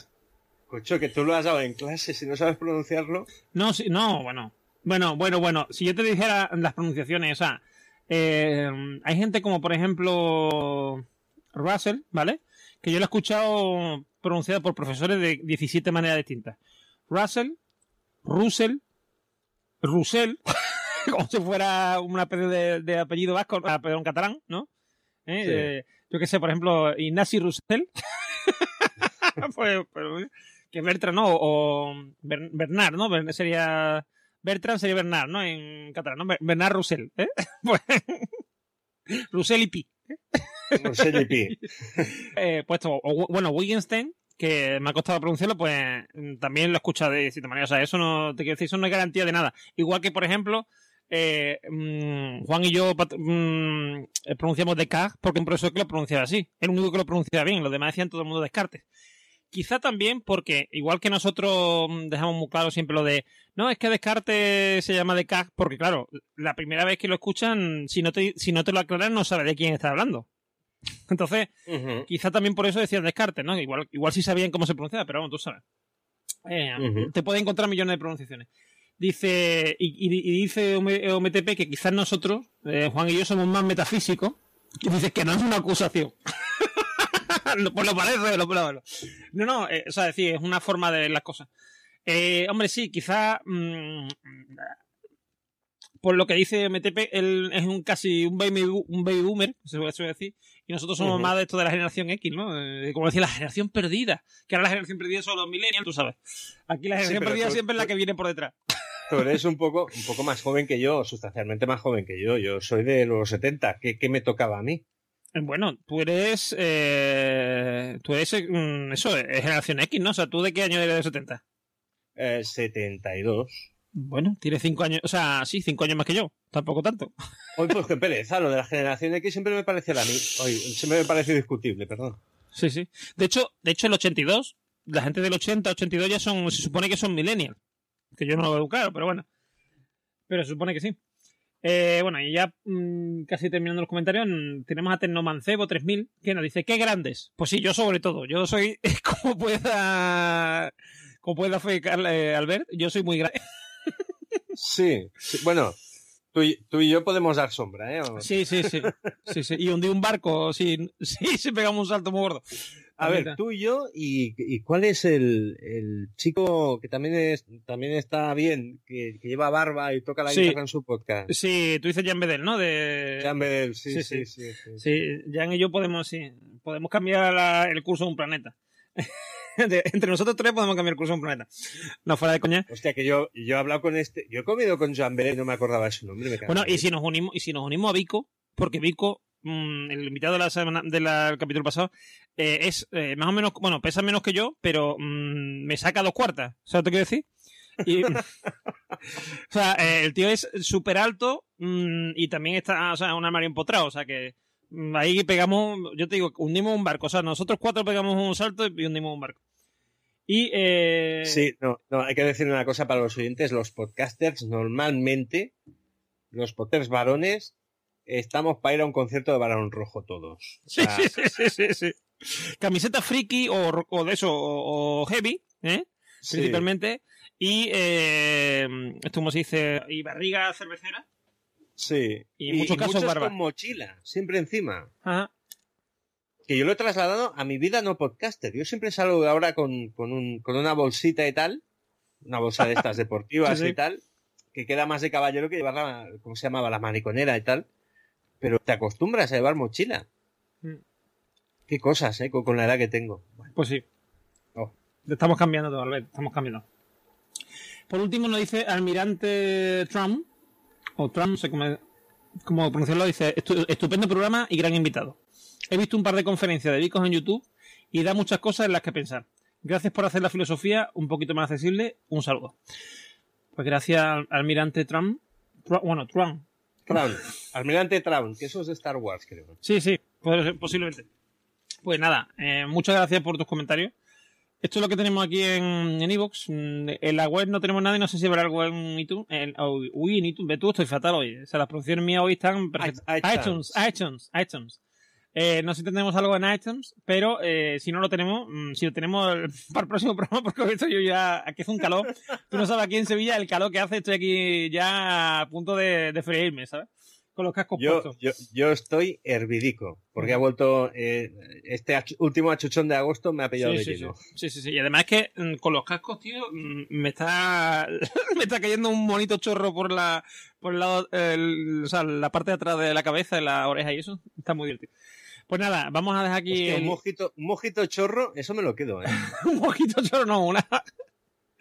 un chorro, un chorro, lo que quiero decir. No sé, no sé lo que he dicho, que tú ya, está, ya me estás viendo la cabeza, te lo digo.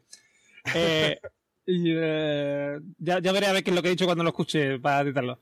Eh, nada, un placer con, estar estado contigo, haber compartido este rato, Albert. ¿Tú lo sabes? Hombre, para, mí, para mí un gusto, un placer. Hemos tardado, hemos tardado en coincidir. Porque grabar en abierto tú y yo, me parece que no hemos grabado nunca. Nunca, nunca. Tú y yo no hemos grabado nada juntos.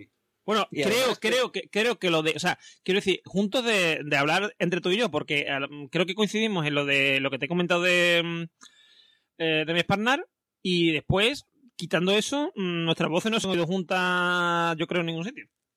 Sí, a mí me pasa lo mismo con Iker Jiménez. sí, sí, yo estoy en un, en un programa que, que era, era, la órbita de Endor, hablábamos de historias para no dormir y tal, de Ibáñez Serrador, y lo escucho salgo yo explicando mis, chorradas, sí. se corta y empieza Iker Jiménez. claro, es que, es que el amigo. El amigo Rune es muy, muy amigo, para la redundancia de. ¿De no? Sí, sí, eh, eh, han coincidido y, y Rune le ha echado una. Porque ahora Iker es podcaster. Sí, sí, por supuesto. Es, no sé si es el 1 o es el 2, porque Santi Camacho se metió a podcaster, hace un podcast que está bastante bien, que se llama Días Extraños, y andan ahí por ahí, ahí por ahí. Hombre, yo tengo una cosa, mm, el programa de Días Extraños mm, es más podcast que el programa de Iker Jiménez, porque el programa de Iker Jiménez es su programa de radio, pero en formato podcast. Es decir, es lo mismo que, que era mm, Milenio 3 en su momento, y ya está. Ahora, el de Días Extraños sí es más un podcast, digamos, canónico, por, bueno, si eso existe, si se puede llamar algo a eso. A mí, me, a mí me gusta Santi Camacho. Lástima que tiene la costumbre de empezar diciendo hola, bienvenidos a días extraños. Luego ya se anima, ya se olvida de ir lento y ya va haciendo. Pero dices, hostia, es que es raro. Dice que lo hace expreso, no lo pongo en duda. Pero es aquello que dices, vale, ya, ya, o sea, estoy aquí, yo soy oyente de podcast, has captado mi atención, tío. Es como una, yo creo que puede ser una marca, o sea, mucha gente hace eso, en los podcasts lo vemos y, en las programas de radio también. El, empezar de una forma, por ejemplo, mira, eh, hay un podcast que me gusta mucho que no sé, si, no sé si conoces, pero si no lo conoces tienes que escucharlo, que es Carne Video Club. En Carne Video Club siempre empiezan con la frase de eh, ¿Estás preparado? Ya ha llegado el momento de terminar. ¿Sabes? Con esa voz así de. Como de. Sí, sí, sí, porque, hombre, el, compañero tiene voz. claro, claro. Tiene una voz que es un gustazo. Es Domingo Darvinil. Eh, correcto, sí, efectivamente. Y Domingo empieza siempre así y a mí me encanta, o sea, a mí el rollo que trae. Que por cierto, ya que estoy aquí y estamos hablando de cosas random, quiero recomendar ese, quiero recomendar eh, TDC, o sea, eh, Tiempo de Culto. Que es de, Codón Ramos. De Ángel Codón Ramos, que era uno de los miembros, era uno de los miembros primeros de Carney Blue y empezó a hacer su podcast y, se quitó de medio, no, hombre, se fue a Villa Madrid, creo de forma mm. definitiva. Y, ahí está, eh, mm, ser de luz que me encanta, que es um, Paco, que llegó como invitado un día y se quedó allí para vivir en, Y a mí me encanta, yo y Paco me encanta como, bueno, porque además Paco es... Eh, Paco es, eh, es gaditano, no sé si de Jerez del Puerto, creo que de Jerez, y el tío tiene esa gracia gaditana, pero con un acento madrileño que es curioso, ¿no? Cuando pone su acento, cuando pone su acento gaditano, queda raro. Porque se, se recrió aquí en Sevilla y después se fue para Madrid. En, un mundo perfecto yo tengo que grabar algo con Ángel Codón Ramos. Sí, sí, yo también Lo que me encantaría. Es que me da, me da cosilla. A mí me, me da cosilla de que decirle, Oye, que soy oyente tuyo, a ver si. Es que no sé si me conoce o no me conoce. Coño, ventaja tampoco, yo creo que esta gente va a estar por allí y, tío, y intentamos convencerlo. A, él y a Víctor Olís también tiene que ser. Mira, eh, Ángel Codón Ramos, tú y yo haciendo un, un podcast friki, friki de. Y bueno, y Paco Fox también, nos vamos a meter esto. O sea, ahí puede salir de todo. A ver, yo, yo a Madrid es que tengo un problema. Si ahora me voy a Madrid, todo el mundo me quiere llevar a comer porque yo no sé cómo me lo he hecho. yo soy el proceso al revés. Yo solo grabo con gente de Madrid últimamente. y todos me dicen, a ver si te vienes y te invito a cenar. Entonces tendría que hacer turnos o quedar con todos. Coño, queda con todo, aprovecha la JPO, como son podcasters, y queda allí a cenar con todos. Entre tú y yo me coincide con, con el 20 aniversario de boda. Pero tu mujer, como hiciste en y le dice, vamos a un viaje a Madrid. No, no, no, no, no. Eh, ya, ya, ya, ya tengo, yo ya tengo plan. Yo ya tengo plan. Ya tengo plan. Que vosotros sois para un rato y ella es para toda la vida. Sí, sí. Ya te pasó, ya te pasó de hecho en Málaga, por eso hago yo la broma. Porque en Málaga te pasó también que como coincide, también fue al principio y también te coincidía más o menos, entonces eh, digamos que como si tu mujer da un viaje romántico por, por Málaga y, y J por el medio. Que fue la única vez que yo conocí a tu mujer y que la he visto por un evento de esto. Ay, mi mujer se lo pasó muy bien. Sí, sí. Tengo que decir que mi mujer se lo pasó muy bien porque mi mujer ha conocido eh, a gente que, tengo por el entorno y tal. Entonces, eh, yo creo que flipó un poco. ¿No te he explicado la anécdota del taxi, tío? No lo sé, no me acuerdo ahora mismo. Cuéntala, cuéntala, ya que estamos aquí. Pues nadie nos escucha. Salgo de las JPOT con los, con los tarjetas que te ponen la acreditación, ¿no? Y entonces nos recoge un taxista joven y se nos queda mirando, claro, yo, llevaba la, acreditación de podcaster y todo el rollo, y dice, ¿qué es un congreso esto? Digo, Dice, ¿de qué? Entonces utilicé, claro, cuando dices podcast, en según qué ámbitos parece una veneria. Entonces utilicé el término radio independiente en Internet. Y él se giró, me dijo, ¿eso es podcast? Digo, ¿tú escuchas podcast? Y dice, sí. Digo, ¿qué escuchas? Dice, la órbita de Endor. Digo, coño, soy Albert. Dice, anda, encantado de conocerte. Y yo me sentí como una roquesta. Sí, sí. Pues sí, pues sí. A mí, yo tengo una cosa, y me ha pasado una cosa, y estamos contando aquí anécdota de podcasting.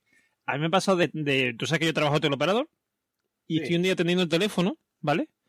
Y mi trabajo, y le pido a una persona, como un señor, que se identifique, ¿no? Le digo, dígame su nombre, apellido y me dice, yo soy fulano de tal. Dice, ¿y tú? no, no, no, los podcasts. O, tú eres, Eduardo de los podcasts, así me dijo. Y yo me quedé digo, sí, yo dije sí. Y seguí, y digo, pero fue todo como muy, ¿sabes? Eh, muy marciano. Claro, pero en según qué llamadas queda registrado, ¿no? Todo, todo, sí, sí, se graba. Por eso yo, yo no le di mucho el rollo. Si me escucha, desde aquí un saludo a este oyente. Eh, que creo que además me, me conocería de, de, este podcast o de quizá a lo mejor TP, o sea, eh, Trending Podcast y tal que, que eso, que un saludo de aquí si me escucha, que, que, fue un momento maravilloso eso. O sea, eso, eso de estos momentos que lo que tú dices, te sientes como una rockstar, una rockstar totalmente, ¿no? Ay, sí, la primera vez que tuve esa sensación fue contigo, que te acercaste. Sí, sí. Tú eres, tú eres el de la viñeta. Lo has dicho muchas veces, sí. Es verdad, verdad, sí, Porque, porque además le pregunté, no sé si fue a Sun o al capitán o a alguien de, de, Barcelona, ¿no? Digo, ¿quién es Albert? Porque yo he escuchado mucho hablar de Tita. Ese, ese de ahí, el, ese con cara pinta rara, digo, algo. Entonces sí. te lo he hecho. Sí, sí. Sí, sí que vaya marrón me tocó a mí. Que yo no, no, no conozco, que, me, que subí a recoger un premio para la órbita de Endor ah, y sí. yo solo había grabado una vez y no se había emitido. Entonces parecía un espontáneo, ¿sabes? Sí, sí. Todos diciendo, ¿quién es el cabrón este? Eso fue, eso fue en Madrid, ¿no fue? O... En Madrid, Madrid. En Madrid, sí. En Madrid, que yo me, me, fui de, me fui de copas con Ray Jaén y Ricadrano. Sí. Y casualidades del destino, Ricadrano estaba en cuarto Reich con The Writer y, y, él se ha dado de baja, y entonces necesitaba un gordo sustituto el hombre y me llamaron a mí. Hombre, pero The Writer ya cambia mucho la, la ha hecho la, el podcast cambia mucho, ¿eh? O sea, tanto... A ver, eh, es que los primeros, los primeros eran muy salvajes, ya con Ricardo tenían otra, otro estilo, y cuando me llamó a mí, yo le dije, yo voy a hacer de señor de extremo centro. Entonces, eh, una cosa, una cosa, un, Albert, un una cosa, espera un momento. Vamos a, vamos a despedirnos aquí, ¿vale? Voy a decir, sí. y vamos hablando nosotros tranquilamente, porque nos estamos yendo ya por ahora, ¿vale? Sí. Bueno, sí, porque está, estamos dando una chapa inhumana. Sí, sí. tontería. Sí. Pues nada, nos pedimos aquí de, este capítulo, que como ya hemos hablado de, de Watchmen y también de eh, qué hacer con los pesados creacionistas, terraplanistas, lo que seaístas. y eh, donde hemos tenido aquí a nuestro querido amigo Albert de invitado, PR17. Ya hemos dicho, Sí. lo podéis encontrar en la órbita de Endor, el Titan Disco Infierno, el Círculo de Hermes y Extraño en el Paraíso. En cualquiera de esos podcasts lo podéis escuchar, so- sobre todo en la viñeta donde más mm, él se, se explaya, Sí, ¿no? co- co- Como, grabo solo, pues muchas veces al menos, lo que tiene. Y, y tiene, y tiene una sección que a mí me encanta, que es la de. La de. mm, El eh, estado de la la nación. estado de nación, que a mí me parece maravillosa. Porque se toma a chanza to- toda la política española y, y no española. Y es maravilloso. O sea, me encanta, yo me lo, me lo paso muy bien. Es una sección muy gamberra, todo hay que decirlo. Pero yo. Sí, pero ya, ya no es lo mismo, se fue Mariano. Sí, sí, se fue. Hombre, es que Mariano era, era grande. Mariano hacía la política interesante. Todos los guays se han ido. Unos a Bélgica, otros a Estepona. Oye, pero, pero detrás de Mariano viene uno que va pisando fuerte. Yo creo que ese, eh, el señor Casado nos va a dar también, ¿eh? Nos va a dar también mucho... No, no, no, no, no. Casa- Casado tiene, tiene, eh, tiene caducidad porque tiene un pequeño problema con el máster, el máster de Harvard Sí, sí. sí, sí. y, y tal. Entonces estás allá en un, en un sillón muy grande que no toca con los pies al suelo acariciando un gato. El gato ya de tanto acariciarlo está despellejado y sangrando, pero ella va acariciando. Sí, sí. Pues nada, Albert, un placer, eh, como he dicho, eh, volvemos, esperemos dentro de un mes, que ya como no hay verano por medio, esperemos poder grabar pronto y eh, quién sabe si vendremos con un invitado, sin invitado o, o qué pasará. Vamos, Juan, Juan y yo estaremos y además Juan esperemos que se quede hasta el final. Así que nada, un saludo. Adiós. Un abrazo y gracias por traerme. manos en pleno Partenón. Sin codificar. Todos pensaban que era una pavada. Hasta que Sócrates dijo, solo sé que no sé nada. Yo solo sé que no sé nada. La negación del todo es afirmar la nada. Que no sé nada. Yo solo sé que pintó la reflexión. Esta es la cumbia de la filosofía, que en el griego significa amor por la sabiduría. Filósofos del mundo la bailan sin parar.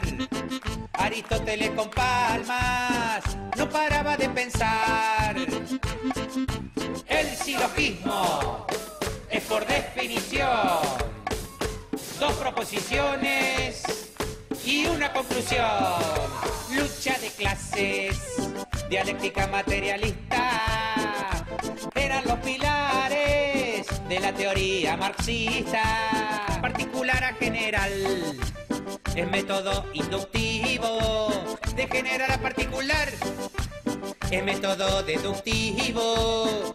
Yo solo sé que no sé nada. La negación del todo es afirmar la nada. Yo solo sé que no sé nada. Yo solo sé que pintó la reflexión. Y ¿te cabió o no te cabió? Y si no te cabió, anda a estudiar como nosotros, corto de letra y filosofía. Exclusivo, sin codificar.